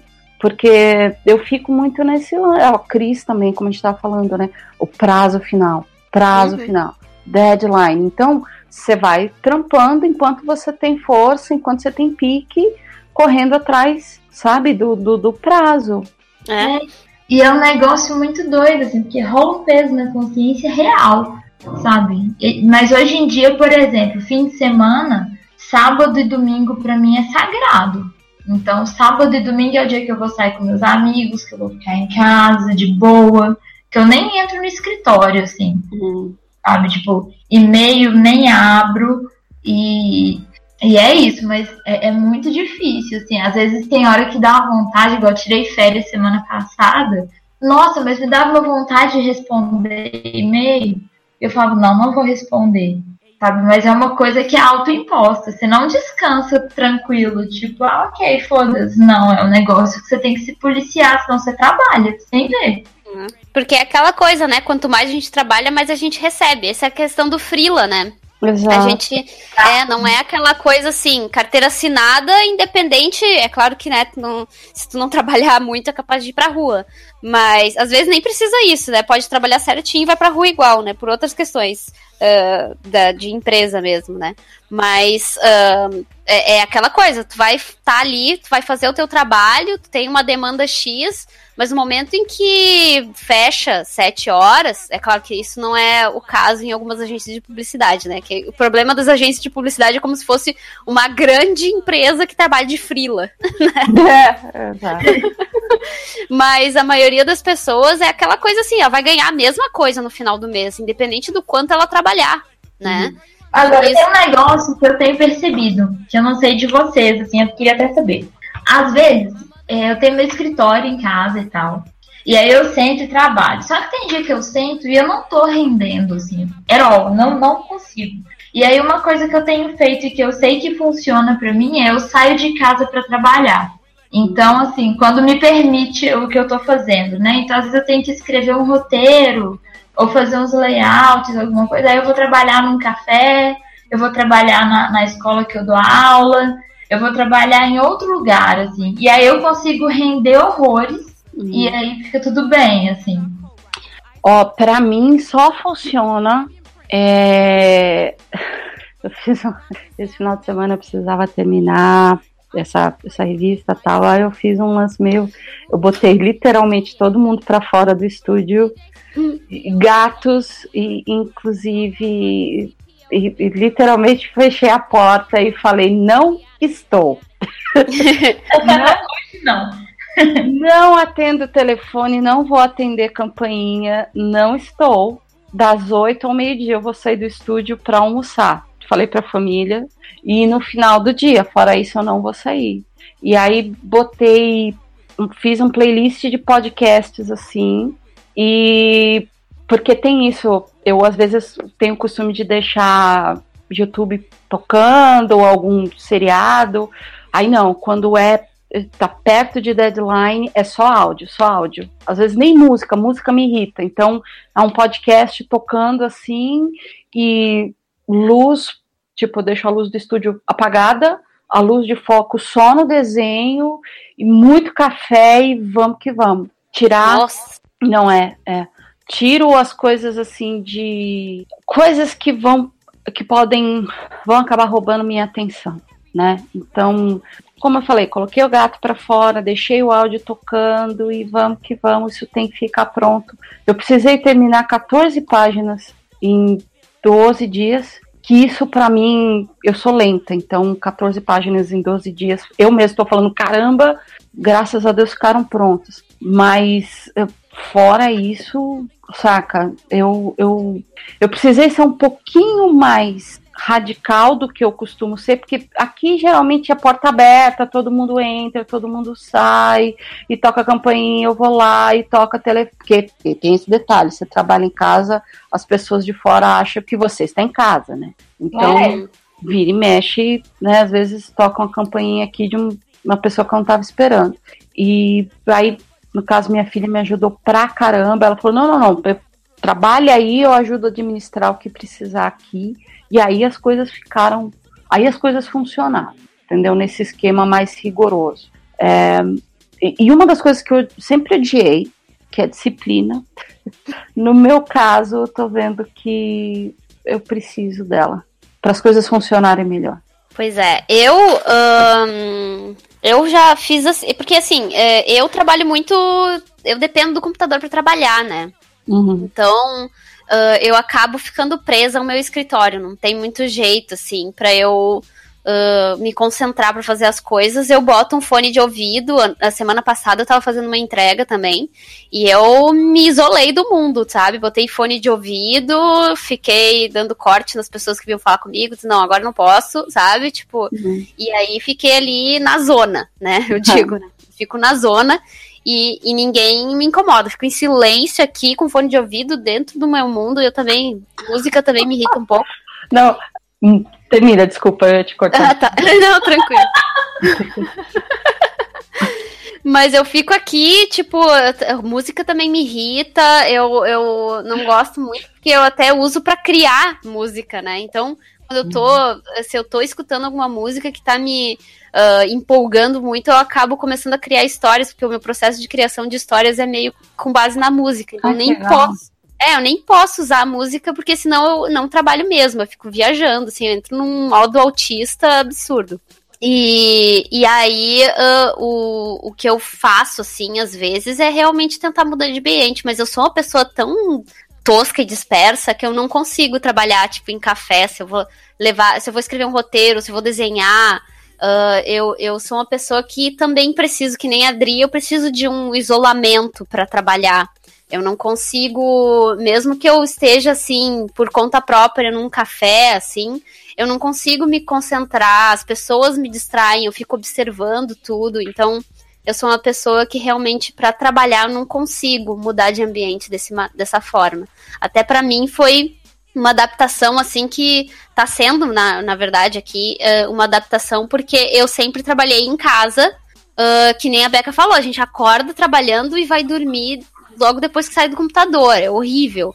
É. E, é, e aí o que que eu fiz, é, mesmo assim, tendo um escritório fora do meu quarto, assim, né, eu tinha um escritório separadinho na sala, mas mesmo assim, ai, vou ver uma série, sentava no sofá que era logo do lado e ficava vendo série, sabe, era um, não saía do escritório. E aí eu resolvi fazer um escritório fora da minha casa. Ah, boa. Fiz um escritório fora da minha casa. eh, os meus pais têm, têm dois dormitórios, né? Mas eh, tem, tem os dormitórios meus e do, meu e do meu irmão vagos aqui no apartamento deles. E como eu tava sem muita ah, condição, como eu estou sem muita condição financeira de alugar um lugar, eu resolvi perguntar pra eles se eu podia montar um escritório aqui na- no quarto vago deles. O meu irmão também precisa de um lugar, porque ele também é frila. E aí a gente montou um escritório aqui e eu venho trabalhar somente à tarde, da 1 às 7. Ah, boa. E, e tá sendo uma adaptação, assim, porque eu tava acostumada justamente a trabalhar isolada. E aí agora eu tenho vários estímulos. É o meu pai, a minha mãe, é o meu irmão, todo mundo aqui, né, na- em casa. Então é uma coisa que acaba me distraindo bastante às vezes. O Gustavo adora ficar vendo vídeo de YouTube do meu lado. É, eu sei como é que é. Mas tá, eu tô conseguindo me adaptar e tá sendo bem melhor, bem melhor pra minha saúde, inclusive. Então, vários desenhistas já falaram pra mim isso, que pra eles funciona mais sair de casa, montar um estúdio fora, assim, tipo, alugar mesmo um estúdio fora de casa, um- uma sala, e montar o estúdio ali, sabe? Final do dia, trancar a porta e ir embora. Acabou, É. chega. Mas é- é- ele exige realmente uma. Essa, essa rotina exige uma adaptação, principalmente se tu tá acostumado a trabalhar em isolamento, assim, pra se concentrar. Então, é, é uma parada que demora um pouco. E também tem a parada, tem, tem o lance do translado, né? Uhum. né? Aquela- aquele tempo que tu perde se movimentando de do ponto A pro ponto B. Então, ah, é, é, é um. Para algumas pessoas, né? As pessoas que argumentam que preferem trabalhar em casa, às vezes, é uma questão de, ah, de perda de tempo, né? Ter um escritório fora de casa. Eu vou me locomover, perder um tempo que eu podia estar em casa trabalhando, já fazendo tudo e adiantando as paradas. Só que esse movimento, ele é necessário, né? Eu acho que uma das coisas que a gente precisa entender é que não é que a gente que é vagabundo e não tá conseguindo fazer todas as coisas no dia. É que a gente tá sobrecarregado. Exato. Eu ia, eu, eu ia comentar antes é que eu ia falar, é muito bizarro, mas é verdade. Eu não, eu não consigo trabalhar sozinha em silêncio por causa das vozes na minha cabeça. Normal. Você já pagou a conta, Adriana? Adriana, essa página não está boa o suficiente. Refaça tal personagem. Ou então, poxa, você viu o que, que fulano falou pra mim aquele dia? Eu podia ter respondido isso, aquilo, aquilo. E a Cris troca áudio o dia inteiro, porque aí quando eu tenho um negócio desse, eu pego o celular e falo, Cris, olha só. Ou então eu começo, hum, ai, eu quero sair de férias ano que vem. Pra onde que eu podia ir? Hum, eu vou olhar no Airbnb. Aí quando eu vejo minha mão já escorregou pro Airbnb. eu já estou fazendo pesquisas e aí eu tenho que falar pras vozes da minha cabeça, fique quietas. É, nossa. Não, e pode Não, ser a coisa mais aleatória da vida. Tipo, nossa, lembra daquele filme que a gente viu quando era pequena? Como é que era o nome daquele ator? Aí de repente já tá no Google lá. É impressionante. você tá escutando a vida do Silvio Santos, né? Tipo, olha só, tem, não parece. Né? Aquela, aquela coisa de você lembrar de um filme que você não gostou do final, e aí você de repente pensa, poxa vida, mas, por exemplo, em hereditário, poderia ter acontecido isso, aquilo, aquilo outro no final. É, então, eu preciso de música, eu preciso de barulho, eu preciso de podcast, eu preciso. Eu preciso de som. É, Mas uma coisa que eu percebi vocês falando e que eu me senti muito menos isolada do mundo agora é que eu sou uma pessoa que eu adoro música, amo música, escuto música o dia inteiro, mas pra trabalhar não dá o tempo Não inteiro. dá, assim. né? E às vezes eu consigo algumas músicas específicas. É, rap eu gosto muito porque é muito ritmado, assim, aí eu desligo a parte da música e fica só o barulho. Mas, no geral, para trabalhar, eu não consigo escutar música. Eu tenho que deixar um vídeo, às vezes uma série, saca? Mas a música eu tenho que parar e falar, estou ouvindo música. E aí eu tô ouvindo música. É, é, eu tenho esse modo também. E eu tenho épocas também, por exemplo, eu agora tô numa fase que eu odeio música, assim. É, que eu tô Ah, tipo assim, ai, sabe, tudo que eu. Ai, tudo que eu vou escutar é tipo assim, ai, que saco, não aguento mais essas músicas. Sabe quando tu simplesmente. Tem uma hora que tu enjoa. Uhum. Tu não consegue, assim, sei lá, pa- parece que para de se renovar e tu também não tá com paciência de ficar ouvindo as novidades da semana do Spotify. Não, mas é porque aí o que, que acontece? Você deixa de ser. é, é, ah, você deixa de produzir porque você vai ficar parando toda hora pra pular a música. Não gosto Uhum. dessa, eu pulo pra próxima, vou pra pós. Ah, não, vou mudar de playlist. É. Entendeu? E aí você para de. É- aí chega um ponto que, ao invés de ficar tipo de som de fundo e ajudando a tua inspiração, acaba sendo contraproducente. Porque você fica parando toda hora. Exatamente, exatamente. E eu realmente eu, eu, eu, eu boto música se eu tô. A maioria das minhas histórias todas tem playlist. Porque eu sempre vou escrever alguma coisa, eu entro modo autista, boto os fones de ouvido, isso desde a adolescência, assim. Se eu tô com fone de ouvido, minha família já sabe pra me deixar quieta. Porque se qualquer coisa é rede suco, assim, "Ué, me deixa em É. paz. Não, aí não. Mas que tipo de música que vocês gostam na, pra playlist, pra produzir? Eu gosto de ouvir, eu escuto muito Beast Boys pra trabalhar. É maravilhoso. E Buena Vista Social Club, porque eu sou uma pessoa eclética. Não, eu pra trabalhar, eu pra trabalhar não escuto música nenhuma. Nenhuma. Hum. Não adianta. Muito, eu assim, no meu caso, e eu me toquei porque, assim, fazendo reflexão, é, tinha uma época que eu ouvia, agora diminuiu bastante, assim, mas eu ouvia muita música japonesa, chinesa e coreana, aí, e aí agora eu tô meio que me tocando, por quê? Porque eu não que quando eu colocava uma música em inglês, etc., eu ficava prestando atenção na letra enquanto desenhava. Entendeu? Eu ficava assim, ah, o que é essa letra? Olha que letra bonita, nossa, olha isso aqui que profundo. E aí eu, né, eu me toquei aqui colocando japonesa, chinesa e afins, eu não estou entendendo, então eu vou trabalhando. E, mas agora também já, já, já tô largando o mundo das drogas. Então tô deixando um pouquinho, não é porque eu ouvi o dia inteiro. Ah, eu tô deixando um pouquinho de lado e tô mais. ah, o, o Spotify, eu notei assim que ele tem. Eu tenho conhecido uma série de bandas novas por causa do Spotify. Eu coloco uma que eu curto e aí vem as sugestões e eu começo, poxa, mas esse é bacana, nossa, esse aqui é legal, ó, que, que bacana. Ligue a rádio, né? Você põe uma música e ligue a rádio dela e ela vai. E é bem legal isso, porque aí as músicas são mais ou menos no estilinho que você queria ouvir, pela, pela primeira música que você escolheu. Então nessa, né, você acaba conhecendo outros, outros grupos, assim. É. Ô, vocês têm alguma mania de trabalhar? Tipo, mania mesmo? Se não for assim, não rola, saca? Ah, eu tenho várias, né? Hum, Eu acho assim, a primeira coisa, eu acho que uma das, das manias a gente já estabeleceu que é não trabalhar em silêncio. sim, Que é botar alguma coisa rolando ali. para silenciar as vozes. É, é. exatamente, para silenciar as vozes da autocobrança.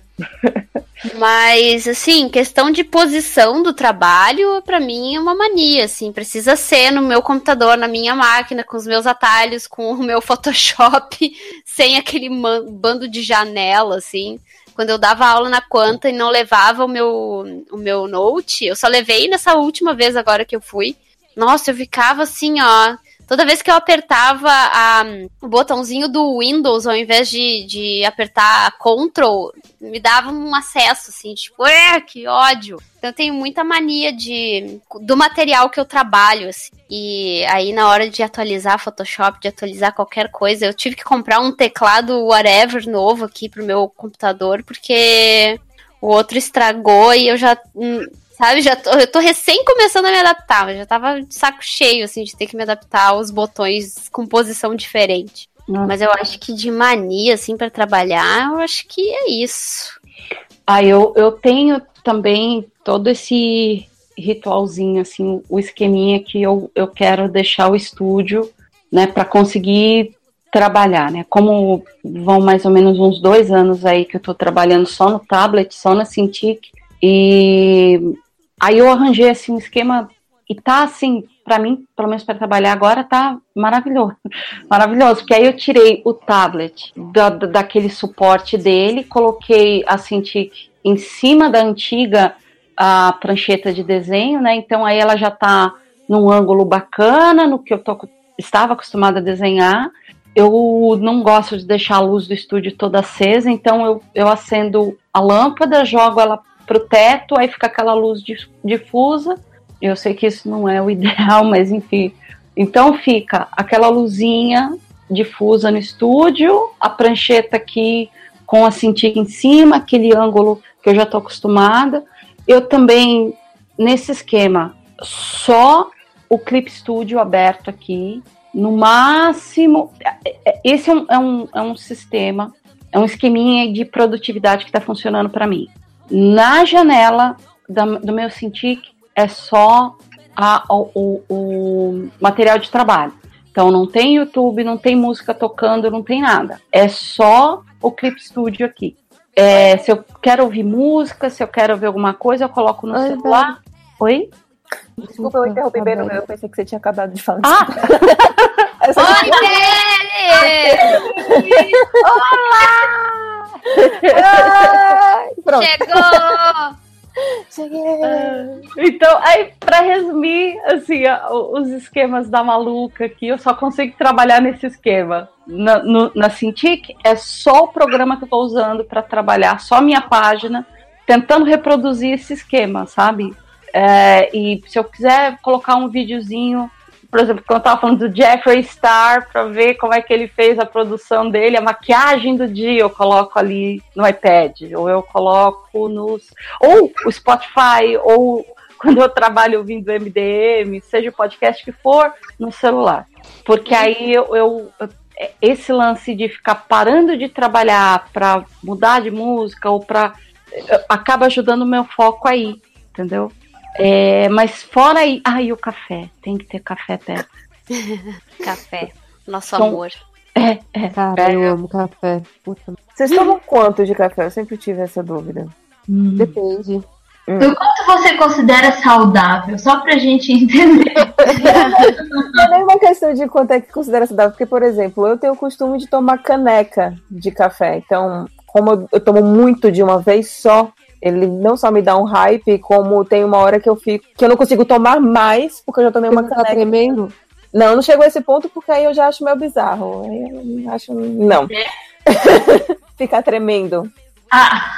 Aí eu já acho demais, mas é porque, por exemplo, tem gente que toma várias xicrinhas ao mesmo é, durante o dia.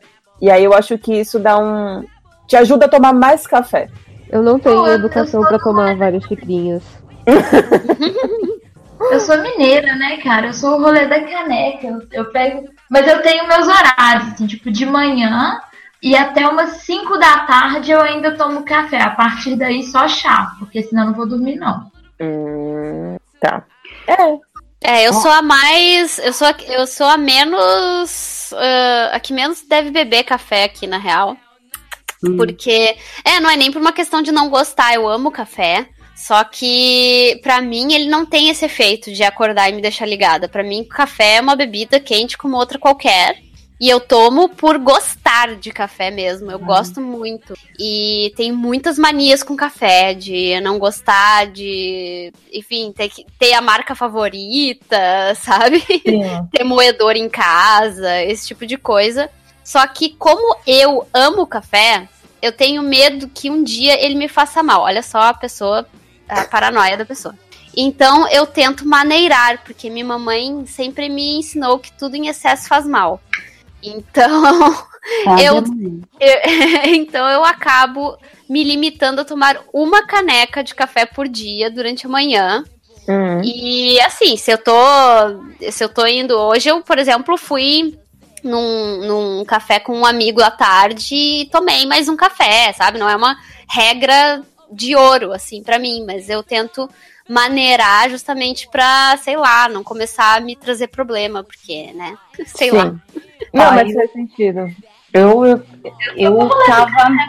Eu, eu era daquelas que assim, ah, eu vou começar o dia, eu vou fazer um- uma garrafa térmica de café e vou ficar bebendo, sabe, durante o dia e tal. Ah, isso era tão bom quando eu fazia isso. Era, parecia um presente que eu tava preparando pra mim mesma, assim. Então, mas é que aí depois de alguns anos, eu, eu, eu, eu tava com tremedeira e taquicardia depois de, de- depois da terceira caneca.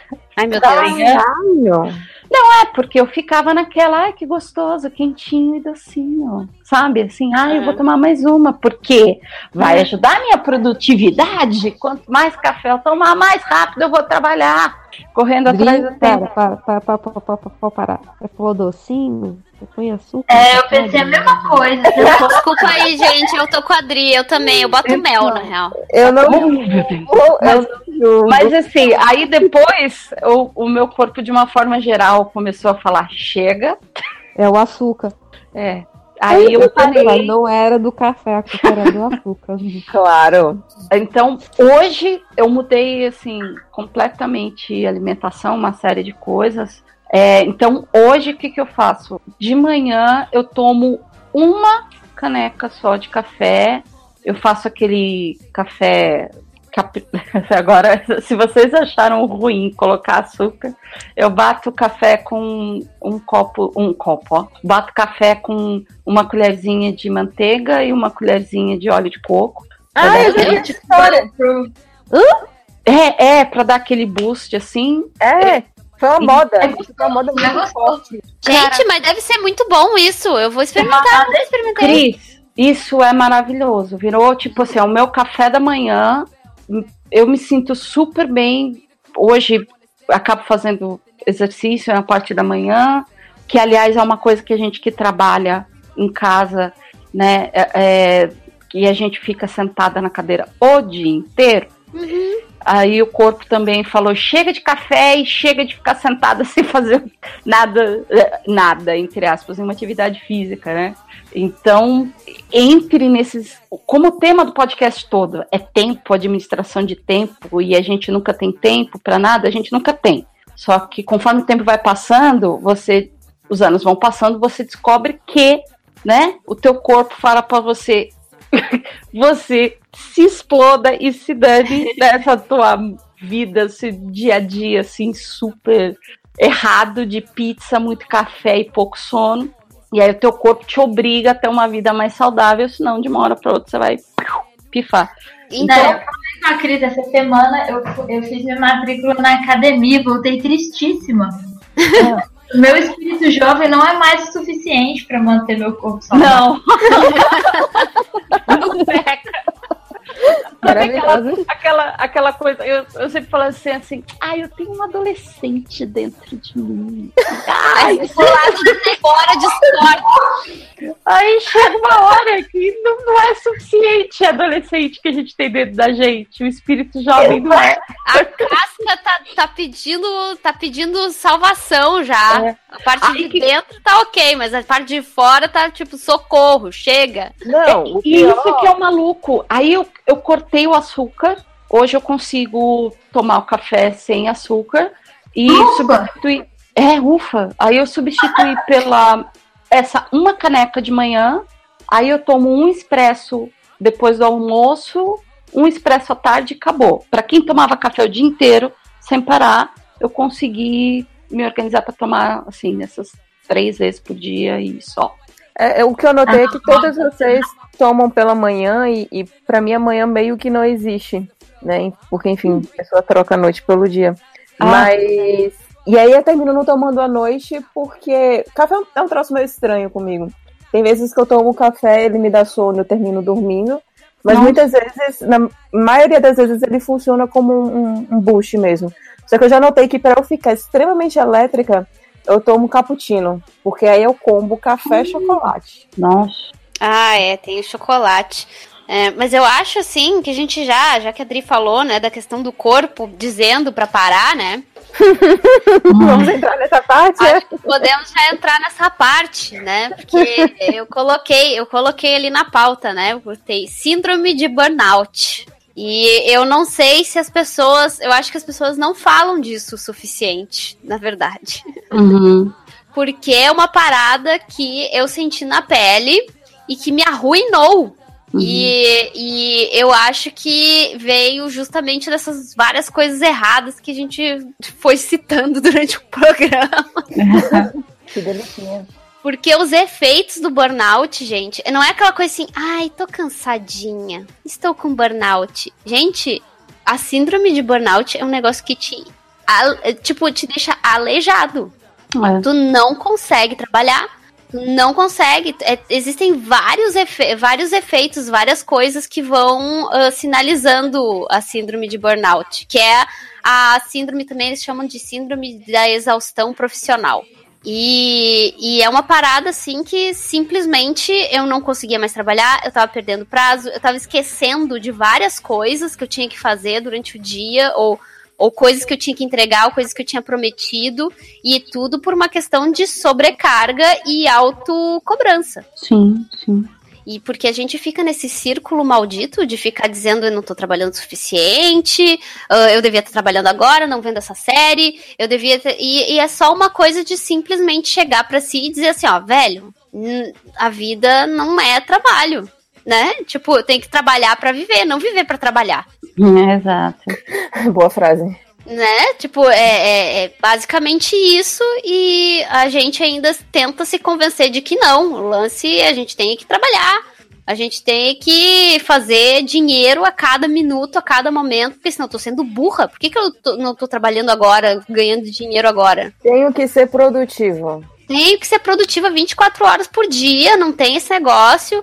Dormir, ai, nossa, por que, que eu vou dormir? Né? Tipo, pra que, que serve você está dormir? dormindo, o seu, o, o seu inimigo, o seu arco-inimigo, sei lá, está treinando. Exatamente, é tipo assim, não, o meu ar- arqui-inimigo não está dormindo, não está descansando, não está ficando com a cutis cada vez mais estragada, porque não dorme. Às vezes ele tá, né? E você tá aí. É justamente por isso que ele é seu inimigo. Tá, mas fala mais então do que é que é a síndrome de burnout, porque eu também conheço pouco. É, é, é basicamente isso. É uma. é- é, tu acaba ficando tão envolvida em só produzir, e de repente tu fica com uma autocobrança, uma, uma frustração constante. E, e quando tu vê, começa a dar vários problemas, assim, e tem vários efeitos. Um deles é a questão de tu ter, dar branco, né? Tu Uhum. dar branco, assim, nas coisas que tu tinha que fazer, nos compromissos. Ah, a outra é tu ficar letárgica. Uhum. E aí é pior, porque quando tu fica letárgico, tu tá exausto. É como se tivesse corrido uma maratona e não achar que tem que ter um tempo pra pegar um ar. Então tu E fica. le- fica mais frustrado ainda, provavelmente, né? Sim, a- a- o nível de frustração aumenta, a gente fica com a autoestima lá abaixo do cu do cachorro. Porque. Porque, enfim, nossa, como eu sou vagabunda, a procrastinação ela acaba virando uma inimiga não por causa do efeito dela na tua vida, mas porque tu culpa a procrastinação pela tua falta de, de, de produtividade, quando na verdade não é procrastinação, é exaustão. É simplesmente tu não Percebe essa diferença? Oi?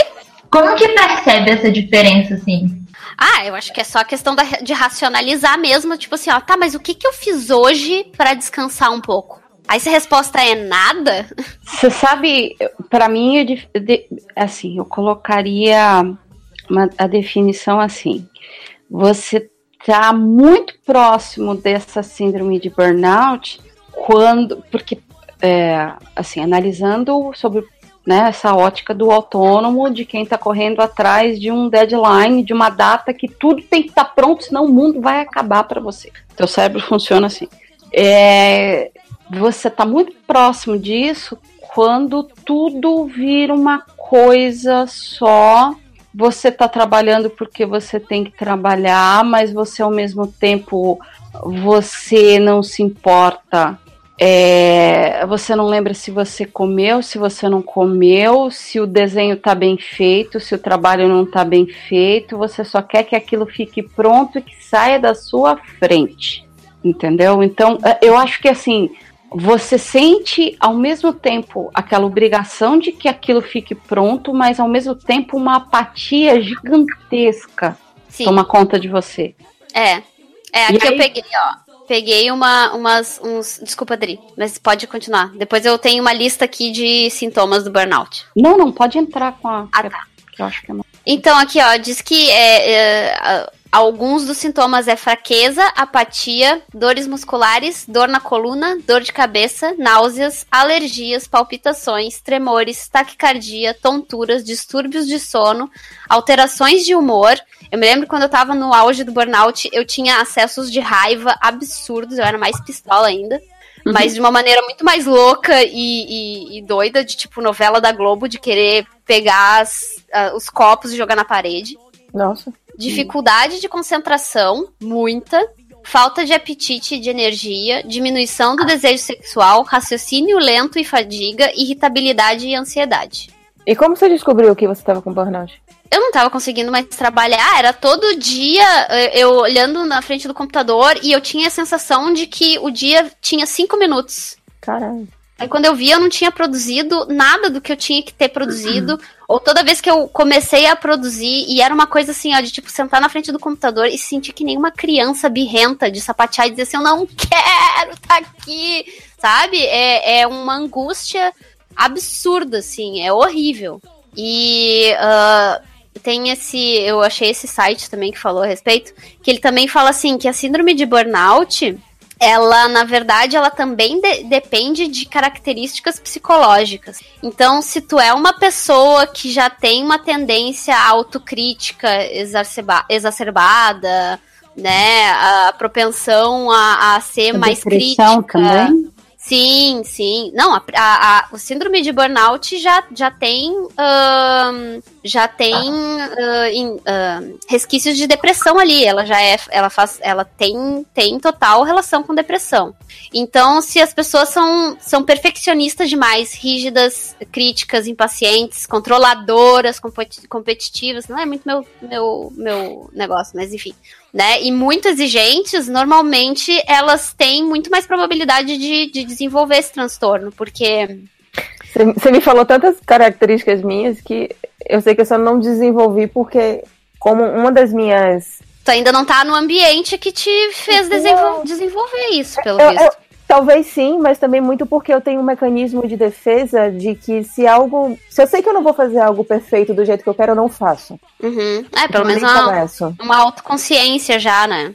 É, não, mas é que tá, isso é, isso é bom e isso é ruim. Na maioria das vezes é mais ruim porque eu termino deixando de fazer um milhão de coisas. Tipo, o canal Plano Infalível tá parado por causa disso. Porque eu Sim. sei que não vai ficar perfeito.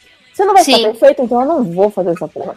Uhum. Porque ao mesmo tempo eu tô deixando de produzir um conteúdo legal, imagina. Mas pelo menos é aquela coisa de saber os seus limites, né? Ah, sim. Isso é muito Mas- importante. Isso tem um ponto que é, assim, é- já é um pouquinho oposto do burnout, Bel, porque o lance do burnout é você não se importa com a qualidade, você fica apático.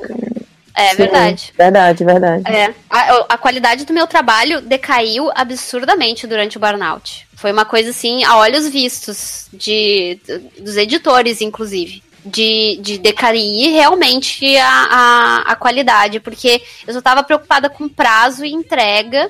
E eu acabava procrastinando demais e eu acabava deixando muita coisa pra última hora. E aí eu me sentia ainda mais irresponsável. E a verdade é que o burnout é isso, tu acaba achando, tu acaba escondendo e não tratando e não vendo que é um problema, porque durante muito tempo tu acha que é uma irresponsabilidade da tua parte.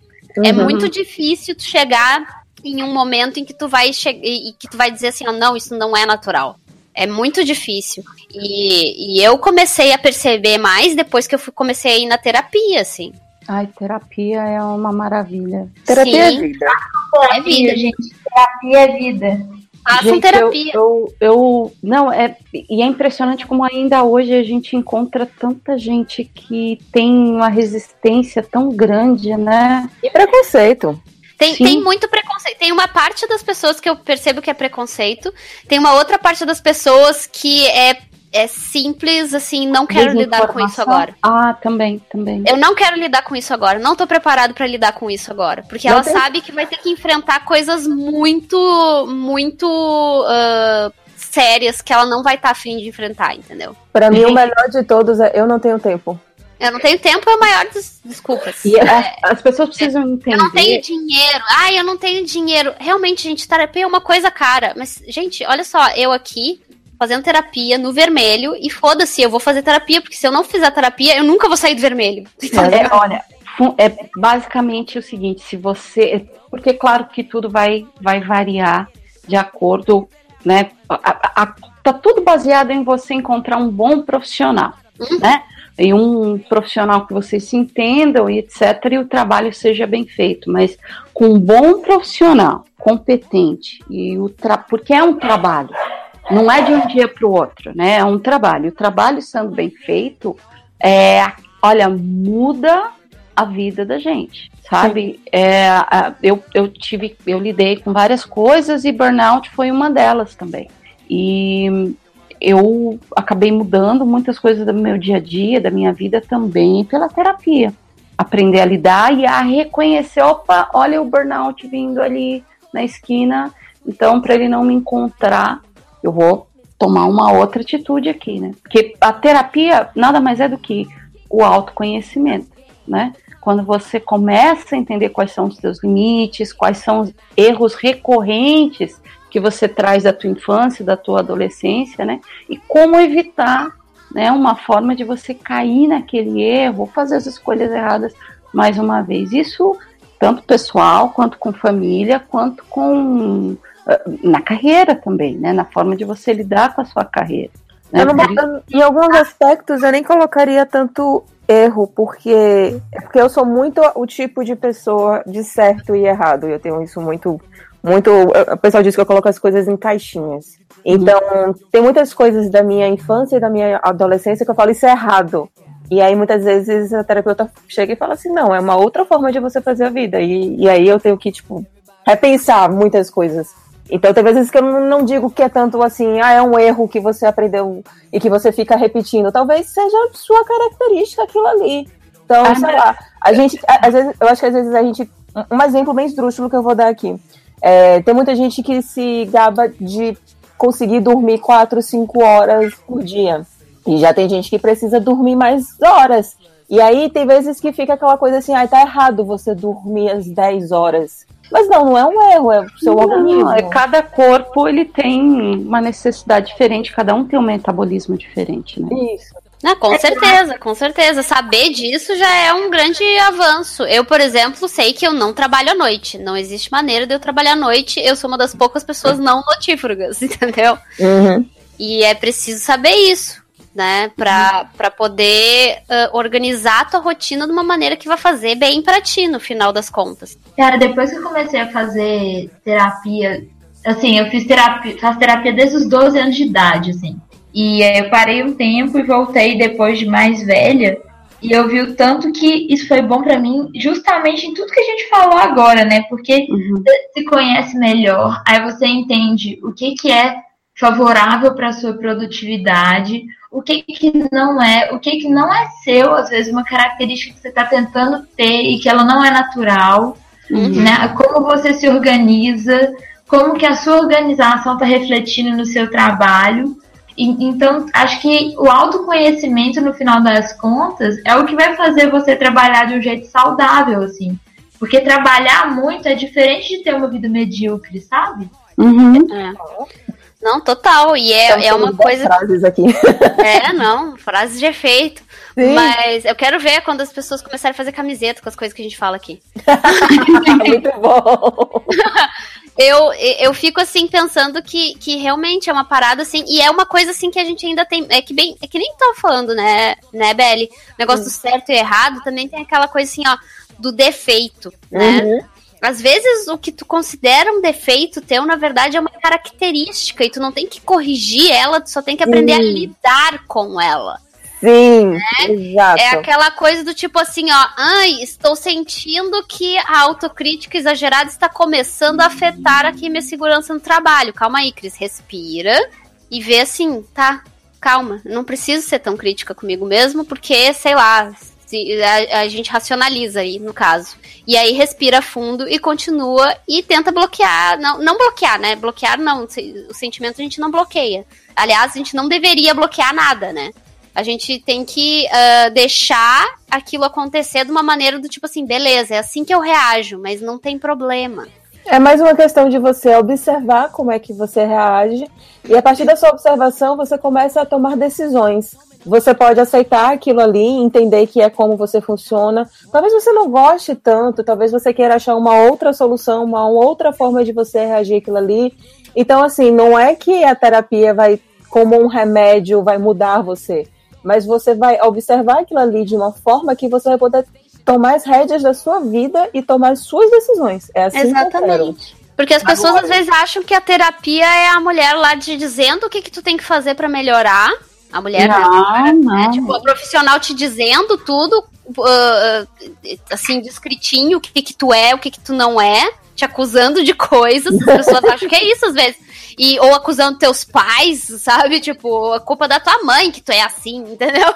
Gente, terapia não tem nada a ver com isso. Terapia é, Gente, é, é uma é pessoa te aceitação. guiando, é. É uma pessoa te guiando a, pra tu fazer autodescobertas. É só isso. E é até bom você ter dito isso, porque é sempre bom dar esse alerta. Se você tem um terapeuta que tá falando o que, é que você deve fazer na sua vida, desconfie.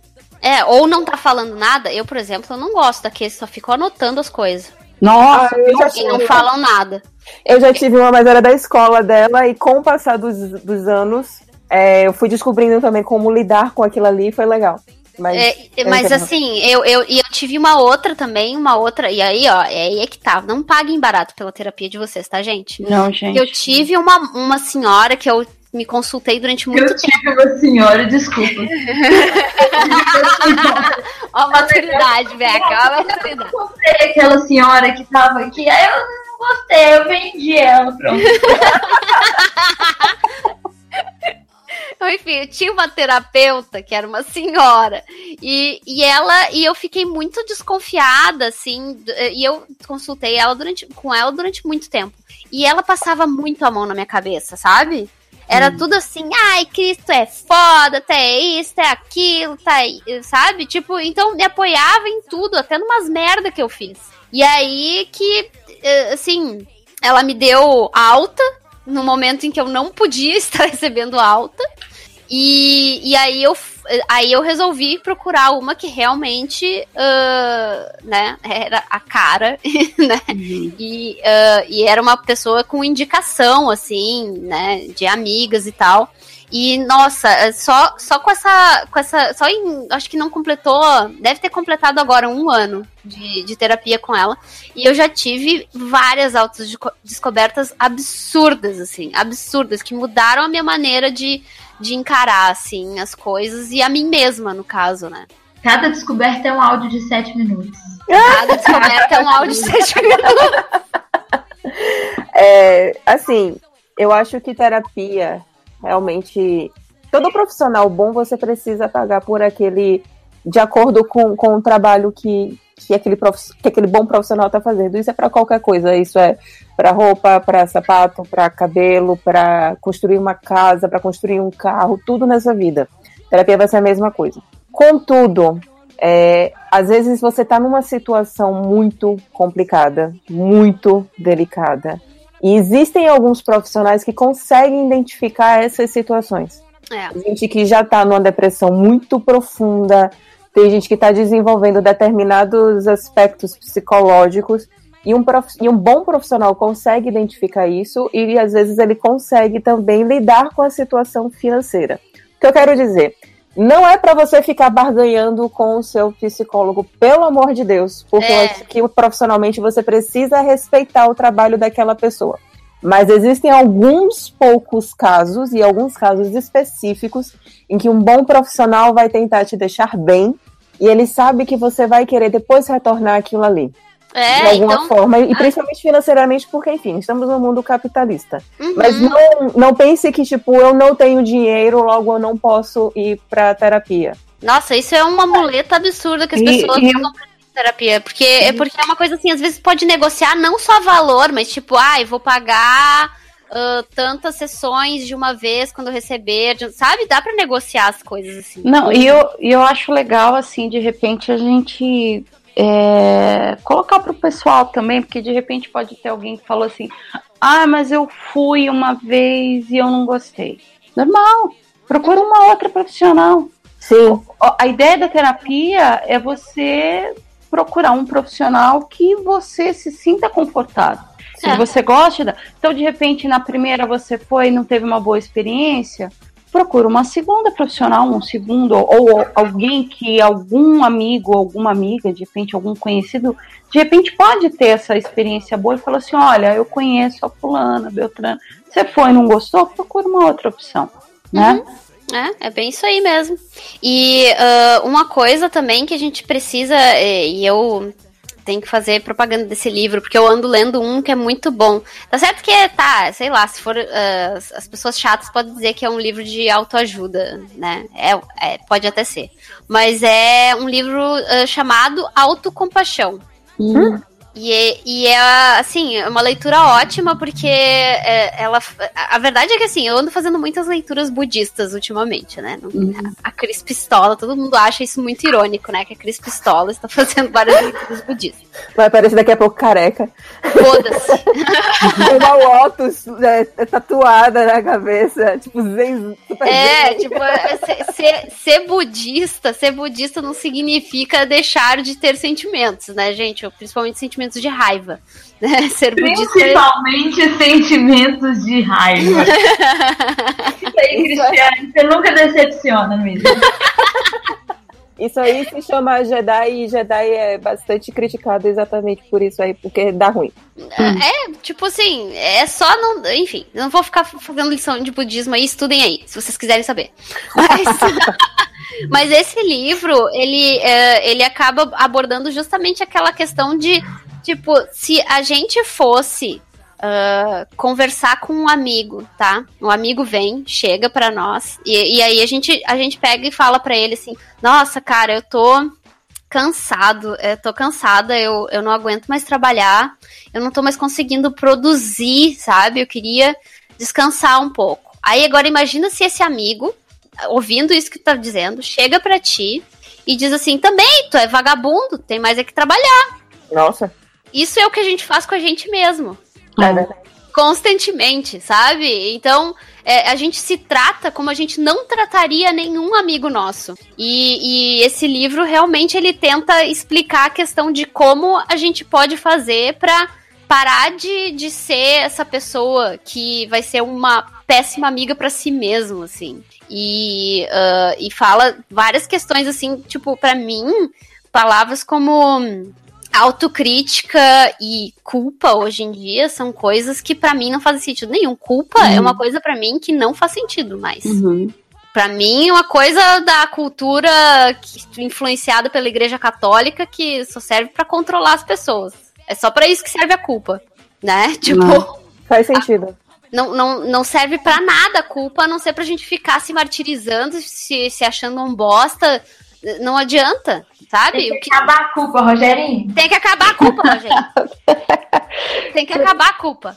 Porque é um- é, não é nenhuma parada assim do tipo assim, ah, então eu vou sair fazendo merda sem culpa. Não, não é isso a questão. É tipo assim, ó, tu fez merda, não adianta ficar se repetindo o quão merda tu é porque tu fez uma merda, né? Tu, tu vai aprender com aquele erro, não vai repetir mais. Uhum. É trocar a culpa pela autorresponsabilização, né? Exatamente. Exatamente. Responsabilidade, essa é a palavra. É, então assim, essa questão assim do burnout, hoje em dia eu vejo como assim, eu estava num momento de burnout. Hoje em dia eu preciso do momento para ver o meu filmezinho. Ontem uhum. mesmo foi um dia que eu não fiz muita coisa da minha vida, né? Tipo, eu devia ter feito umas quatro páginas. Chegou no final do dia, sete e meia da noite, eu disse assim, ó, quer saber? Deu. Aí é. eu fui ver um filme. Fui ver um filme, foda-se. Depois eu resolvo isso, uh, eu dou um jeito, ainda tenho. Aí, aí tu para, replaneja, né? Pra não, não acabar se dando mal depois. Mas tu vai, replaneja tua rotina pra, pra, pra poder uh, compensar esse atraso nos próximos dias. Mas tu precisa de um momento para descansar. Tu precisa de um momento para ver uma série, tu precisa de um momento para cuidar da tua casa, fazer carinho no teu cachorro. Uh, isso, ou no coelho, ou vou, no gato. Vou até puxar um pouco a sardinha para nossa questão humanas, né, mulheres. É, eu sentia muita culpa em um determinado momento do mês em que eu dormia muito e eu sentia muito cansaço. Uhum. Eu, não, eu, não, costumava fazer tabelinha e hoje em dia eu tenho um aplicativo chamado Flow, que ele exatamente fala a época em que eu vou menstruar. É? E curiosamente, né, olha só, uma semana antes de menstruar, né? O negócio é mais TPM, é que a gente fica muito cansada, a gente fica com foco uma bosta, não, não tem santo que ajude. E tá tudo bem, cara, porque é o seu é. corpo, sabe? Tá acontecendo um processo ali no seu útero que é extremamente violento, porque tá ali seu útero gritando: quero bebês, quero bebês! Você chega pro seu útero e fala: não, filho da puta!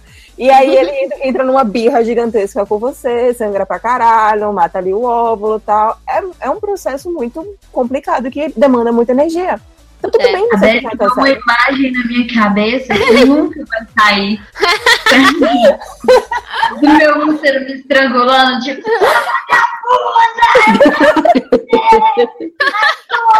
Eu imagino o útero da Sarah Scribble, sabe? Sim, sim, créditos da Sarah Anderson, exatamente. Eu vou é, isso e mandar pra você. Sim. Por favor. Tem que ser o nosso próximo avatar. Exato, por favor! Mas assim, curiosamente, para mim, Belly, a, a, pior, eu já falei isso. Uh, não falei isso podcast também, né? Mas enfim, eu falei, a Beca já sabe, porque eu já comentei.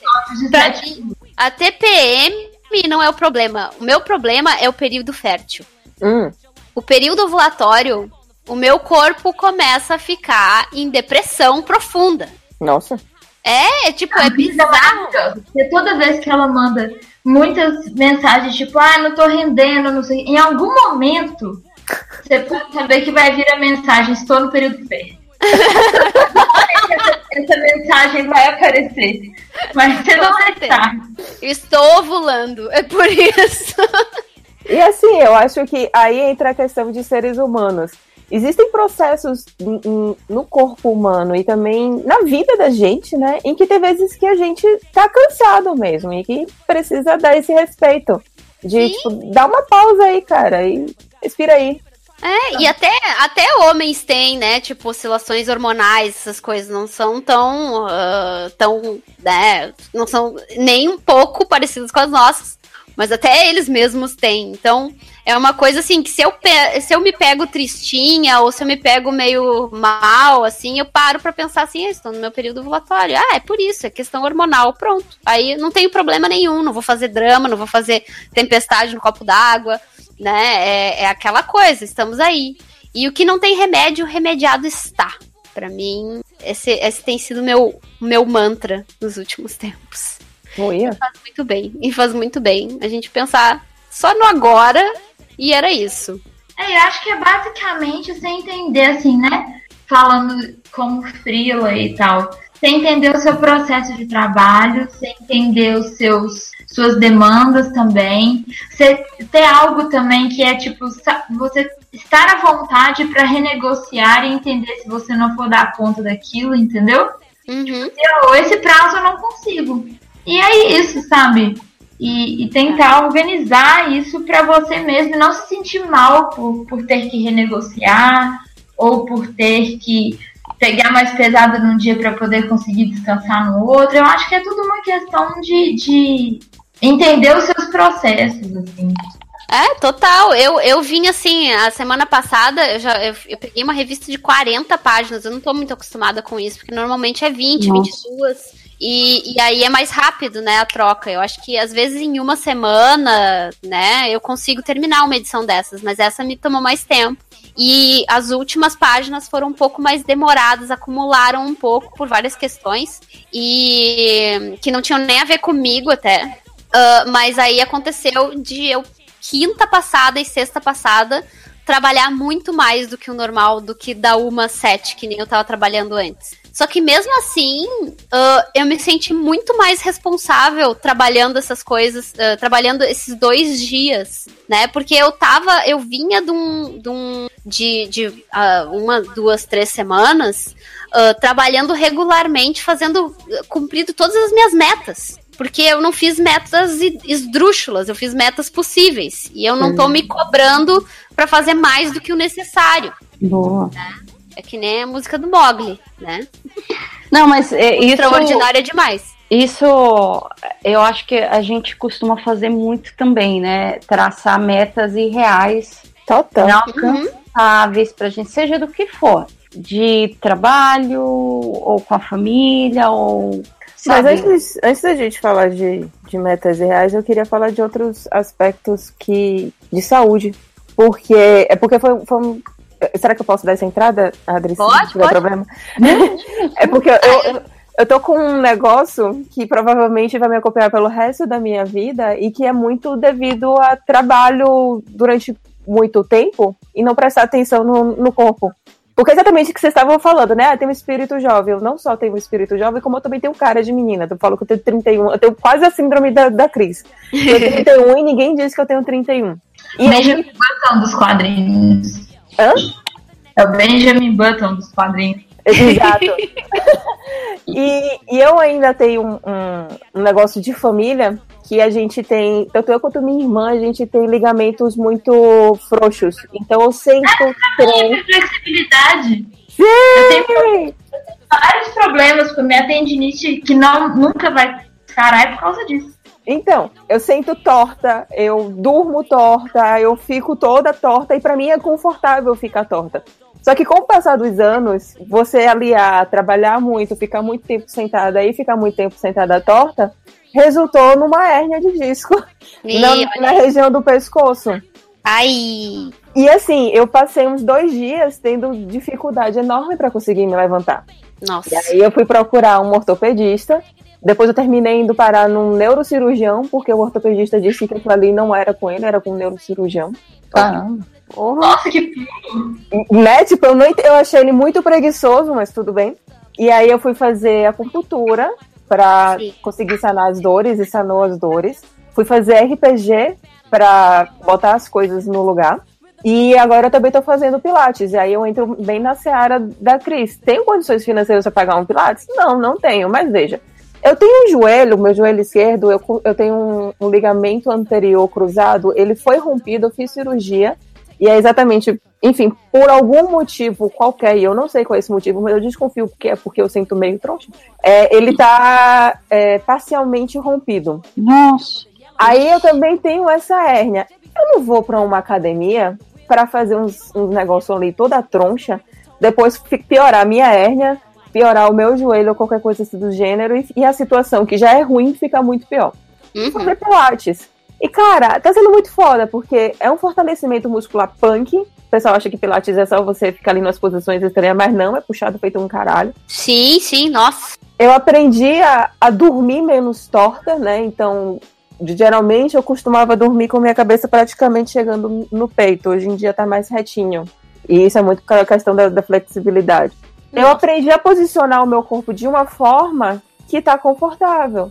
E assim, isso também foi decorrente de estar trabalhando muitas horas e não respeitar o meu corpo. Sim. Então não é só o burnout que você tem, você tem umas, vários outros problemas que você pode resultar disso daí, se você não Sim. se respeitar. E a gente pode. E a gente. Daí a gente engata com o início do programa, que a gente já tava falando umas coisas que não tinha nada a ver, e aí engatou na questão do meu, do meu tendão do meu polegar, que eu não conseguia nem dobrar. Nossa. né? Porque ele, ele inflamou de uma maneira absurda e eu não tava conseguindo mais. E meu polegar direito, que eu sou destra, né? Então, ah, provavelmente foi resultado de excesso de trabalho e de. ah, e de me- mexer muito no celular, assim, sabe? Com o polegar, de ficar ca- fazendo aquele movimentinho, assim, de digitar e de mandar áudio. Então, foi uma parada que aconteceu e eu sempre fui uma pessoa que, que me preocupei com isso. Então, durante o burnout, eu eu fazia exercício, mas até os exercícios que eu mais gostava, tipo, eu fazia, eu dançava jazz e contemporâneo, eu ah, tava fazendo aquilo, aquilo não me dava mais prazer. E era impressionante isso, assim. Durante o burnout, dançar pra mim ficou meio estragado, assim. Eu não tinha mais. Que antes era uma relação assim do tipo, estou entrando na aula de dança aqui, tirei os meus sapatos, botei o pé no chão, vou dançar, então o mundo lá fora sumiu. Mas durante o burnout era uma coisa assim que eu não aguentava mais, fazia mais parte de uma de mais uma responsabilidade, porque o problema é esse, né? A gente fica achando que a gente tá vivendo de responsabilidade, a gente não, não vende, não, não vive mais pra si, né? E é uma porcaria, porque é só responsabilidade atrás de responsabilidade e nada é pra ti, é tudo pros outros, pro cliente, pro cachorro, pro vizinho, sei lá. Não, e é foda que a gente tem mais ou menos a mesma faixa etária, então é tudo millennial aqui. E a gente fica constantemente ouvindo que millennial é vagabundo, é preguiçoso, millennial não quer correr atrás das coisas que nem a geração passada corria, sabe? Todas essas coisas que, ai, millennial é uma bosta nesse universo, o millennial tá falindo o mundo, e tipo, valeu, galera. É, valeu, gente. Mas é, a gente tá tentando se adaptar a um mundo que tá exigindo muito mais do que o dia tem a oferecer. Aí ah, eu comecei a fazer acupuntura e eu vou num cara aqui, gente, em Porto Alegre, ele é maravilhoso. Que ele faz tudo, ele faz acupuntura, ele faz quiropraxia, ele a acupuntura dele é com ah, choquezinhos elétricos, inclusive, ele Ah, eu coloca já fiz, esse é muito bom. É muito bom. E aí tem massoterapia também, mas não é aquela massoterapia que é um carinho, não. É aquele negócio que mete o dedo na contratura e desmancha mesmo a parada. Que foda. E, nossa, é maravilhoso. Ele usa ventosa também. vários, vários vídeos, é, vídeos não, áudios e, e fotos da Cris. Deus, estou levando choques. Aí ela mostra tipo, foto dela com uns fios. Deus ventosa. Eu, ah, não sei o que responder. não sei o que responder. Olha, tá, a, a maturidade. esse- a- a- olha, essa aí vai pra ti de presente, que eu não precisava nem comentar isso, mas eu vou só porque eu sei que tu vai rir, Bequinha. Ah. Que eu tive uma inflamação no sacro. ok. O sacro é tipo assim, é antes do cóccix, é, é, é, é um, é aqui na região aqui da, da lombar. E eu, nossa, já tô há um tempão fazendo tratamento lá com, com o Massato e, e ele já, nossa, colocou várias ventosas ali e eu continuo tendo problema, assim, na hora de me levantar, dá umas fisgadas, assim, na minha lombar, é horrível. Mas que não é ah, ciático nem nada, assim, é de tanto trabalhar sentada, eu aposto. E eu, eu comecei a, a investir nisso aí, porque pra mim faz parte do meu trabalho ir na acupuntura e fazer pilates. Ó, eu vou, já que a gente falando sobre investimento, eu vou dar uma dica que assim acabou mudando, falando em coisas que vão agregar a tua vida. Cara, eu, eu achei que era frescura comprar uma boa cadeira. Até o dia que eu tava também com a minha lombar toda zoada e eu falei, ok, eu vou comprar essa tal de Ergoflex, Ergo. É aquela, é aquela cadeira gigantesca que, em vez de um estofado, ela tem aquela telinha de mesh. Uhum. É aquela É. que parece um banco de piloto de corrida de Fórmula 1? Não, não, não, não. É Não? aquela. Na verdade, essa aqui que eu comprei, ela chama. É é um nome meio babaca, mas enfim. Ergo Human. Eles deram esse nome bizarro. E ela é toda de mesh, né? Esse, esse tecido bizarro, mas o que, que é legal? Ela tem um suporte só para lombar, tem um suporte só para tua nuca, ela é toda articulada e, ó, foi, ela é cara. Aqui eles estão vendendo ela de dois pau e meio para cima. Tem um lugar que chega até, até- Cara, eu tô com ela há três anos. Eu nunca mais tive problema de lombar, de costas, dor de qualquer tipo. Nunca mais. Isso é uma coisa que eu precisava investir, assim. Tinha aquelas cadeiras, tem aquelas cadeiras de gamer, assim, que essas são aquelas que parecem coisa de piloto de corrida. Não, tipo, mas é tão feio. Aquilo, aquilo. Não pode ser bonito. Aquilo o pessoal compra, eu acho que é mais pela. eh, Tem gente que acha. Bom, não quero julgar, mas tem gente bacana, sabe? Assim, Não, mas sei lá, porque, tipo, já me aconselharam aquela como sendo uma das melhores cadeiras. Ah, assim, aí o que, que eu posso falar? Só eu posso falar da minha experiência desses. São três anos. Toda a estrutura. Eu passo 12 horas por dia nessa cadeira. 12 horas, assim. Eu literalmente jogo da cama pra ela e trabalho até dormir, entendeu? E, Ai, e aí- socorro, Dri. Peraí, é. peraí, peraí. Vocês são cheios de preconceitos com cadeira gamer, peraí. Não, não é preconceito. Eu só disse que ela é feia pra caralho. Ela, ela é feia mesmo. Eu tenho uma DX Racer. Algumas pessoas vão querer falar DX Racer. É, e ela é. mu- Cara, ela parece muito com a que você falou, Dri. Tipo, a minha, ela, ela tem. Eu posso ajustar a altura dela. É, a- o encosto dela, eu posso também dormir com ela, né? Ela deita, acho que 180, e depois ela também dobra pra frente. Ela tem um apoio pra lombar, ela tem uma, uma almofada específica pra isso. Ela tem uma almofada para pescoço. Eu posso regular a altura dos braços. Eu posso regular se o braço vai um pouco mais para frente, um pouco mais para trás. E eu posso regular também a angulação, se eu posso abrir um pouco mais esses braços para fora ou um pouco mais para dentro. Gente, que Então loucura. posso mexer tudo. É, a- a é, pelo que eu tô vendo, assim, a estrutura, ela é basicamente igual essa aqui. Assim, também tem essas. A, a única coisa que eu queria falar é que eu tinha muito preconceito com essas cadeiras desse. É, é tipo. Eu não sei, parece uma rede de, de elástico, né? Esse, esse tecido, né? Esse mesh. É, e eu falava, cara, isso aqui não vai durar nunca. Imagina, eu tenho dois gatos, isso aqui, elas vão destruir. E olha, eu já, quando eu comprei, eu ainda estava muito acima do, do, do peso que eu tô agora.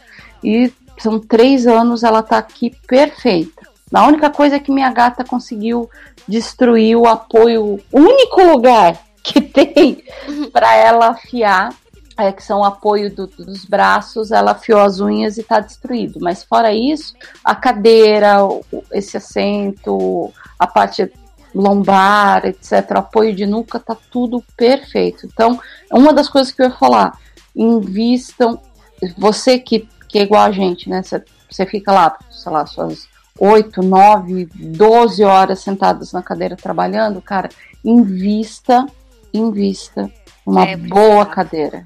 Ah, é verdade. Mesmo. É verdade, agora que você, que você falou, eu me lembrei de outras coisas. Eu não só. Eu tinha essa cadeira muito boa, mas ainda assim eu terminei com o problema da hérnia. Por quê? Porque eu tinha dois cavaletes que estavam em cima de uma tábua e era a minha mesa. Só que esses cavaletes eram um pouco altos demais. Hum, Eu uso um laptop.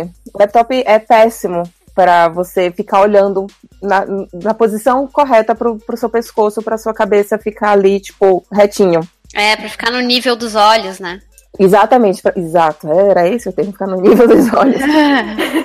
e aí, só depois que tive todos esses problemas, é que aí eu fiz o quê? Eu comprei uns cavaletes que eu consigo regular a altura dele, e ele é mais baixo do que o que eu tinha.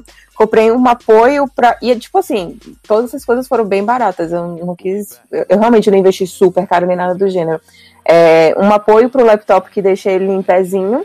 E comprei também um teclado. Inicialmente tinha comprado um teclado bem vagabundo, só que o teclado vagabundo me irritava muito. E depois eu comprei um melhorzinho, um Bluetooth. O É, barato sempre sai caro no final, né? é, então, mas é porque tem alguns. Houve uma época em que teclados baratos eram bons, só que hoje em dia eles só irritam. E, e aí, assim, tipo assim, eu consegui ajeitar as coisas de uma forma que ficou muito mais confortável. Uma série de, de, de, de ações que você tem que tomar para que fique saudável o seu ambiente de trabalho. É. Sim, sim. Bom, então vamos, vamos encerrando aí, gente? Ah, eu queria perguntar uma coisa pra vocês. Vocês falaram de planner? Sim. a primeira coisa que a gente comentou. Então depois eu ouço. Porque como meu planner hoje não deu certo, eu cheguei atrasada, mas tudo bem. Não, mas aí fala a tua experiência também. É porque o que a gente comentou basicamente é que assim, você tem que. No final das contas, né? O que vai, vai depender muito da, da, da própria pessoa, o que vai funcionar ou não para ela conseguir administrar o tempo dela melhor. Tem pessoas que um planner super detalhado, hora de acordar, o que comeu, quantidade de, de, de copos de água, bebidas durante. vai ajudar. E tem outras pessoas que não, só o, o post-it já, já ajuda. É, então, no, no, meu. Assim, eu ainda tô descobrindo como é que funciona o planner. Outro dia eu até botei uma, essa tirinha no meu, no meu Instagram, que é de um cara que teve até um amigo meu que ele perguntou assim: vem cá, você que tá roteirizando esse, essas tirinhas, porque é você toda. Deixa eu até catar aqui o nome pra. Claro que agora a minha internet vai ficar ruim, eu não vou descobrir o nome. Devaneios com Sigmund Freud. São umas tirinhas de dois cachorros.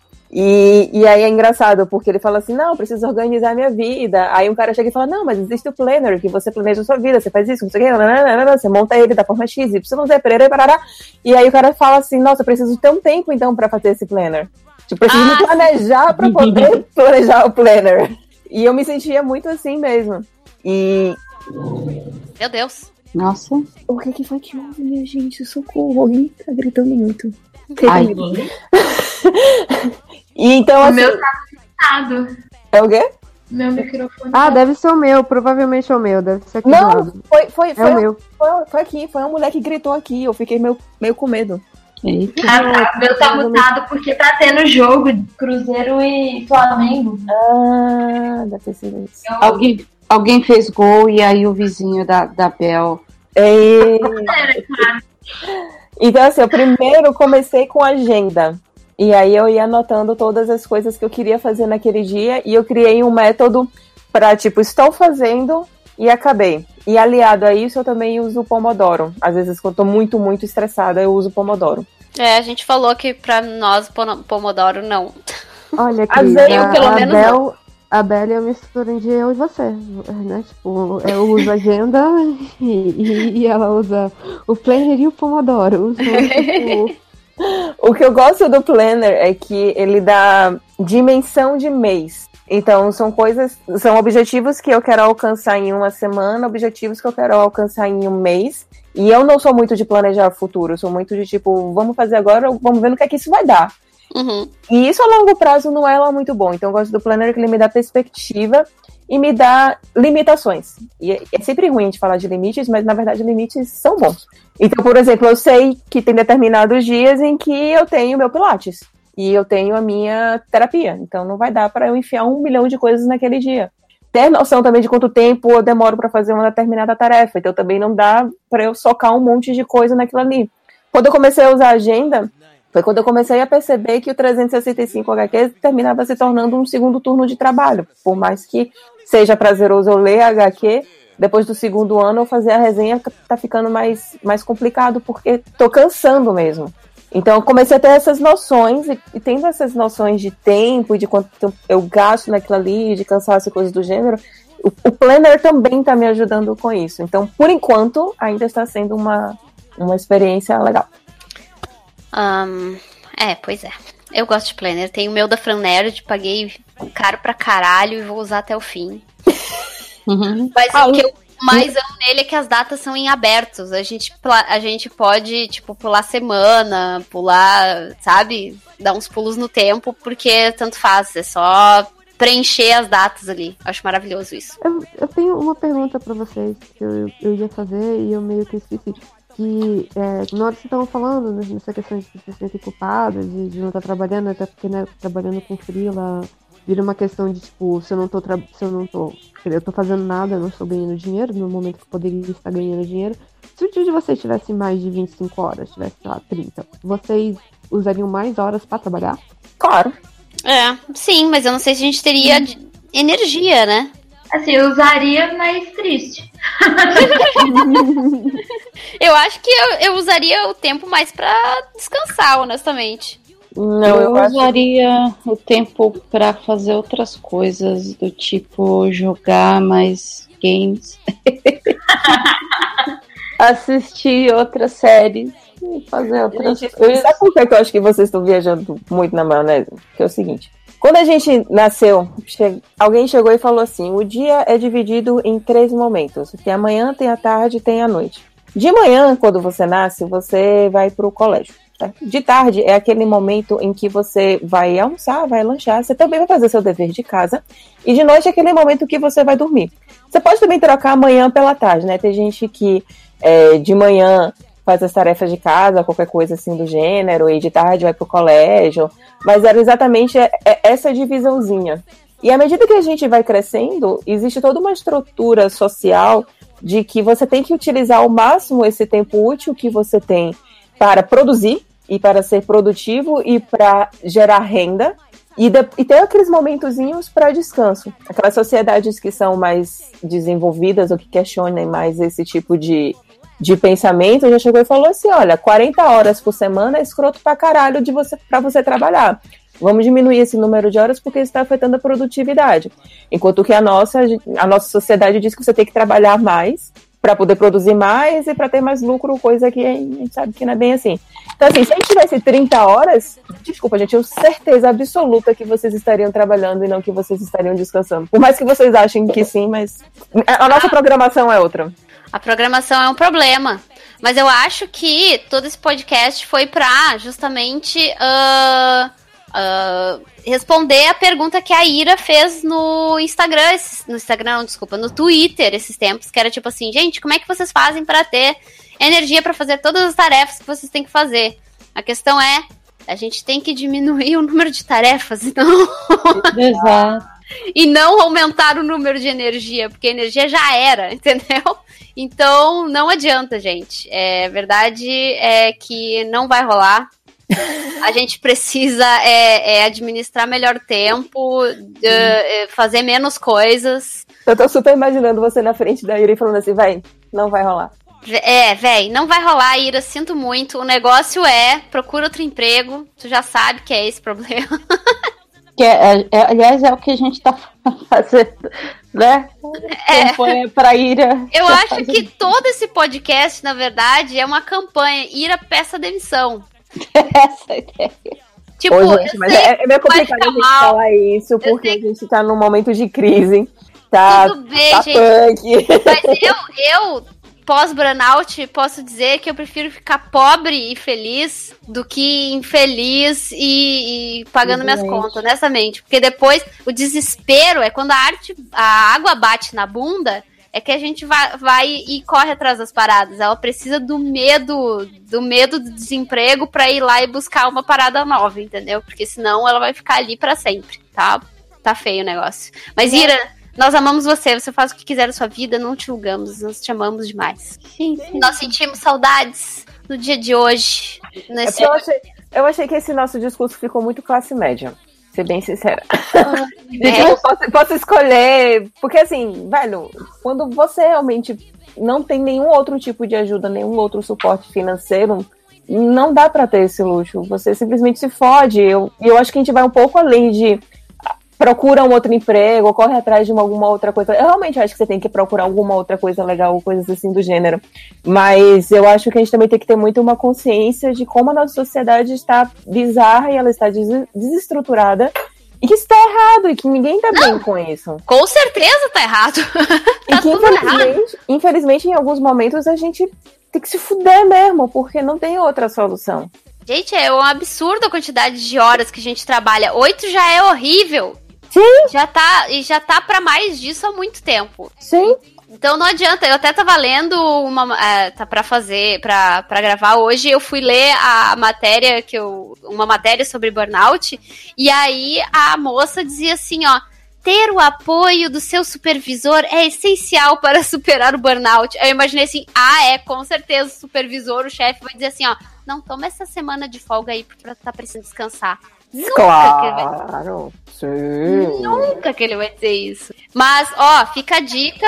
Se tu conseguir provar, comprovar através de algum ah, laudo médico ou alguma coisa que tu tá com exaustão e fadiga por causa do trabalho, tu pode tirar licença. Hum. O problema é o chefinho aceitar e não tentar convencer, o- convencer todo mundo que, tipo assim, não, isso aqui não é, não é relacionado ao trabalho, não, isso aqui é relacionado à vida pessoal. E aí não dá licença porra nenhuma. Mas aí o karma é dele. E ele tem mais que tomar no cu pra sempre. E ele que fica com burnout. E, e, e, nesses casos, procure um advogado. Exato. Ah, mas advogado é caro. Cara, procura. Veja indicações. Tenta solucionar isso daí, porque isso também é assédio no trabalho. É, eu Né? acho que eu acho que em alguns ramos, principalmente no publicitário, né, que a gente tava falando, não é nem um caso de, ai, procure um advogado porque não não vou procurar um advogado porque não é porque é caro. Às vezes é assim, não vou procurar um advogado porque senão essa agência vai queimar o meu filho, meu filme para todas as outras É. e eu nunca mais vou conseguir um emprego na vida. Verdade. né? Acontece isso. É por isso que não existem quase projetos, pa- processos trabalhistas contra agências. É basicamente porque eles têm essa máfia de e essa, esse terror psicológico de, de dizer que vão queimar o filme da pessoa para todo mundo e que nunca vai conseguir um emprego na vida. E isso acontece mesmo. Tem casos de amigos meus que foram falsamente acusados de coisas absurdas e até agora não conseguiram, estão se mudando para o Canadá porque não conseguiram, mesmo ganhando na justiça, ah, tendo retratação, essas paradas, não conseguiu voltar pro mercado de trabalho. Não Caralho. conseguiu. Porque queimou filme geral mesmo. É, porra, é bizarro essa. Nossa! Sim, sim, sim, é. Teve esse meu amigo, ele sofreu acusações absurdas que eram falsas de, de assédio e um monte de coisa que não era verdade. Olha, eu falando isso a respeito do, de, um, de, um, de um rapaz, mas que não era verdade, foi provado que não era verdade. E ele não consegue emprego. Se- Tipo, a retratação teve muito menos likes no Facebook do que a acusação falsa. Normal. Padrão Normal. de quando isso É. acontece. Nossa, gente. E ele nunca mais conseguiu um emprego e se sentiu seguro em qualquer agência que ele fosse trabalhar depois por causa desta merda. E eu não estou falando do mercadinho cu de Porto Alegre, estou falando de São Paulo. Então, é, é foda. É realmente uma máfia nojenta das agências de publicidade. E hoje ele dá graças a Deus que ele não tá mais nessa merda. E vai ser feliz no Canadá. É, porque aí você. Aí eu vou fazendo o, o, o advogado do diabo e de uma certa forma também me contradizendo. Tem males que vêm para o bem. Exato. eu acho que todo mal vem pro bem, só, só depende de uma interpretação tua da situação. Né? Se quiser ficar cho- chorando pra sempre, também pode, mas vai ser pior pra ti. Não vai, sabe? O, o outro não vai estar nem aí. Mas acho que é isso. Vamos pros recadinhos e comentários e Vamos. por balelas e abobrinhas. Baby, why don't you give me a beat? And yo, make sure that it's quite unique. Mika! Yo, let me see you step. Yo, Delta.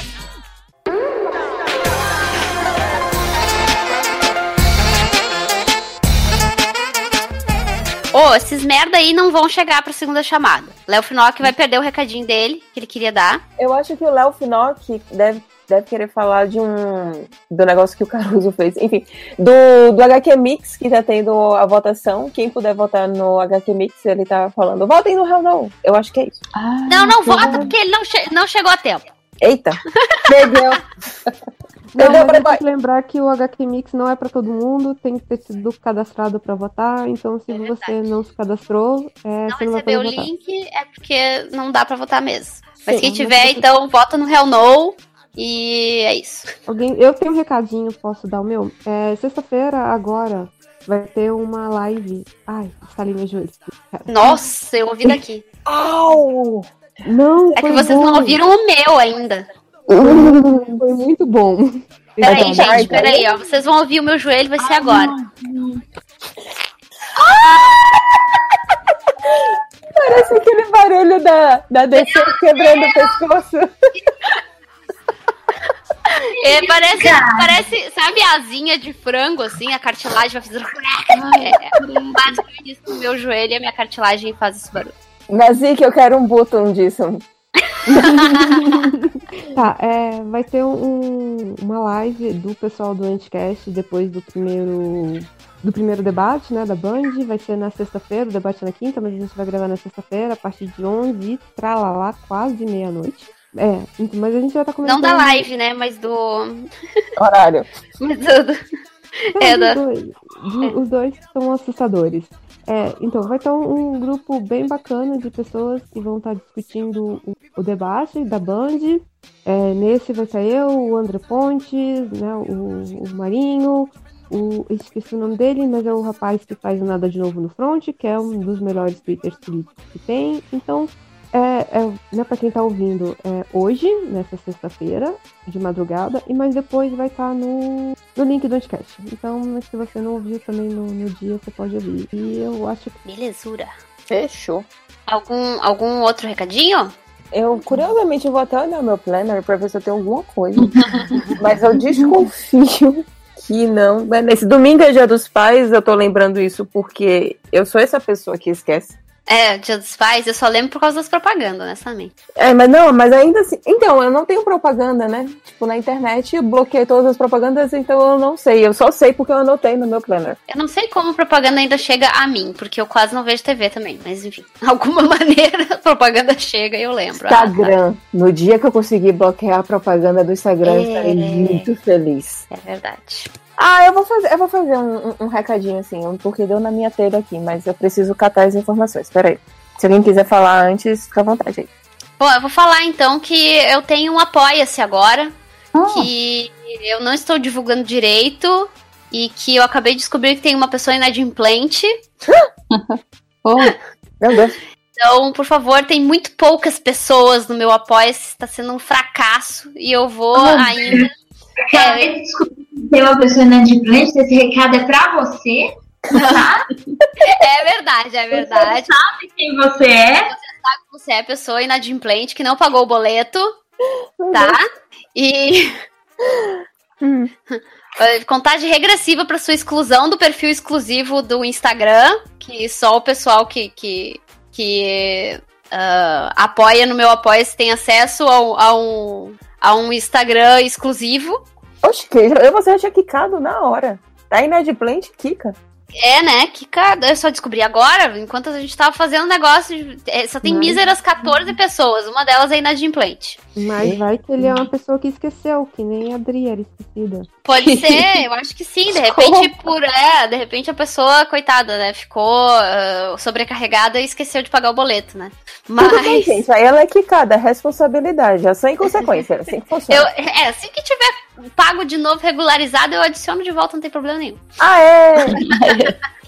Mas dei uma olhada lá no meu apoia-se, é barra, é apoia.se barra diário de frila, tudo junto. Frila com dois Es, de freelancer, tá? Então, ah, é lá o meu apoia-se. Se não achar por esse link, pode ver o meu perfil no Instagram profissional, que é o Colors Diaries, que tem ali também o, o link na bio. E ajuda nós. Tem ali as metas, tem ali os prêmios, tem, tem tudo ali. E é isso. Falando de uma forma com menos ah, sotaque em inglês, é, o seu arroba é arroba coloriste diarias, não é? isso? Diarias. Diarias. É. Diarias. Pronto. É, um recado que eu vou dar, ninguém pediu, mas eu vou dar de qualquer forma, que eu achei legal. É, o Tainan Rocha ele vai lançar um livro de poesias. O Tainan Ah! Rocha ele é um ele, ele é um ilustrador, ele é muito foda. Eu acho o pincel dele muito é nervoso, pessoa, muito incrível. Oi. O que aconteceu? Hein? O que está acontecendo? Aconteceu algo. e ele vai lançar um livro dia 11, agora, que é uma. Que, hoje, que é sábado, ou seja, sendo sexta-feira, amanhã ele vai lançar na Quanta Academia, ou seja, quem estiver em São Paulo, vai acontecer na Quanta Academia às, não, às 5 horas. O lançamento do livro dele e também vai ser uma espécie de reinauguração da Quanta, que ela sofreu várias é, é, reformas. E agora ela vai estar com uma cara nova, então vai ter uma espécie de uma festinha, um lançamento. Eu acho que não é isso, dele. não. Eu acho que Não é é isso, isso, não. É a, é a segunda unidade que eles abriram. Ah, é isso? Isso! Ah, não sabia. É. Sim, Mas- sim. Eles já tinham duas unidades, né? Mas Sim. agora eles abriram uma segunda na. eh, que a, a segunda que eles tinham antes, a antiga, vai fechar. E aí eles vão migrar pra essa que é na mesma rua, na José de Queiroz Aranha, ali, um pouco mais embaixo. Mas é. ah, tá muito bonita a obra. Eu fui ver quando eu fui dar o curso de férias. Ah, Eu fui ver ali, a, a- antes deles montarem tudo, a obra ficou sensacional, o espaço tá cheio de salas de aula, até as, as luzes das salas de aulas têm luzes quentes e frias. Uau! Pra ficar aquela, aquela luz mais, ah, não, não muito contaminada, sabe, de, de, de verde ou de amarelo, sabe? Eles botaram luzes quentes e frias pra iluminar as salas de aula, pra dar uma visibilidade, visibilidade melhor na hora de estar aquarelando ou- ou fazendo desenho. Uau! E a, é ali do lado, assim. Tu tá na frente da quanta, da primeira quanta, tu olha um pouquinho mais adiante, já tem ali a outra e tá um espaço maravilhoso. Todos os jabás do mundo pra quanta, que é maravilhosa, que eu amo de paixão e que é o meu segundo lar. Não. Pra quem é de São Paulo, é muito fácil ir pra, pra, pra Quanta. Basicamente, Uhum. você desce no metrô Ana Rosa. E, enfim, com o Google Maps você se acha, mas é muito, muito, muito, muito fácil mesmo. E, como a Cris falou, é uma galera muito legal. Tanto vale conferir a Quanta Nova, como também conferir o trabalho do Tainan Rocha, que tá bem legal. Vale a pena. Sábado-feira, 17 horas. Isso aí. Mais algum recadinho? Não.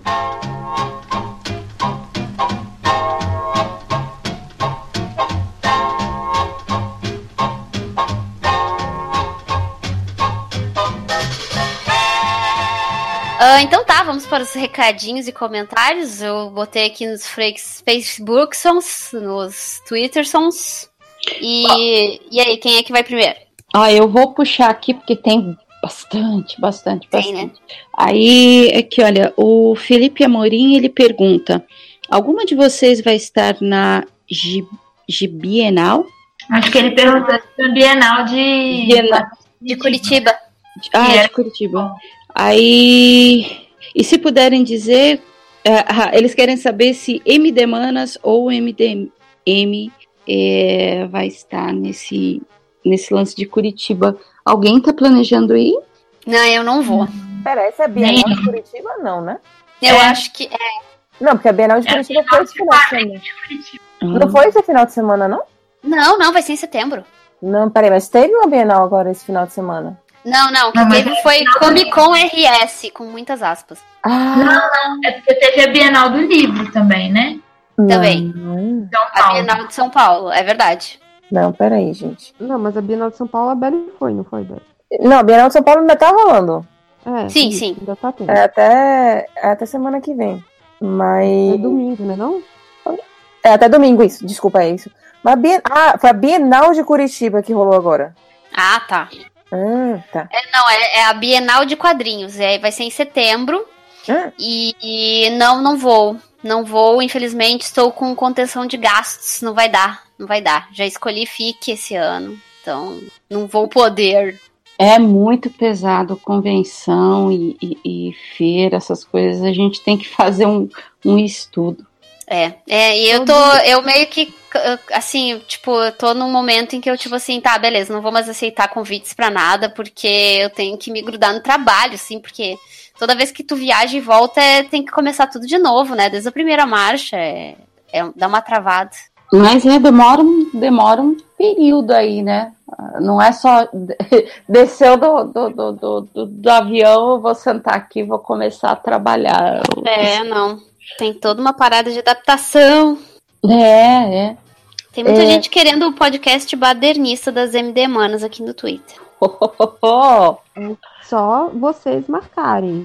né? Pra falar de política, eu estou sempre à disposição. A pessoa chega e estralou os dedos. É, já está os dedos. Os dedos, o pescoço, já vai ali se aquecendo.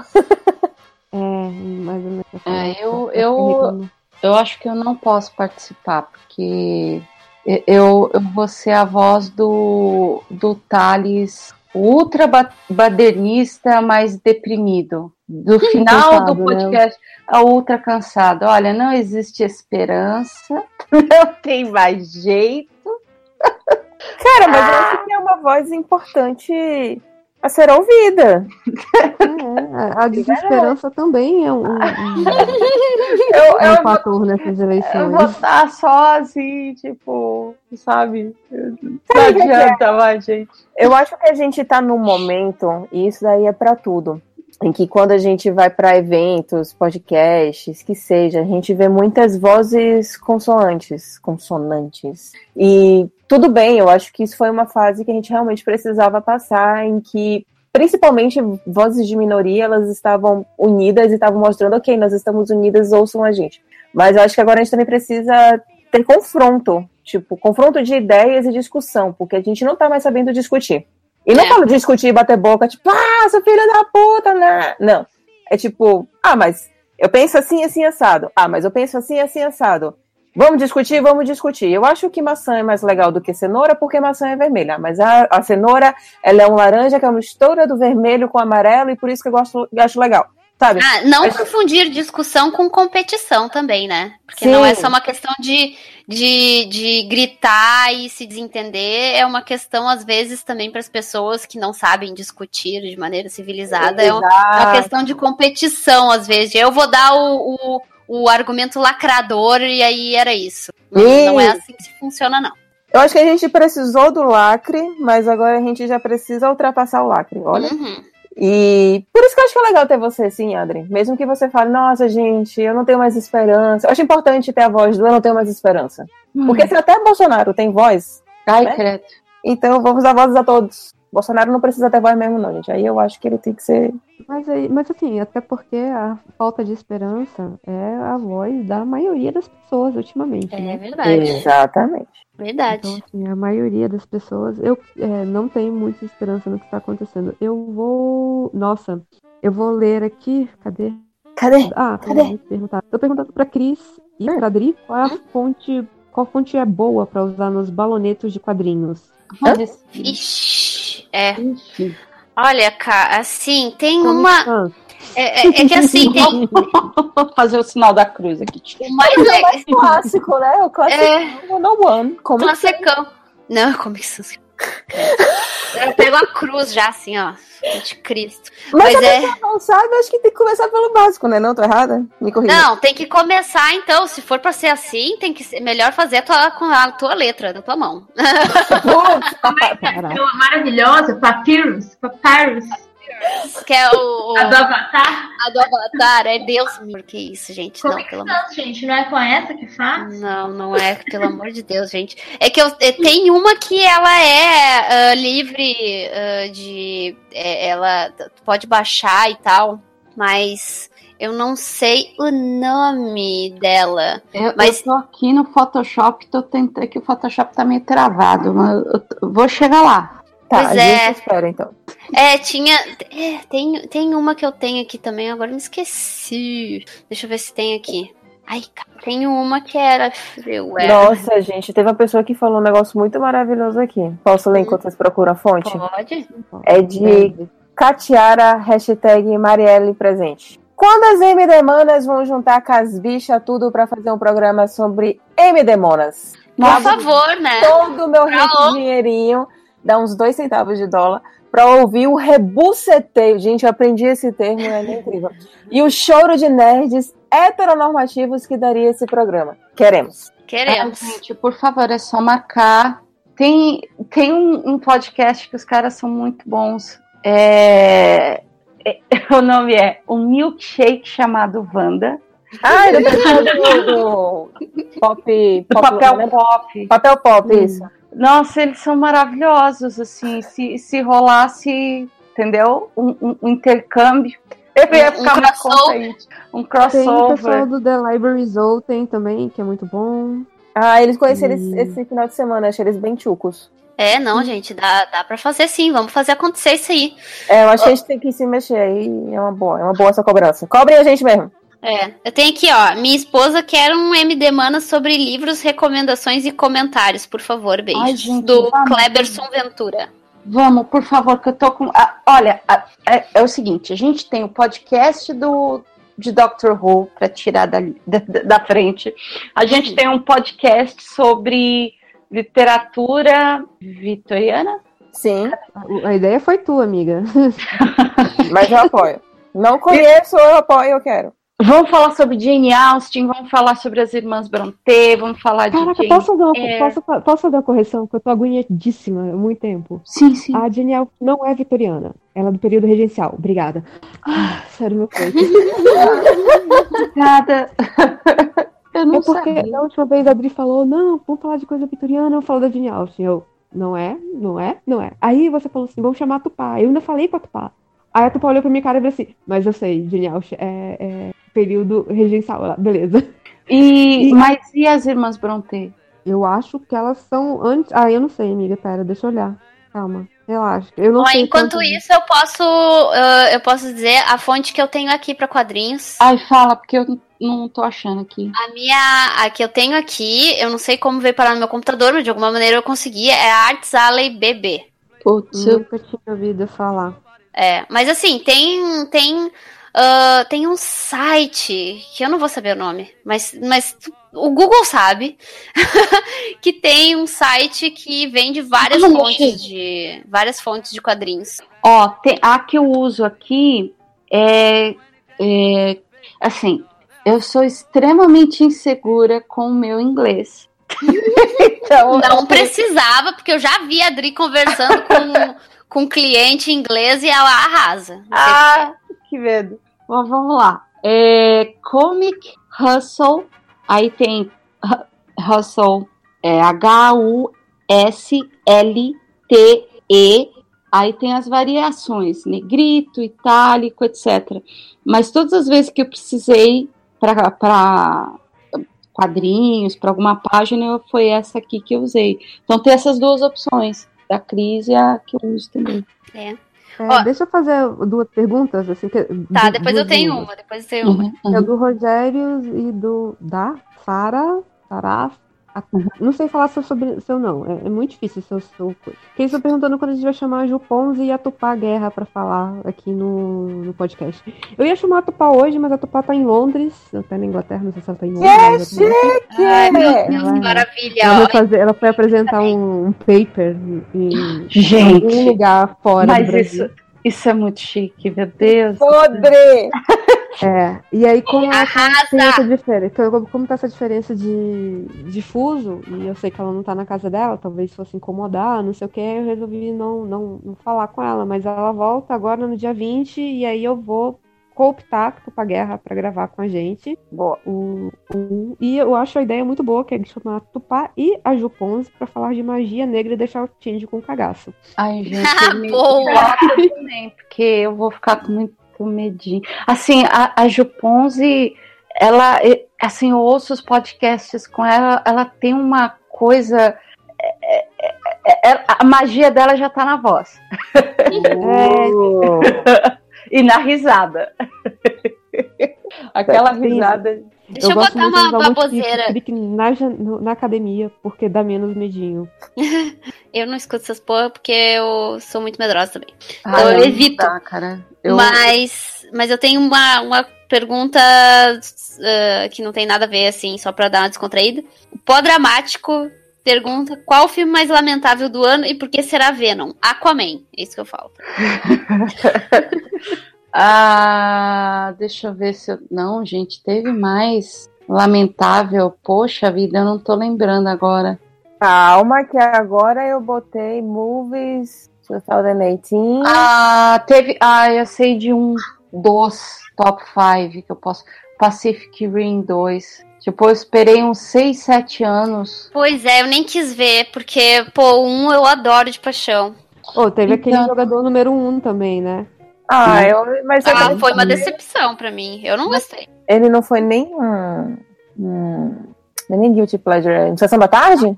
Ah, ai, sei lá, porque é, é, pra mim foi muito forçada, a forçação de barra daquele, daquele. Eu não assisti. Vamos botar referências do, da cultura pop nessa Toma merda. referência! Toma referência. Toma. Roteiro pra quê? Toma referência. Mas isso não é o livro? E também parece que não é grandes coisas. Hum, Mas eu treta, não li. Treta. Mas eu não li, eu não li. Então isso eu só posso dizer de boatos. Foi o passarinho que me contou. Tá bom. Putz, tá aí, eu não tô muito. Não tô vendo muito filme. Eu teve um trailer que eu fiquei meio puta. Que foi um do I Feel Pretty, da Amy Schumer.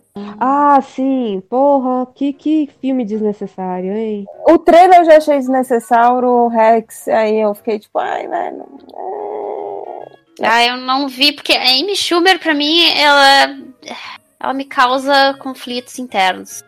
E pra uma pessoa que se diz feminista e tal, ela comete uns. Ela tem uns, tem uns problemas ali. Não sei o que, que é. Um outro filme que eu tô com medo, que é o Bohemian Rhapsody. Ah, isso aí vai ser um filme. Filmes de biografia normalmente. Porque vida, vida de pessoas, gente. Vida de pessoas, elas não têm estrutura de roteiro e isso para mim dificulta. Dificulta. Porque aí fica só a bagunça que de repente, pum, acabou. Sabe? Aquela coisa. Assim, é uma sequência de vários eventos da vida da pessoa, assim, tá, tá, tá, acabou o filme. Aí tu, porra. Então eu não gosto muito de, de, de filmes biográficos e coisas do gênero. Indo de encontro com a pergunta, mas é porque como eu tô olhando essa lista no IMDB de coisas que vocês estão acho que a Lita Battle Angel vai dar certo. Tem um good feeling em relação a isso. Descobri que saiu um filme da Pequena Sereia aqui, o que vai sair, e eu não, não tô Deus. entendendo que porra é essa. Não, a gente não precisa mais disso. Disney, a gente já tem seus desenhos, a gente não precisa dos seus filmes, por favor. É, Ah, mas tá- de tá tudo, não produção. adianta. Tá Até produção. Rei Leão. Exato. Quero, quero, quero Rei ver. Leão. Eu quero ver o Rei Leão porque tem a Beyoncé e eu quero ver como é que ela vai ser. É verdade. Eu, eu, eu vou ver porque é Rei Leão. Mas eu vi o Mogli. Eu Não. fiquei tão horrorizada com o Mogli. Eu não vi o Mogli, eu fiquei Você não com. eu- gostou eu do, do "Você não live action do Mogli? Hã? Você não gostou do live action do Mogli? Não, não é que eu não gostei, gente. É que eu finalmente vi o Mogli com olhos de adulta e eu percebi que o vilão do Mogli é o Mogli. Hã? Sim, ele é um filho da puta que incendeia a porra da floresta. Eu nem lembrava, não lembro da história. Ele incendeia a porra da floresta. Gente, a, a história toda do Mogli é o fato do tigre querer matar o Mogli porque ele é humano, ele é, ele é humano e, ele, e, o, e o vilão é todo cheio de cicatriz e fudido por causa do homem. E aí o E homem aí- faz exatamente a mesma coisa, entendi. E aí ele vai lá, aí a, aí a criança que tá lá, e fica todo mundo protegendo, fica o urso protegendo, fica a pantera protegendo, e o, e, e o tigre querendo matar. Matar, matar o humano, tem que matar o humano. O humano é ruim, o humano vai, vai acabar com a nossa vida. E aí, o que que acontece quando o, o Mogli descobre que o, que o tigre matou o pai lobo dele? Ele vai lá na- na- nos seres humanos, pega a tocha e incendeia a floresta. Eita. Pra se Puta. vingar. E o vilão ainda morre em- em- queimado, incendiado. Ele, ele não, põe fogo de propósito. Ele coloca fogo, ele pega o fogo pra espantar o tigre. E aí ele incendeia a porra da floresta, porque ele é ser humano ruim. E eu, e, e eu, eu torci, pra mim o tigre é o, é o mocinho do Mogli. Gostei muito desse ponto de vista. Gostei muito. Eu Achei gostei ótimo. muito de Mogli, eu gostei, achando, eu achei o melhor live action da, da Disney. E eu discordo da Cris. Não, não, eu desde o início, assim, ó, eu vejo um homem, um, um ser humano no meio de um monte de animais, eu sempre vou torcer pros animais. Porque o ser humano nunca sabe nada. O, o- Mas eu tava torcendo pros animais também. Mas porque o, o Mogli ele é um menino lobo. Ele É, um mas aí o que que animal. acontece? Ele incendeia a floresta, aí por uma conveniência, assim, do roteiro, eles nem mostram quem morreu, quem deixou de morrer naquele incêndio absurdo que acontece na floresta. Foda-se que a criança, a criança foi lá e ela, ela realizou Olha o... só, você tem que ter um detalhe. A profecia O Mogli, do vilão. ele não- o Mogli, ele não teve contato com seres humanos, então ele não foi contaminado. Ele tem os mesmos valores dos bichinhos. E mesmo assim ele foi lá e incendiou a floresta. Ele ajudou o elefantinho. Os elefantinhos gostam do Mogli porque ele ajudou o elefantinho. Ele, ele pode até ter sido bom neste momento, mas ele incendiou a porra da floresta. Ah, Cris. Não. Não. É Tá, então- absurdo. Então vamos, podemos falar mal em, em conjunto da, da Bela e a Fera? Ah, que, sim. Que não precisava daquilo. Eu não vi. Não. Nossa, a animação é tão melhor. Eu também Gente, o que, que é aquela fera? Deixaram a, a fera gatinha, sabe? Assim. É, tipo, um monstro, uma coisa. fofinho. Ah! Mas ele é fofinho no desenho. Eu também acho. Não, ele é gigante. é O, o lance é, é- Ah, não, não, não.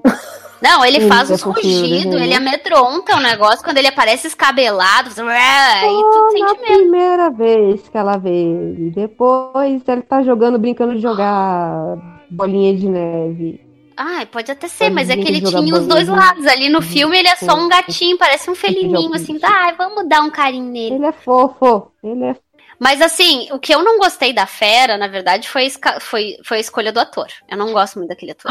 Nossa, ai, eu adoro aquele ator. Desculpa, gente. Ele funciona até no, no Legião. Ele funciona até no Legião. E mas... Nome também. Aí como diria Rachel, como diria Rachel do Friends. Mas ele é tão bonito. É, Mas, Mas ele. é bonito. Gente, mas não você não é sei. Cris Pistola, você é Cris Polêmica, é isso, né? É, não, sei lá, gente. Ele não é. Não tô dizendo que ele não, que ele, que ele não é, que ele é feio. Não tô dizendo isso. Só tô dizendo que ele não me convenceu como fera. Ele tem Não, um mas jeito isso também não. ser, tem um jeito todo pomposo de ser que a fera não tem. Ele é um príncipe, ele tem que ser pomposo. Ai, olha aí. É, tipo, não. É, é, o meu problema é quando a gente começa a analisar, sabe? Começa a analisar como se fossem pessoas de verdade, assim. Eu- eu- é a questão de escrita de roteiro. Eu podia ter escrito o personagem violento e, e feio em alguns momentos e quando tinha que ser pomposo, pomposo. Mas Oh, ele era fera durante anos. Ó, n- não, não querendo puxar aqui, né, o, o- aquele óculos de, de conteúdo tal, e que, mas tem, tem um- um- um- uma versão da Bela e a Fera, que tem uns 4, 5 anos, que é aquele ator, é um, um filme francês, e é Sim. aquele ator, o Vicente Cassel fazendo a Fera. Sim. E aí é a fera, é um monstro, é bizarro, saca? E, e é um filme que é assustador, mas tem o lance do príncipe ainda ali. E é um filme lindo, lindo. Pois é, o que eu fico pensando nesses remakes da Disney é que eles são assim, tipo, a Bela e a Fera, não é que seja uma bosta a Bela e a Fera, do- o filme live action. É que é aquela coisa assim, tipo, cara, tu contou a exata mesma história do desenho. Aqui, eu vou Ah, propor um mas filme. O monstro vai ser o produtor que fica propondo o remake. E aí É. o nome do filme ser Capitalismo, o filme. Exato. Exato. Tá aí. Porque, é- porque fica aquela coisa assim, eu acho, porque eu, ao contrário de muitos nerds por aí, eu acho que adaptações não tem que ser iguais às originais. Ó, polêmica. Não, eu não. Porque você tá adaptando. Tem que, pelo menos, fazer uma versão nova, diferente do o negócio. filme tem que ter personalidade, né? Mesmo sendo uma. Porra, porque se for pra ver. Remake, Se porque for- ele fala que ele se recusa a ver um filme que já foi feito. Pois é, tu entende? Porque se for pra ver a Bela e a Fera, tipo, se eu for chegar agora pra minha filha, né? Se eu tivesse uma. eu vou chegar pra Muito chocada te mandando mensagem. pro meu filho, pra minha filha. Já tá me mandando áudio de 7 minutos. Como assim? Tipo isso, como assim? Eu perdi algo aí. Mas assim, se eu fosse mostrar pro meu filho ou pra minha filha a animação, tipo, minha filha, vem aqui ver Bela e a Fera. Eu não ia pegar o filme e botar pra ela ver. Eu ia botar o desenho animado. É, faz sentido. Mas, mas, mas, será que não é porque você tem o desenho animado como a sua referência tipo, de criança e que você tem essa memória mais afetiva diferente do desenho? Tipo, será que uma geração que. Ma- Mas aí que tá, filme. Belly. É que, tipo, é o exato mesmo filme. Exato, mas aí vai ver que a pessoa que cresceu com o filme, com o hype do filme, que teve um pequeno hype, é, talvez tenha como Teve um referência grande ele. hype. Ficou em. em- em- Sim, mas- teve um grande hype, com certeza. Então, talvez essa pessoa cresça com esse hype e cresça com esse parâmetro de que é um filme. Depois veio a descobrir que, ai, nossa, existe um desenho animado. E aí foi assistir esse desenho animado. Mas no coraçãozinho dela existe esse filme. E aí, pra filha dela, pro filho dela, ela vai mostrar o filme e não a animação. Não, mas isso eu já, isso eu já determinei num Super Peter Bros, que é a questão assim, tipo, eu não tô proibindo ninguém de fazer porra nenhuma. Eu só tô dizendo porque eu não vou assistir essa merda e porque que eu não gostei, entendeu? Tá.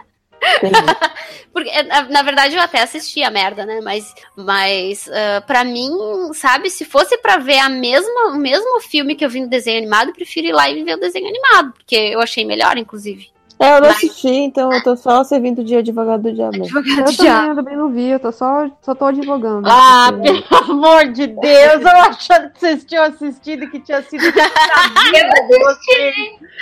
E aí? Eu gosto muito da Bela e a Fera, eu gosto muito da Emma Watson, então eu fiquei só curtindo o momento, assim. E eu vi com a minha mãe, minha mãe cantou as músicas, então Ah, eu tive uma experiência. É, eu tenho, eu tenho, e eu nem, assim, eu nem vou reclamar de, de, de coisas de música, assim, porque eu, ahn, eu, eu vi, eu, eu tentei ver o desenho da Bela e a Fera, e eu não vou dizer que, ai, porque é ruim, porque não é ruim, não, é porque eu tenho a memória afetiva, tá? Hum. A minha memória afetiva só aceita a Bela e a Fera dublada, com as músicas em português. Nossa, o quê? Você não ouve a música na versão de Celine Dion? Hum, ai, Eu não acredito. Oh, agora. Não, peraí, é Celine. Dion? É Celine É. Dion. As versões antigas dessas músicas da Foi muito boa, cara. Calou a boca pra processar durante dois segundos, sabe? Tipo, Vamos lá. Aladdin, você tem Robbie Williams como gênio dublando É aquela porra. maravilhoso. Mas, gente, eu vi quando eu era criança e eu vi dublado. Então, minha memória afetiva tá vinculada Não, ao dublado. Não, Tem- Mas eu assisti semana passada aqui no DVD, botei em inglês, olha que legal. Mas eu não gosto, eu, eu não gosto de ouvir. Celine gosto- é, é a música, é a música tipo, é a trilha sonora só. Ela não Mas dubla. já, mas já assim, ó, tipo, Rei Leão, por exemplo, eu vi dublado. Só que quando eh, eu comprei a trilha sono- sonora em CD, eu comprei daí a versão em inglês. Aí eu realmente tenho, um, eh, tenho mais eh, gosto de ouvir as músicas do Rei Leão em inglês, não tem problema. Tipo, vamos Agora- lá. Rei Leão, é, Elton John, é, Tarzan, que eu não gosto. É o, é o- é cara de Gênesis, que eu agora esqueci Eu agora. não, eu não Phil gosto. Phil Collins. Phil Collins. Mulan, Cristina Aguilera e aqui no Brasil foi Sandy. Ai, não. Não, gente, calma. A partir daí eu já era velha demais pra ver desenho dublado, né, gente? Por Mas favor. as músicas são Oi, incríveis. gente, gente, cada um pode gostar do que ele quiser e desgostar do que ele quiser, não adianta. Opinião, opinião a gente não discute, gente, porque você não muda a opinião de uma pessoa sobre algo que ela ama ou que ela detesta. Celine Dion. Não, Celine Dion é brega pra caralho. Eu odeio. a minha experiência recente triste que foi quando eu descobri que Mulan, aquela música que eles cantam quando eles estão treinando, eles cantam Homem Ser e Não Vou Vencer. E nessa noite eu tive um pesadelo. Onde eu pedia pro Mushu mudar a letra. Eu can- Gente, mas pra mim era vou vencer. Não. Pois é. Porque em inglês é be a man. Mas Be é, man. mas é exatamente isso que ela passa, né? Ela só vai Uhum. ser aceita quando ela for um homem. Porque é é o que eles entendem como uma pessoa válida de estar viva. Eu tenho, eu tenho, isso, isso eu tenho uma vergonha de admitir, tá? Não, não é como, como eu falando que gosto de ver Bela e Fera dublado. Isso é uma vergonha que eu tenho. Quando eu vi Mulan da primeira vez, eu não gostei. Não, não. É compreensível. Ah, mas eu não gostei justamente pelo fato, eh, por, por hum, razões que hoje em dia eu acho Mulan foda pra caralho. Que é justamente o fato de não ter feito ela ficar com, com- se preocupar com o machinho e ficar com ele no final. Não, e tipo assim, o mais legal de- disso tudo é que a letra da música tá falando seja um homem e o melhor homem que tem é uma mulher. Então a concepção tosca deles de que o melhor ser humano vai ser um homem e termina sendo uma mulher é genial. Gente, quem não se arrepia com aquela cena que todo mundo se curva pra ela? Nossa, tem Eu Maravilhoso. choro. Eu choro toda vez. Eu não posso ver esse filme. Eu termino ele aplaudindo com as mãos e os pés.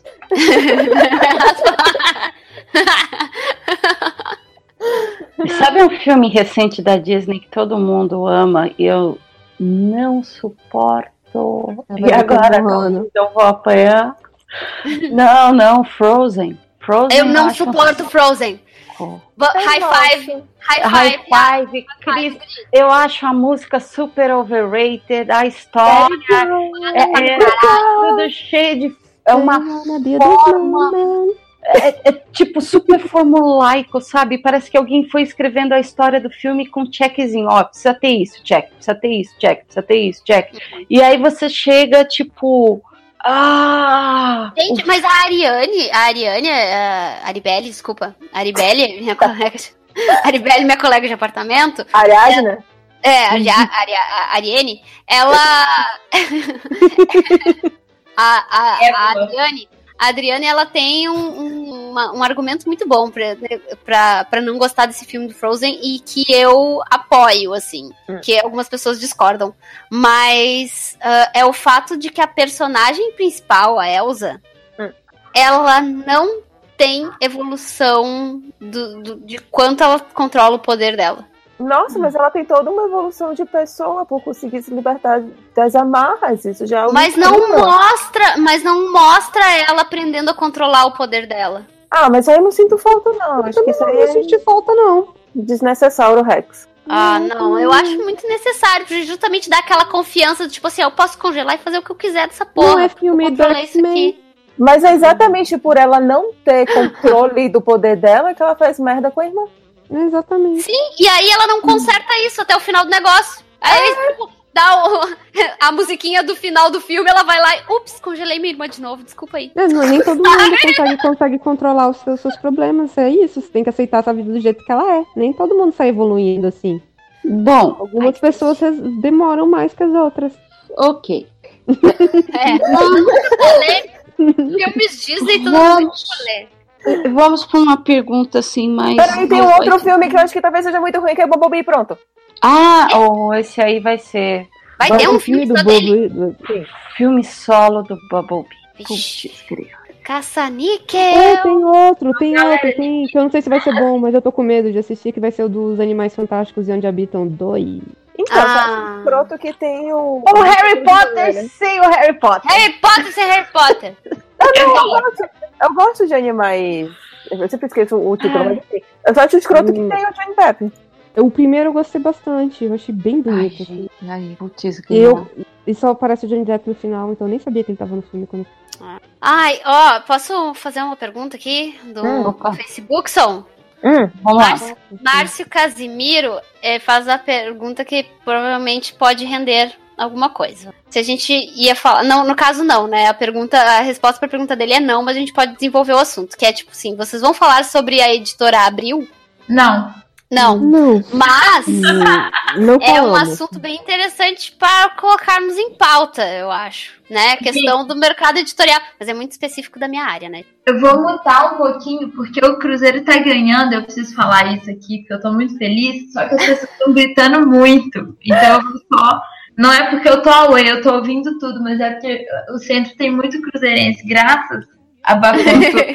Então eu vou só mutar um pouquinho até a galera parar de gritar, porque senão vai atrapalhar, ok? Tá quanto? Tá bom, Vamos? Marquinhos. 2x0 pro meu Cruzeiro maravilhoso, porque é a imagem que mais responder. Peraí, quem, quem tá jogando? Eu tô. Cruzeiro Cruzeiro.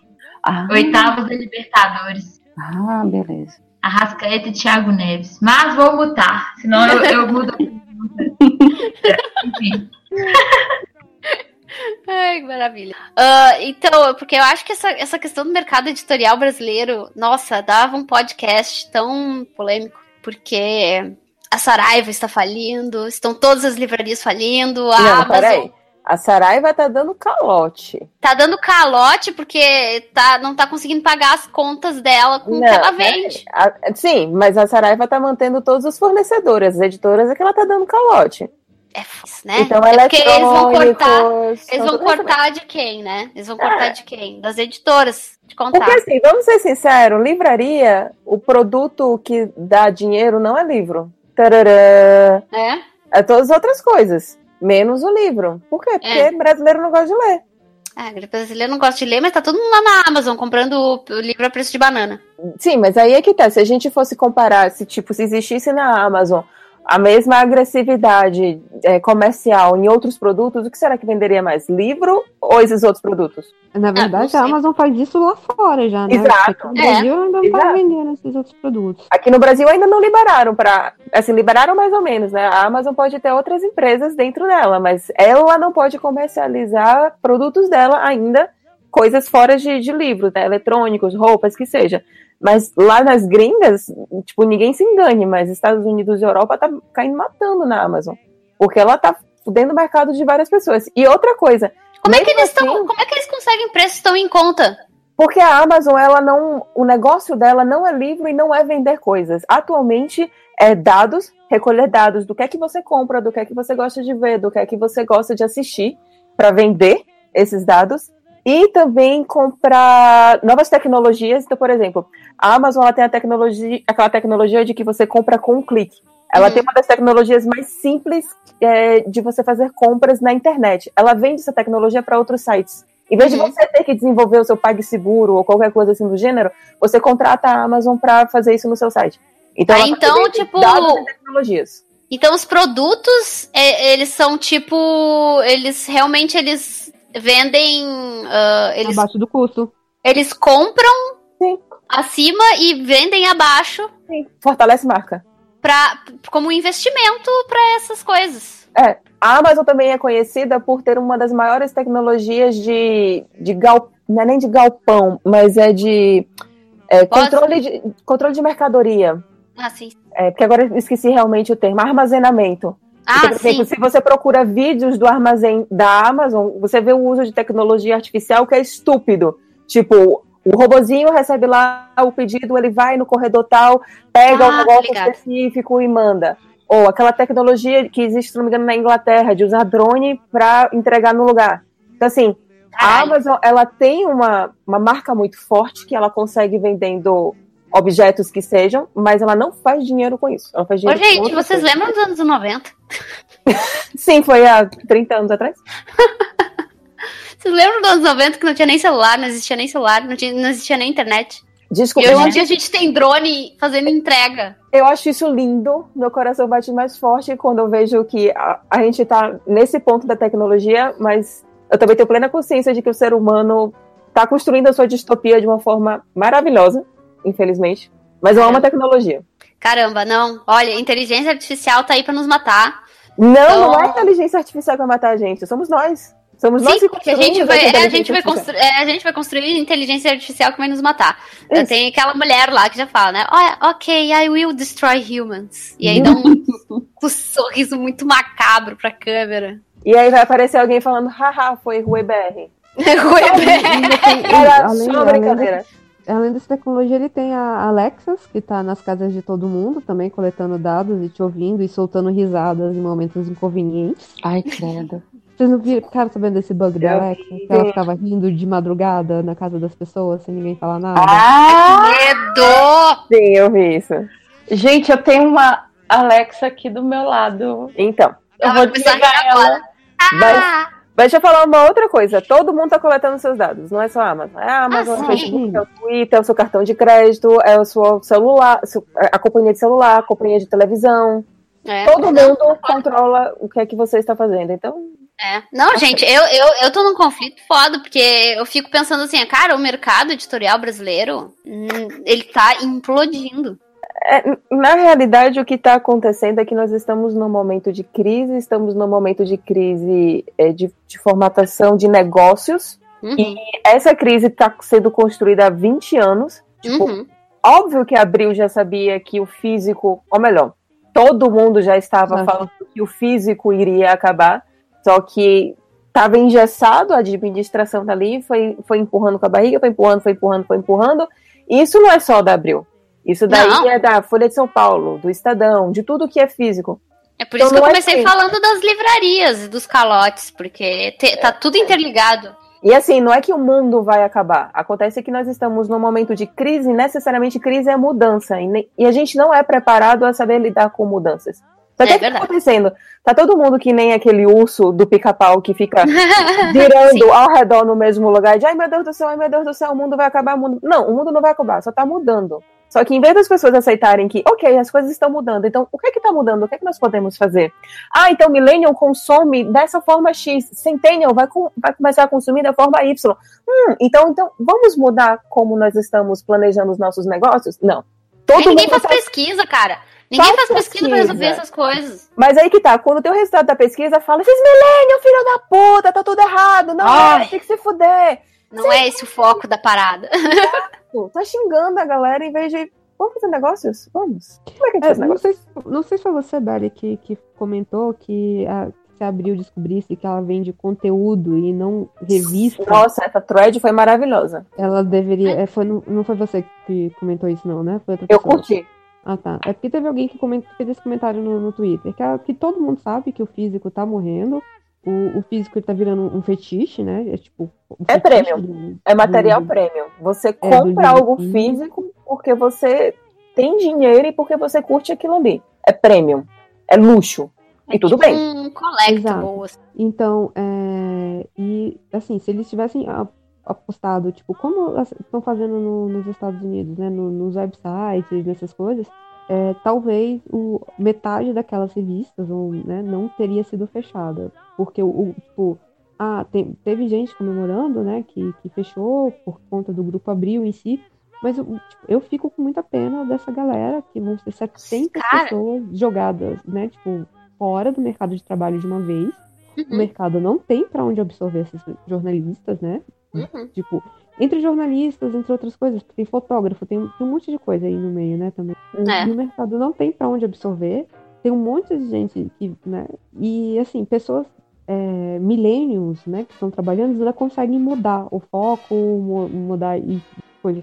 Mas tem uma galera que tava para se aposentar, tem uma galera que, tipo, que não, não sabe como, como conversar com essas pessoas. E aí, Sim. vão para onde? Não, total, total. Cara, mas aí eu, são várias questões. Eu concordo com você, mas aí eu também pergunto se essas pessoas mais velhas, elas estão interessadas em ouvir as outras pessoas. Porque muitas vezes elas estão tão engessadas, porque na minha época era assim que a gente fazia e na minha época era foda, que ela não consegue aceitar. Estamos em 2018, mudou, sabe? É, não dá mais para você ficar só reclamando. Se você quer ficar só reclamando, velho, você vai ficar só reclamando e vai se fuder. Não tô falando que é certo ou qualquer coisa assim. Eu tenho um milhão de críticas em relação a isso. Eu tenho um milhão de críticas à forma como está consumindo conteúdo. Mas eu também tenho um milhão de críticas a, por exemplo, todo mundo fala mal de Felipe Neto, mas estão todas as empresas financiando Felipe Neto. Enquanto que existe um canal tipo é, Manual do Mundo, que faz um produto foda, e eu pergunto, eles têm o mesmo patrocínio que Felipe Neto tem? Não, porque não tem o mesmo alcance. Esse é o grande problema. Sim, mas aí que tá. Se você tá fornecendo dinheiro para Felipe Neto e reclamando do alcance que ele tem, é uma dicotomia muito grande. Não dê dinheiro, então. Não, porque, tipo assim, essa é minha máxima maior da vida. Não bata palma para maluco dançar. Se você acha que aquilo ali é errado, hum. não dê dinheiro. Mas, não, nesse isso... ponto eu concordo plenamente com é. você, mas assim, eu não dou dinheiro pra, pra Felipe Neto. O problema é que eu não sou o público também dele. E aí, aí vem outra questão. O público dele é um bando de crianças. Ah, essas crianças, filha da puta, que ficam assistindo Felipe Neto porque elas são burras e ficam assistindo Felipe Neto. Cadê os pais? Não é isso. Cara, não é, não, não é porque elas são burras, é porque, tipo, o cara fala pra elas. Não, mas aí é que tá. É, o que eu mais vejo é muitas vezes as pessoas culpando as crianças porque essas crianças ficam viciadas em YouTube. Cadê os pais? Não é né? Estado, não é empresa, não é ninguém que tem que chegar e falar para uma. educar uma criança. Quem educa uma criança é o pai. Cadê o pai? Cadê a mãe? É a mesma coisa que, tipo, as pessoas mais velhas, antes, antes as crianças assistiam, tipo, sei lá, TV Globinho, depois antes assistiam Xuxa, antes assistiam Sítio do Pica-Pau Amarelo, tipo, criança assiste esse tipo de coisa, é um fato. Eu sei cadê o pai, cadê a mãe. Estão tendo burnout, burnout no serviço. Então, é, não, e, e, aí eu acho que ainda entra também uma outra questão, que aí eu acho que já é outra pauta. Pra que teve filho? É realmente porque você queria? E se você queria realmente ter esse filho, você realmente tá sendo um pai mesmo? Ou você teve um filho simplesmente por uma convenção social, porque você nasce, cresce, reproduz e morre? Ah, não, é. É, é que assim, eu, eu, já, eu já vejo. Tem muitas questões a serem problematizadas aí. Porque... É, porque é complexo, né? Porque, tipo assim, existe aquela coisa do gênero. Porque é, é- a minha mãe sempre teve esse discurso, tá? Uh, que que a gente É, tá falando? chegou, chegou. Ah, a gente tá falando de gente que. pô, qual era o resumo mesmo? Nem sei. Pois é, não, mas é é aquela questão assim, ó, de ter, pra querer ter filhos, tem que trabalhar ao mesmo tempo, não consegue dar tempo pra educar. Ih, É que- vamos dar de novo. É. Não, que horror. Mas é que assim, a minha mãe é uma pessoa que ela sempre diz assim, sempre disse isso, né? Tipo, pra que, que tem filho se não tem tempo de criar? Porque não tem, porque assim, tem, tem pessoas que pra mim é nítido que ela só tem filho por convenção social. E aí a criança chega, a pessoa não sabe o que fazer com a criança. Eu tenho, eu tenho amigos que quando a criança chegou ficou assim, ó, eu não sabia que ia ser tão difícil. E tipo assim, ó, pelo amor de Deus, é tão óbvio que vai ser tão difícil. Mas é que. ah, e, e as pessoas que realmente queriam, ou que tiveram por acidente, porque, né? Que Tá, e tudo aconteceu. bem. Eu acho E, e aí, tu precisa arranjar uma maneira de administrar, e não só administrar, tu precisa trazer dinheiro, porque a quantidade de dinheiro que vai em creche, em, em escola, em fralda, em não sei o que, em não sei o que lá, e, e- e fica uma coisa tipo assim, ó, hoje então não existe mais aquela questão assim, tipo, ai, uma das pessoas agora fica em casa cuidando da criança e a outra vai trabalhar pra trazer o dinheiro. Não, os dois precisam estar trabalhando, senão todo mundo morre de fome. Uhum.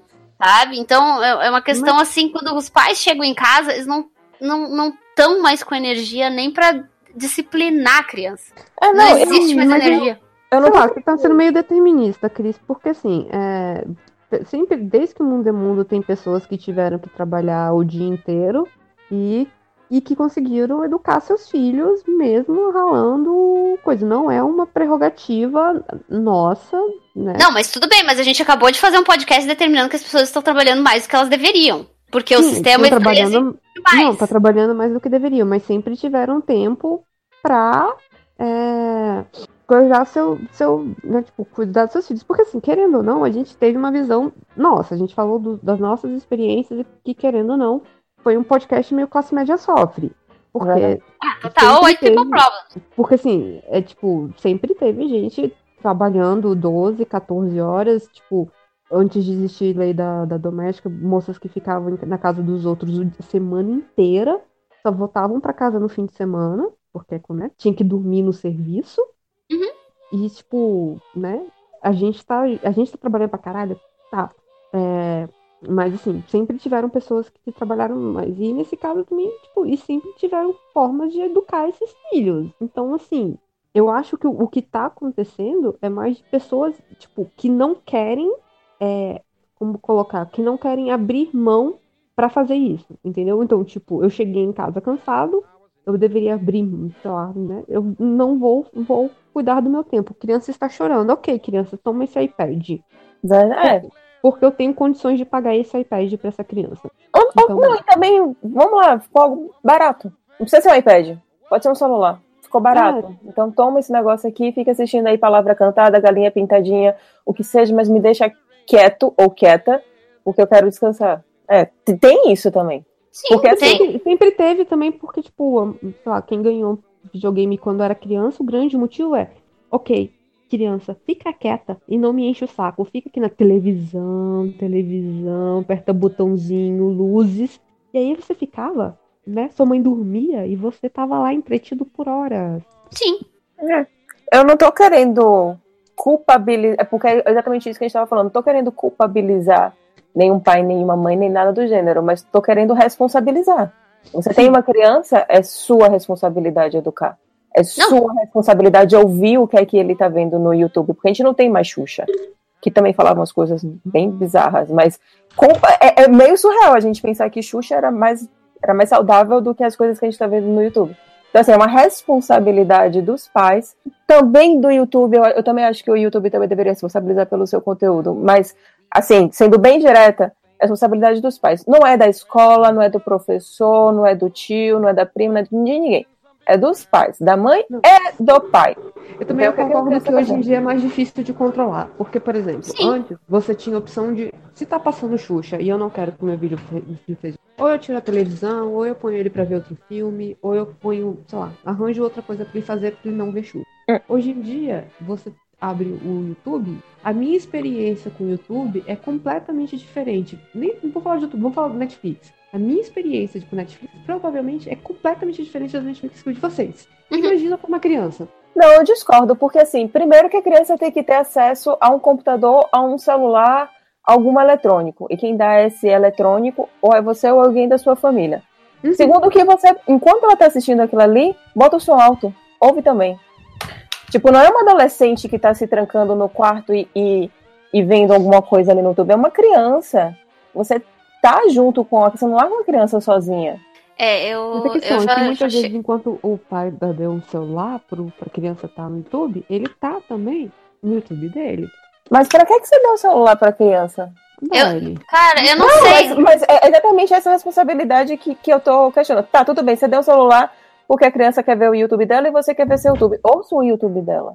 Às, ve às vezes é, é, a, a criança tem o celular porque os coleguinhas todos têm e ficou enchendo essa porra da paciência pra ganhar a porra do celular, porque ela era a única pessoa da turma que não tinha, tava sofrendo bullying. Isso acontece também. Não, eu. eu- tá, mas. Veja, veja. É, é, fala aí, mãe, por favor. É exatamente o que eu ia dizer. O que eu ia dizer é que a gente aqui é um bando de gente sem filho falando de Então, que, que tem que é. educar e que, que era- a gente não tem, não, não, não tem lugar de fala. É, é. Até botei ele aqui porque eu não tenho opinião pra dar, porque eu não tenho filho, assim, então. É que Pois é. assim, eu, dei, eu dei um pit stop aqui porque eu fui jantar e eu voltei. E aí vocês estavam discutindo o Adri YouTube. tem filho, vai. Então, mas como que a discussão começou por onde? Por causa da Abril, que fechou. Nossa, olha a volta que a gente fez. E aí a gente tá falando da crise de conteúdo e do acesso de crianças e adolescentes que estão tendo é, acesso a, conteúdos que não são saudáveis para uma criança. E eu tô defendendo que a responsabilidade é dos pais prestarem atenção o que, é que a criança está Ninguém consumindo. tá dizendo que não é dos pais. Hum. A gente só tá dizer, a gente só tá constatando que é, os pais estão exaustos demais pra terem controle absoluto sobre isso. É. Não, tudo bem que ela possa não ter um controle absoluto, mas a impressão que tá me passando é que tá tendo controle nenhum. Tá só largando ali no YouTube. Ah, bom, aí depende de família pra família, né? Depende da exaustão da pessoa. Porque eu já acho um absurdo chegar num restaurante e tá a família toda ali e as crianças dentro do iPad, ao invés de estar socializando na mesa. Ah, isso Que é eu- eu- muito mais fácil. Bom, é assim, eu, eu, eu fiz uma eu fiz uma escolha.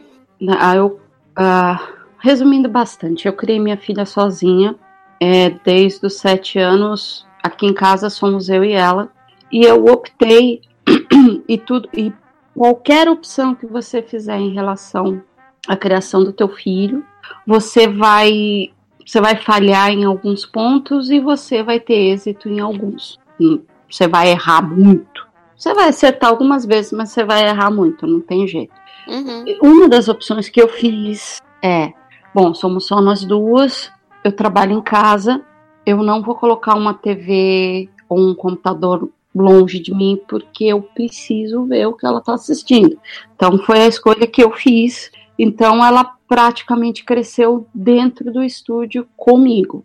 A prancheta do meu lado e no ângulo de 90 graus o computador dela. Ela chegou a fazer integral dois anos. Quantos anos ela tem? Ela tem. Agora ela tem 19. Oh, meu Deus. É, na verdade, sexta-feira ela vai fazer 20. Aê, parabéns! Inclusive, ela tá aqui no estúdio olhando pra minha cara e falando: Mãe. Beijos pra ela, parabéns! Não, Como então, que ela chama? ela chama Letícia. Parabéns, Letícia! Mas o, o ponto foi: é, foi a escolha que eu, que eu fiz. Eu, eu vou trabalhar, mas ela vai estar no meu campo de visão para que eu tenha algum tipo de noção do que, que ela está assistindo, do conteúdo que ela está né, consumindo. Então, a- ela, eu falo assim, que ela mal viu televisão. A gente não tinha TV, a gente só tinha TV aberta, então, basicamente, ela cresceu consumindo muitos jogos, games e, e afins e YouTube. então, obviamente, alguma coisa. Ou, não é que é 24 horas por dia ela estava comigo, mas eu tenho alguma noção do que ela costumava assistir. Muita coisa a gente assistiu junto, né? Foi uma opção que eu fiz. Isso teve alguns pontos positivos, mas também teve alguns pontos negativos no, no, na educação e, enfim, na, na criação dela. Então, eu acho que até um determinado ponto é extremamente saudável que o pai esteja perto, que a mãe esteja perto, mas também a gente corre o risco de. Porque a mãe e o pai normalmente sempre vai querer fazer mais do que deve pelo filho. A gente, a tentação de querer criar ele dentro de uma redoma de vidro é muito grande, mas não dá, não dá, não dá mesmo.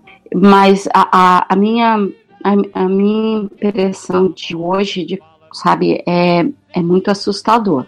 É muito assustador. Do, do que tem aí.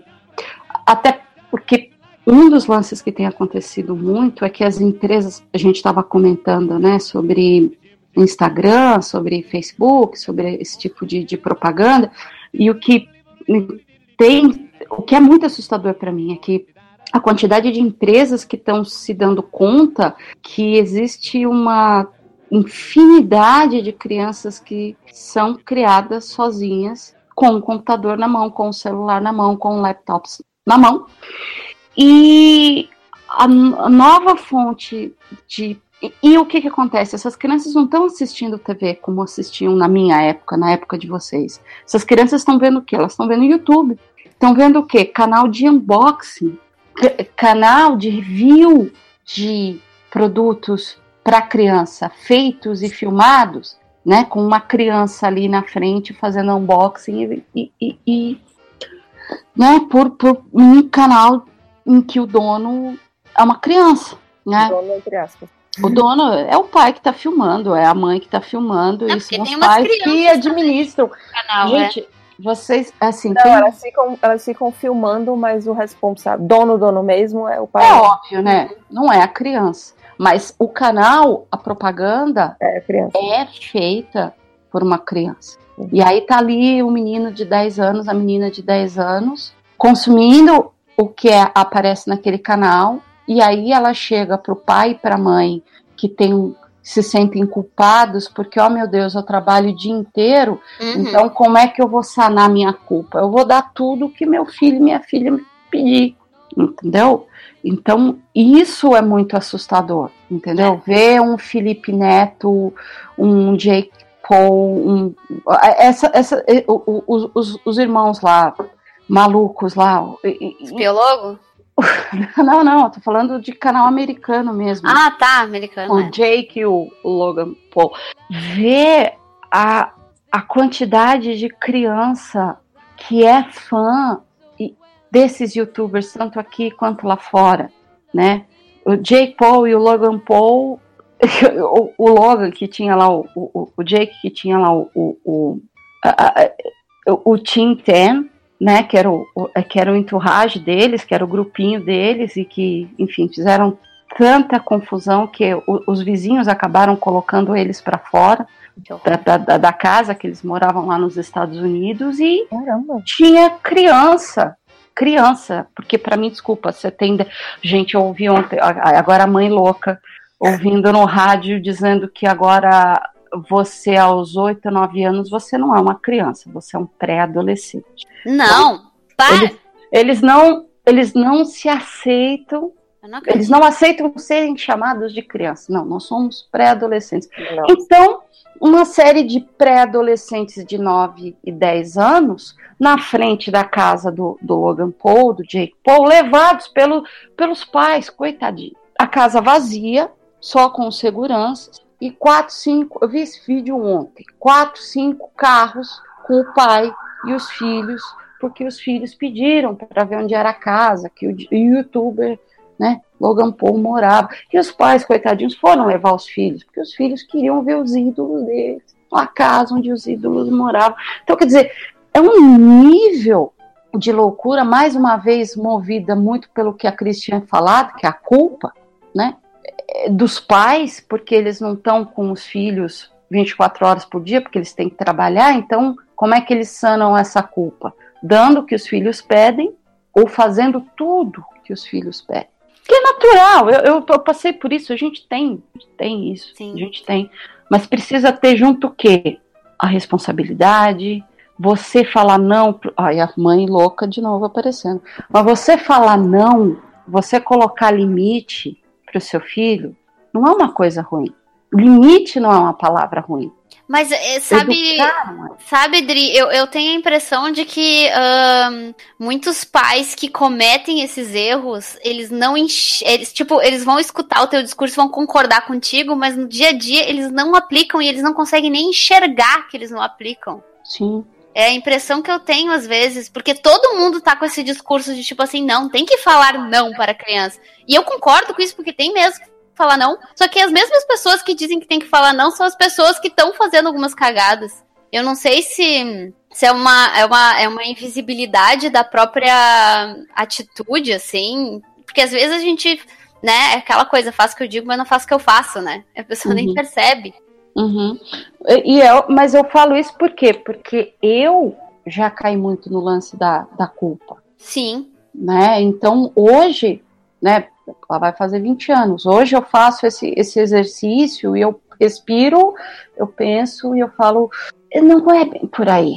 É. É, não, é complexo. É, é, é uma parada muito foda. Mas eu, o que eu vejo bastante também é, uma, é um problema cultural mesmo, né? Uhum. Porque muita crença cultural, senso comum, acaba se disseminando de uma maneira que vira uns pensamentos tão automáticos que na hora da educação dos filhos as pessoas não conseguem ver as consequências de, de ai, vou levar lá o meu filho pra pegar um autógrafo do Felipe Neto, nem sabe o que o Felipe Neto fala, mas Exato. vai lá, sabe? Então, tipo, Eu, eu, eu concordo exatamente nessa questão. A gente tem uma construção cultural que, é, na medida do possível, eu assistia muita coisa na televisão que os meus pais nem prestavam atenção, e eu sei que a gente tem um, toda uma construção, principalmente classe média, de largar os filhos para a ama de leite cuidar, e aí eu tô falando, não é nem mais para classe média, tô falando mais desde a época escravagista que nós tivemos, né? Era sempre outra pessoa que cuidava dos filhos, então nunca teve essa responsabilização. E essa responsabilização foi vindo durante toda a cultura brasileira. Então por isso que eu fico falando, não é que eu queira culpabilizar o pai e a mãe, que eu acho que existe, eu acho que é lícito, e eu acho que a gente, acho que as pessoas, acho que pais e mães têm que discutir mais vezes o que é ser pai e o que é ser mãe, em vez de simplesmente falar, ah, a melhor coisa que uma mulher pode ser é mãe, é a coisa mais linda. Eu acho que realmente tem que falar real o que é, que é ser pai o que é, que é ser mãe. Essa discussão tem que existir sempre, cada vez mais aprofundada. Então eu não quero culpabilizar, eu quero só responsabilizar. É uma responsabilidade que você tem, é um outro ser humano que você está colocando numa sociedade Exato. já está super inflada. Já tem muita gente no mundo mesmo. Mas, ai, meu sonho é ser mãe massa, cara. Siga seu sonho, faça mesmo seu sonho. Eu super apoio. Ah, eu não quero ter filhos, mas é estranho uma mulher não ter filhos. É mesmo? não, não é não, é estranho pro senso comum. Né? Eu, pra mim, o problema tá todo no senso comum, mentalidade automática de civilização doente. Mas eu acho que isso é- a gente já está gravando um outro podcast. Sim, com certeza. Já foi. né? E, tipo, a gente começou falando da Abril. Eu não sei o que tá acontecendo. Eu acho que a gente já tá, já tá bêbada de sono já. Tá na hora, tá na hora de encerrar. Eu tô chocadíssima com a Adriana ter uma filha de 20 anos. Ah, não. Mas é porque tu descobriu hoje, né, Beca? Eu já tava. Eu, já, já aceitei eu já esse fiquei chocada também. Eu, assim, eu vi a Adriana falando da filha dela, eu falei, assim, ah, deve ter uma filhinha de 7 anos, 8. É, tipo isso. Eu só, só quando eu fico olhando pra Uma frente. menina jovem como essa Adriana, como é que ela vai ter uma menina de 20 anos? Como é que é? Ai, eu, eu adorei o que a Beca falou. Como é que é? É o espírito jovem que tem.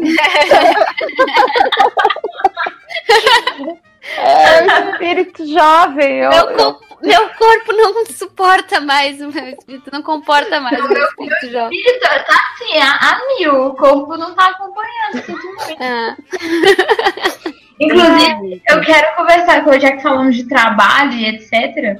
E agora falamos de espírito jovem. eu gostaria de encerrar a minha participação contando que eu fui fazer matrícula na academia e aí a moça perguntou, qual a sua profissão? Eu falei, ilustradora. Ela ficou um tempo calada me olhando e falou, vou pôr estudante, pode ser? Caralho! Puta que pariu! Reação!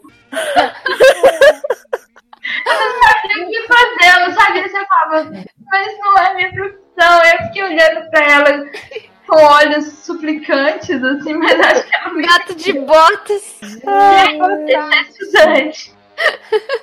Puta que pariu. Ai, gente, é triste, é triste. Talvez você falando desenhista ela entendesse. Não, mas. ah, Não, Belly, Belly. Ninguém entende, Belly.